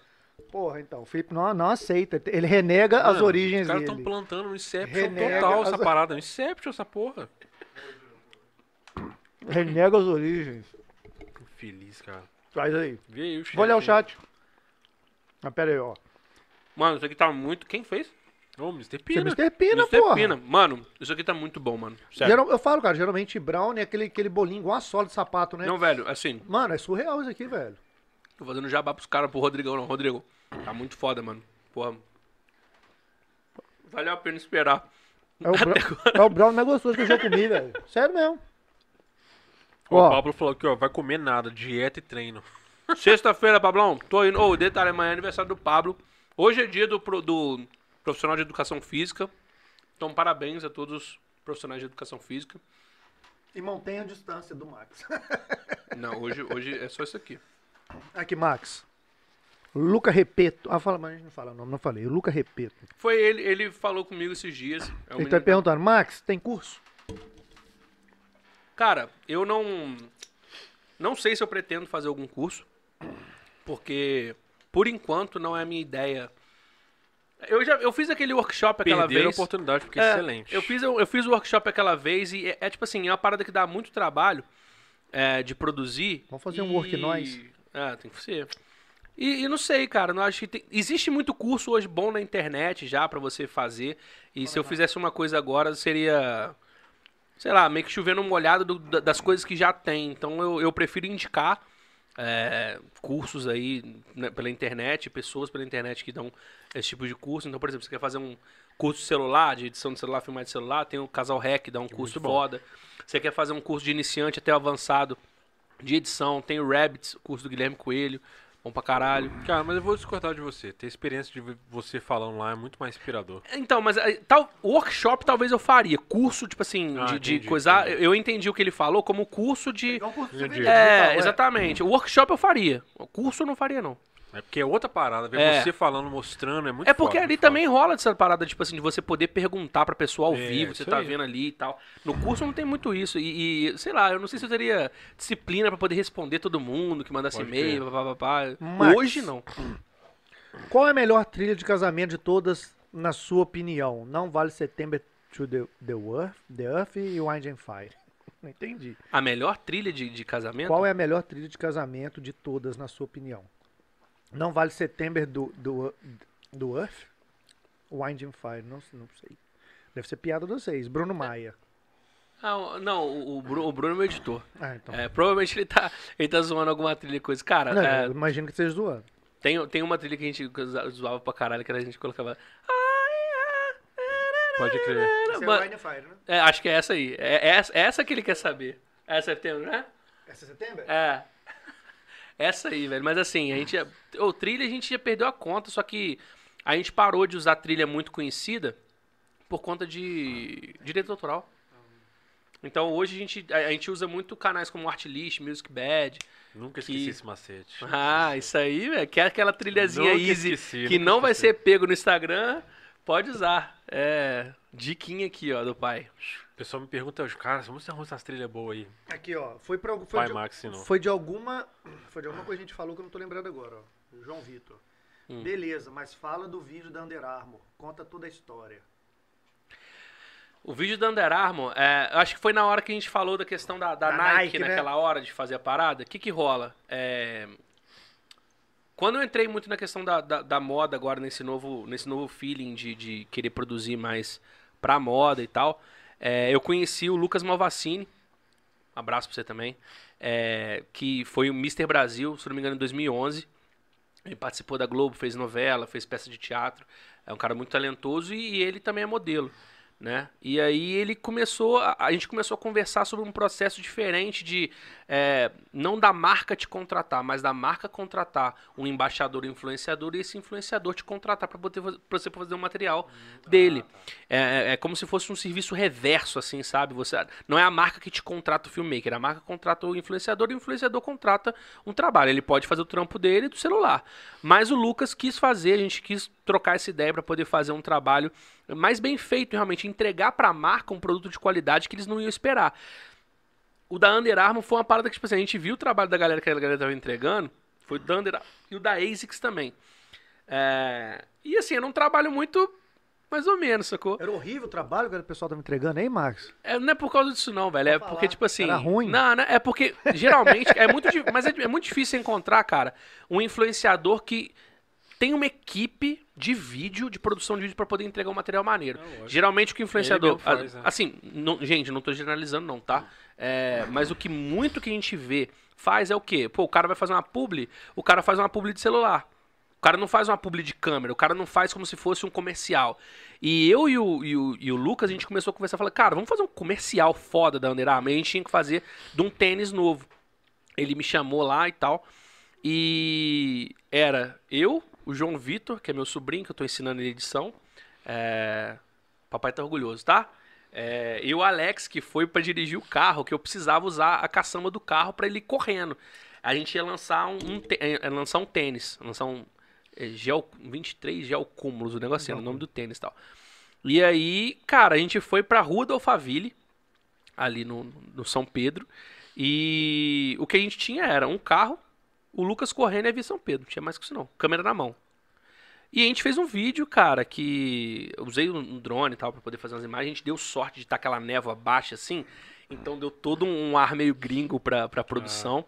E a gente fez o vídeo, cara, e a gente recebeu muito elogio deles, sacou? E a gente vem fazendo um pouco disso, eu e o Lucas, a gente vem fazendo um pouco disso de trabalhar com algumas marcas, né? O, o Lucas tem acesso a muitas marcas foda é, no Brasil, é muito conhecido e foi uma oportunidade para mim também trabalhar com ele é, e trabalhar e ter essas marcas agregadas. Então com ele a gente fez a ASICS, a gente fez a Polar, que é uma marca de relógio muito foda é, para treino, né? A gente fez reserva e a gente fez a última que a gente fez agora foi a Seven for All Mankind, que é uma marca de, de roupa tipo foda, sacou? A gente fez umas fotos e foi uma produção ficou não só as fotos, mas a, a produção de vídeo que a gente fez também foi legal.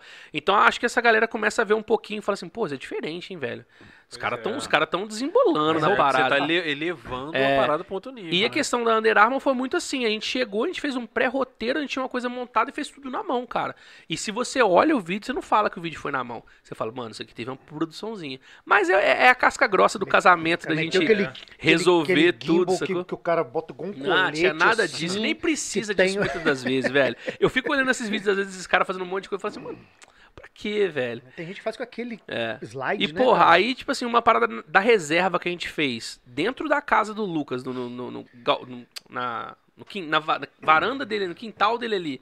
A gente fez as fotos pra reserva lá e a reserva usou isso como material de promoção dentro do Instagram deles, como, como três stories lá passando os vídeos. Então, assim, é, tem horas que é muito mais vontade de fazer uma parada, que você consegue atingir uma marca grande e tal, positivamente, entregando um produto No positivo. fim das contas é criatividade, né, velho? Muito também, mas eu acho que é tipo assim, é vontade de fazer uma parada maneira. É não se contentar com um bagulho ruim, tá ligado? Se eu virar e falar assim, velho, não vou entregar essa merda não. Vou entregar uma parada doida. É a parada da cravo. Porra, velho, a gente podia fazer esse clipe aqui e entregar, mas a gente pode fazer um clipe muito mais foda. Vamos perder mais um tempo, vamos gravar aqui, vamos. Então acho que é, gira esse negócio da Under Armour girou muito em torno disso, de olhar pra uma parada e falar, vamos fazer isso aqui ficar foda e eu acho que rolou. Foi maneiro. E o Naruto, Max? Não vamos falar de Naruto, Quem não. que é o- quem que no perguntou? Naruto, Max. Um anão gigante. O anão gigante. Ah, é o Naruto. É porque a gente não fala de Naruto aqui. E no no anão gigante, Naruto, não. Max. No, no, na- Naruto, caralho, a gente não fala de Naruto aqui. Aê, Mentira. porra! Isso aí. Deixa eu falar de Naruto. Ai. Porra. Aqui, te- teve duas parecidas, assim. Qual a história mais louca que já teve em casamento? E qual a. É que sumiu da minha timeline, né? E qual a coisa mais. é, Não é estranha, não. Sei lá, qual a situação mais inusitada que aconteceu? A coisa mais louca que aconteceu no casamento foi Tá parecendo pra você que meu chat sumiu aqui, cara. a Tá, chat Tá noiva. aberto aqui. A noiva na pista beijou o primo dela. Stalinho, beijão Ah, gostoso mano, mesmo. Tá filmado, é Tipo- beijo. Tipo- Deu um beijo no cara. Tipo aquele que você me deu que você chegou E aqui, a, né? a, a namorada do primo dela ficou com ciúme e deu um beijo no noivo. Na pista de dança aconteceu. E foi uma parada que a gente olhou e a gente teve que rever no vídeo. E, Falando, e passou mano, batido isso? não, no final deu uma bosta gigantesca. E, é- é- essa foi a parada atualmente mais escrota que eu já vi, assim, de, de Caralho, casamento. Tem muito rolou. Tem, tem. Eu lembro que foi 2016, tenho certeza absoluta. Nossa foi Senhora, 2016, dá. né? Sei lá se o Foi. casal tá junto, deve estar. Mas aconteceu em 2016. E a parada mais inusitada, Ou mais engraçado, alguma coisa do tipo. casamento da Fabi. Se, se pá, ela tá vendo. A Fabi hoje é muito minha amiga, foi uma noiva. E do nada, mano, a gente, ela decidiu que ela queria. Pô, ela decidiu que ela queria. Tinha uma lancha disponível. Foi o casamento no Bela, no Bela Vista Resort. Tinha uma lancha disponível da onde que ela tava. Só que, tipo assim, o Bela Vista é aqui, aqui é a, é a represa, e tinha uma outra parada aqui. Sacou? Uma outra, uma outra granjinha, um outro lugarzinho aqui. Pra você chegar daqui aqui, você tinha que pegar lá naquela estrada nova do acesso a Goianá, voltar e vir pra cá. Dava pra fazer, dava para poder fazer isso. Só que aí disponibilizaram uma lancha. Apareceu uma lancha. A gente não sabe de quem que era. E o cara que era o piloto da lancha, ele tava mamado. E aí, mano, eu sei que, tipo assim, o que aconteceu? Tinha umas madrinhas lá também. E aí ele falou assim, porra, Que estavam É. mamadas também. não, até que não. Mas falaram assim: ah, vou levar as madrinhas lá, depois eu volto aqui pra, bus- pra poder buscar só a noiva. Irmão, ele levou as madrinhas lá. Ficou Nunca com as- mais. Não, não. Chegou ela cheia de mulher da tua frase. Ele bateu com o barco, brother. Aonde? E- ele foi demais o negócio, ele bateu com o barco. O Nós casa- parar lá, o bateu. casamento atrasou 45 minutos. E, e foi uma situação, velho, que foi, foi assim. Foi doida, porque a gente. E aí, tá todo mundo aqui e não tem barco, como é que faz? Ela ficou presa lá e depois a gente pegou. Aí ela veio, filmou de drone, mas deu um atraso do caralho no casamento e tal. Isso aí foi doideira. Quase uma história, Não, esse detalhe- bebê não e, e- e- lá tava. Não, mano, a não- eu não sei de onde que esse cara surgiu. Eu sei que a gente tava no deck vendo assim. E a gente viu aquela parada, desceu as meninas no barco lá o parado. lancha, tava E o cara no meio, e o- e o cara no meio da represa, no meio do barco, lá o casamento pra acontecer. E falei, mano, busca lá, velho. A mina tá te esperando lá. E, o- e o barco quebrado. Falou, fudeu, quebrou. E, e é isso. E aí atrasou um pouco. Essa história, tipo assim, foi. foi... Podia um noivo de pedalinho lá ou de canoinha buscar ela. Porra, foi doideira. Foi doideira. E teve, teve uma situação também de uma, de uma noiva que atrasou uma hora e dez, porque a mãe do noivo queria usar um mega hair no cabelo dela e não funcionou, mas ela queria porque queria. E aí, por causa da mãe do noivo, atrasou uma hora e, uma hora e dez. Caralho, por causa da mãe. É, e imagina depois como é que deve ter sido, né? Max, o que você usa nesse cabelo? É, Co-wash Biostratos. Nossa senhora, hein? Pega Ah, essa. o meu sumiu as, o- a- a- as Pega perguntas de cima tudo. O cara mandou aqui. Lance Incomplete, do Backstreet Boys. Lance incomplete. Aquela interpretação. Aquela Essa música interpretação é de foda, inclusive. incomplete. Essa música do Backstreet Boys é muito foda. É uma das melhores. Cara, eu tô tentando lembrar, o- tô tentando lembrar o início dela aqui. Eu- a gente tocava essa música. Podia ter trago um violão, Ai, abrir um Cifra Club aqui, Cifra Club e tocar. Eu não lembro. Só In lembro. an ocean alone, Olha lá. baby, my baby. Que isso, pelo amor de Deus. É, Ah, Qual é, velho? Me respeita. Qual que é a interpretação? Faz aí. Eu não sei qual que é. Deve ter sido uns moleques da banda. Deve que ser essa mandou. aí. Pô, vocês tocavam Backstreet Boys na banda? A gente cantava pra caralho. Que gostava. foda, velho. Porra, coragem, porque naquela época você. pô, Não, mas ah, eu tô falando que a gente queria mandar vídeo pra Eliana dançando. aparecer no programa dela lá, entre no, no, no- no meio do, do Pokémon e do, do- coisa lá. Deus tá vendo essa zoeira aí. Ó, os amigos que estão na live aí. Manda aí uma história engraçada que ele não tá contando aqui, uma história que aconteceu com ele. Fala, fala aí. Manda Vamos pra gente aí. lobos, Ma- ma- Isso, mano. Eu que- Eu quero agora também os inimigos do Max aí. Não tem não, mano. Aí é só a pessoa que quer meu bem. Os, é, não, os, tem uns invejosos. Tem, sempre tem uns invejosos aí. Você joga Dungeons and Dragons? Desde 2012, graças a Deus. Aí, vamos fazer uma partida aqui um dia, velho. A gente Ué. tá falando esse tempo. Pô, D&D um tempão, a gente queria uma fazer um- live jogar um aqui D&D jogando aqui. essa porra aí. Aí a Ah, gente. Aí, podia- Velho, você podia ser um mestre, ser foda com a sua voz, a gente não te vê. Ia ser foda. Você podia ser um mestre, velho. Cara, Porra. a gente tem esse grupo desde 2012. É um grupo de RPG de mesa. Eu já tive. Eu desde, desde pequeno. Ó, Ah, ai. eleva- elevando o nível do Tamo podcast. mas viu? Tá, vou ficar melhor que o Jovem Nerd, assim. Desde muito moleque eu jogo RPG, velho. Com os moleques da rua também, a gente sempre gostou. E aí, durante muito tempo a gente ficou sem essa, sem essa referência, né? De, de ter que jogar. Muito questão de tempo também.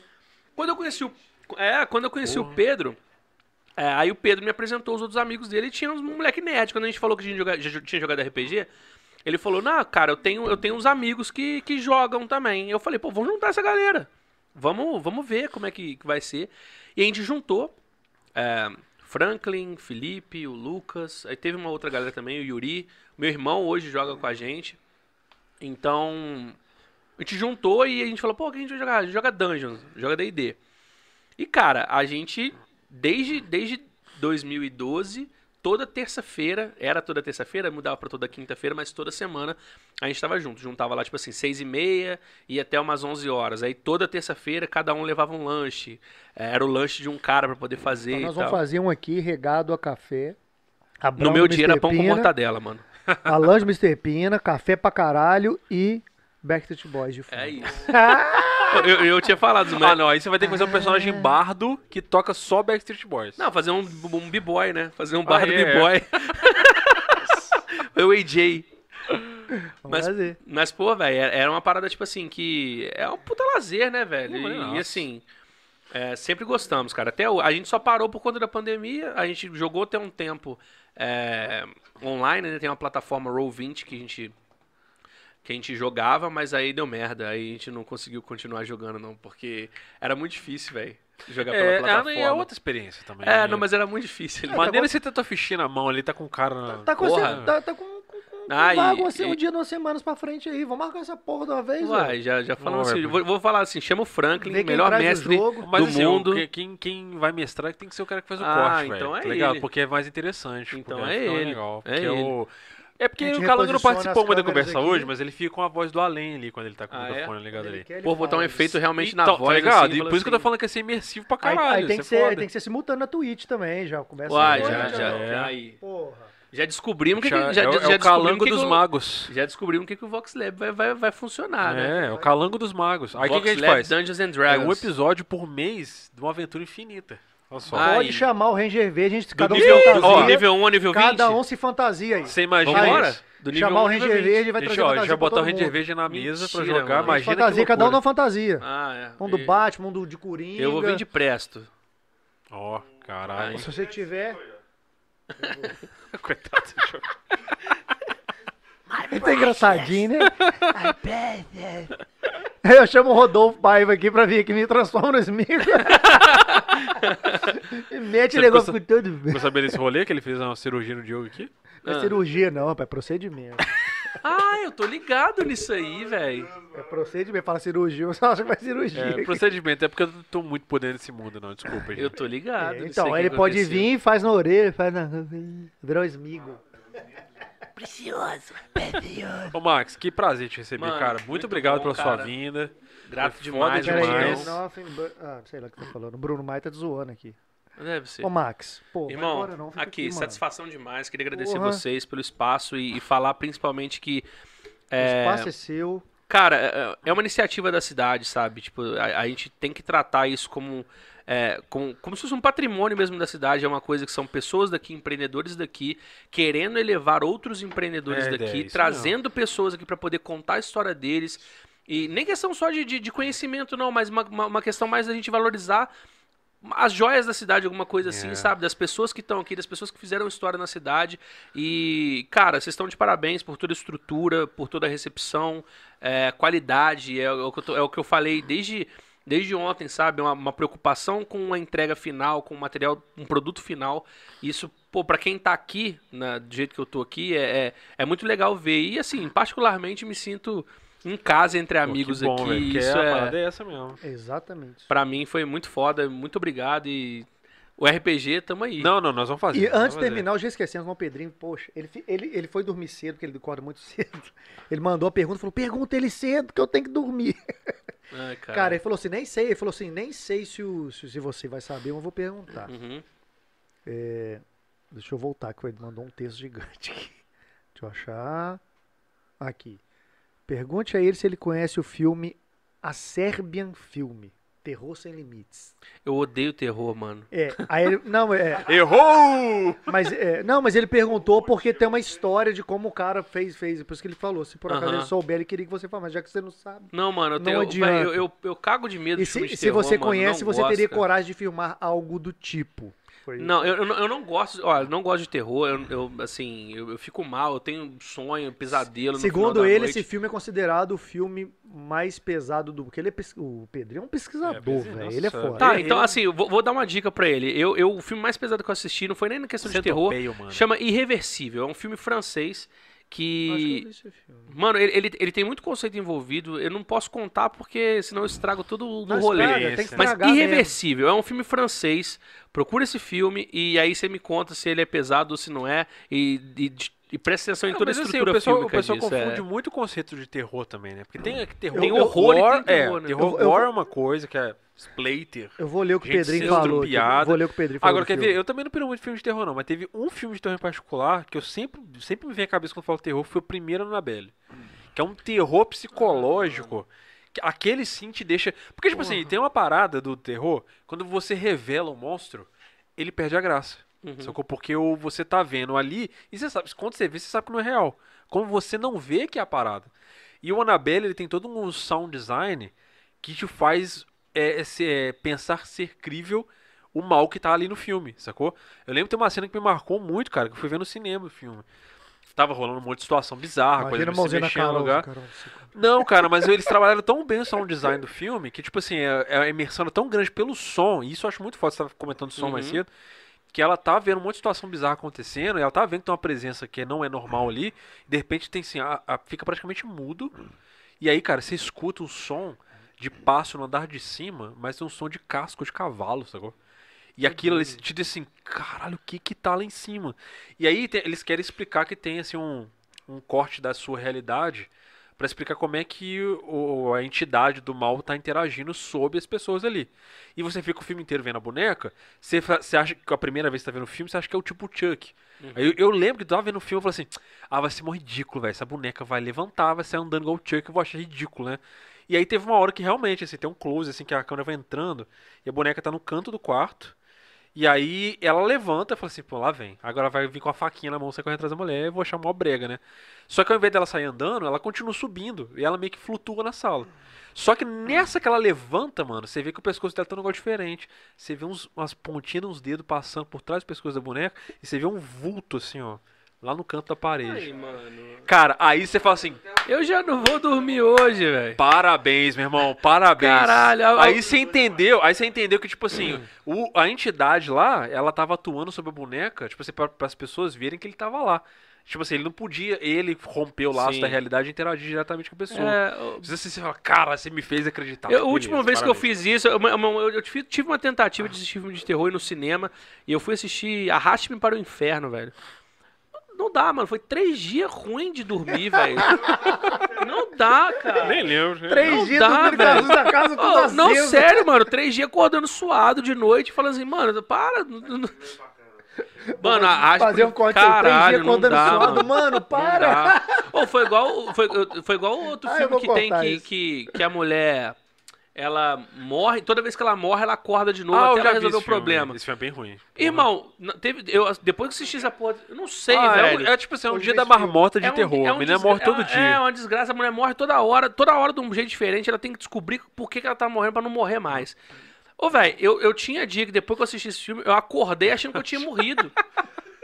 E aí eu queria dormir de novo, brother. Ah, meu Deus. Mas, E, ô, porra, não, eu não consigo, velho. recentemente eu Por tive isso que ele uma não gosta de filme experiência- pornô. Ele vai, Não, acordar, não, Ó, Diogo. é duas ele coisas que vai eu não acordar achando que consigo. transaram. Ele Não, eu não consigo assistir filme de terror nem dormir Cara, de conchinha, recentemente eu tive mano. uma experiência muito bizarra também, assim, porque a Carol gosta muito de filmes de terror. De vez em quando ela vem ver comigo, porque ela gosta, ela gosta, ela não quer ver sozinha. não gosta de sofrer sozinho. Cara, ela botou um raio do filme, eu acho que é uma versão nova que saiu de João e Maria. Agora você cagou tudo aí, mano. E, e é bizarro esse filme, tem uma Que bruxa pariu. sinistra, os caralho. Só que o dia que eu fui que ela foi ver o filme, eu tava com muito sono, velho. Sabe quando você vê um filme dormindo?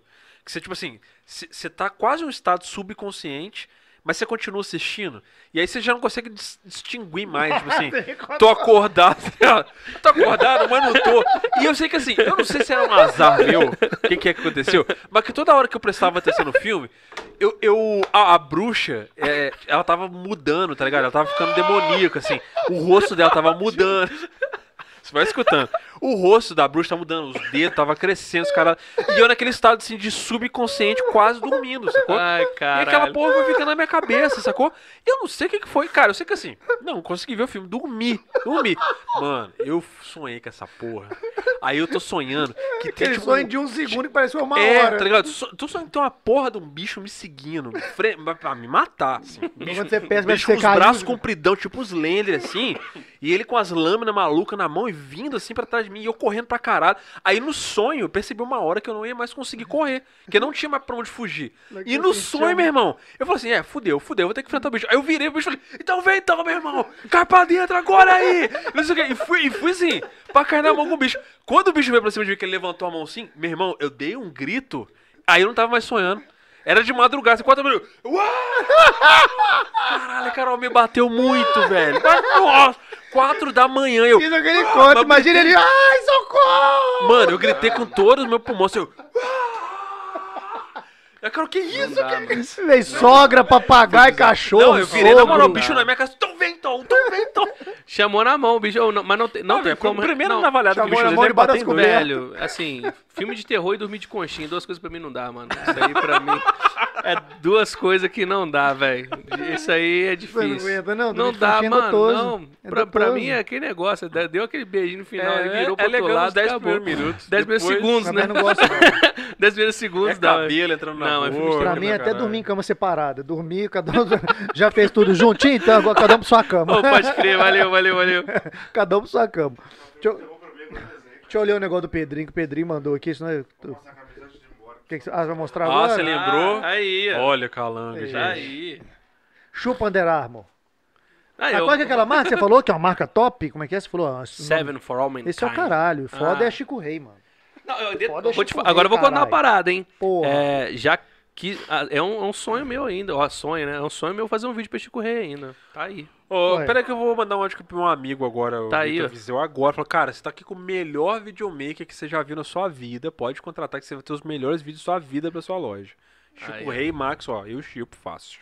Eu, eu mandei, eu mandei no, no- na mensagem pros caras no Twitter lá. No dia que eu comprei, fiz um, um stop motion. Aí eu falei, ó, pô, queria, hein? Me nota. Hein, E aí? Aqui, Me- hein? Ah, já- É, não, me notem. O, o Pedrinho falou desse filme aqui de terror, só ler aqui, porque o Pedrinho. Olha o que ele mandou. Puta que pariu. Não, o Pedrinho. Ah, não, já ficou de tarde. Quem é quando saiu o trailer, Eu não a conheço gente- ele, não. Pô, que legal, ele faz filmes. Eu não sei como mandar um negócio de filme. Eu falei, tá, também. Não é esse filme de três horas, não. É, Mas, assim, aí expliquei, ficou me interrogando, que ele participa de todos. ele quer saber mesmo. Ele mandou uma porrada de perguntas aí dessas aí. Tá certo. Depois, se quiser perguntar alguma coisa, me manda no direct. Quem É. quiser ir perguntar Essa depois alguma coisa tá que não dormindo. foi por Essa aqui tá também. dormindo. e quiser mandar no meu direct lá, arroba É. Maxwell Costa, entra Aí, lá. Pedrinho. Pode me mandar qualquer coisa, vamos trocar uma ideia. Ele falou que esse filme aqui, no caso é o Serbian Filme Terror Sem Limites, Uhum. ele falou que é um dos filmes mais chocantes. Ele assistiu ele falou que foi o pior filme que ele já assistiu. Eu não gosto de lembrar nem do trailer. Aí ele falou, mas há curiosidade, o roteiro do filme é bem sinistro, porém tem um porquê de ser sinistro. É, ele queria que você comentasse, mas você não viu, né?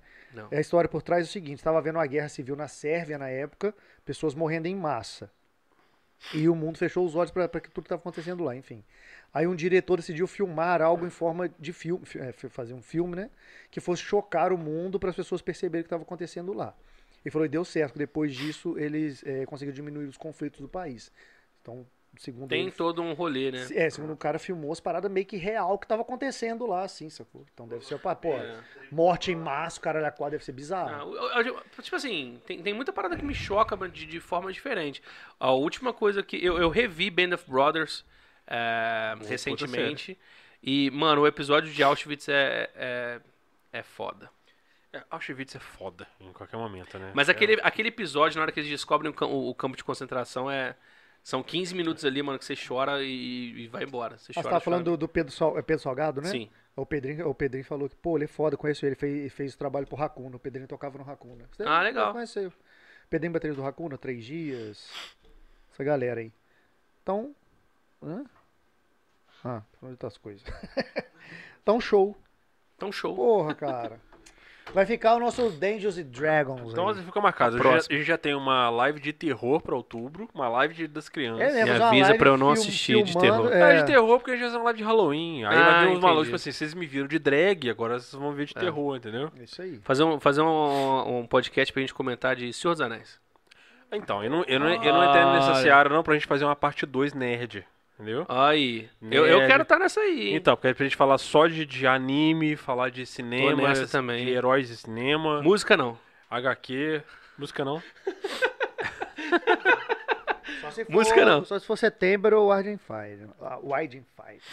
E o especial Backstreet Boys guiado pelo Max, que vai vir aí em Isso. breve. Vamos. Vai contar histórias do Backstreet Boys. Vamos fazer um Backstreet Boys desde o surgimento até agora. You are.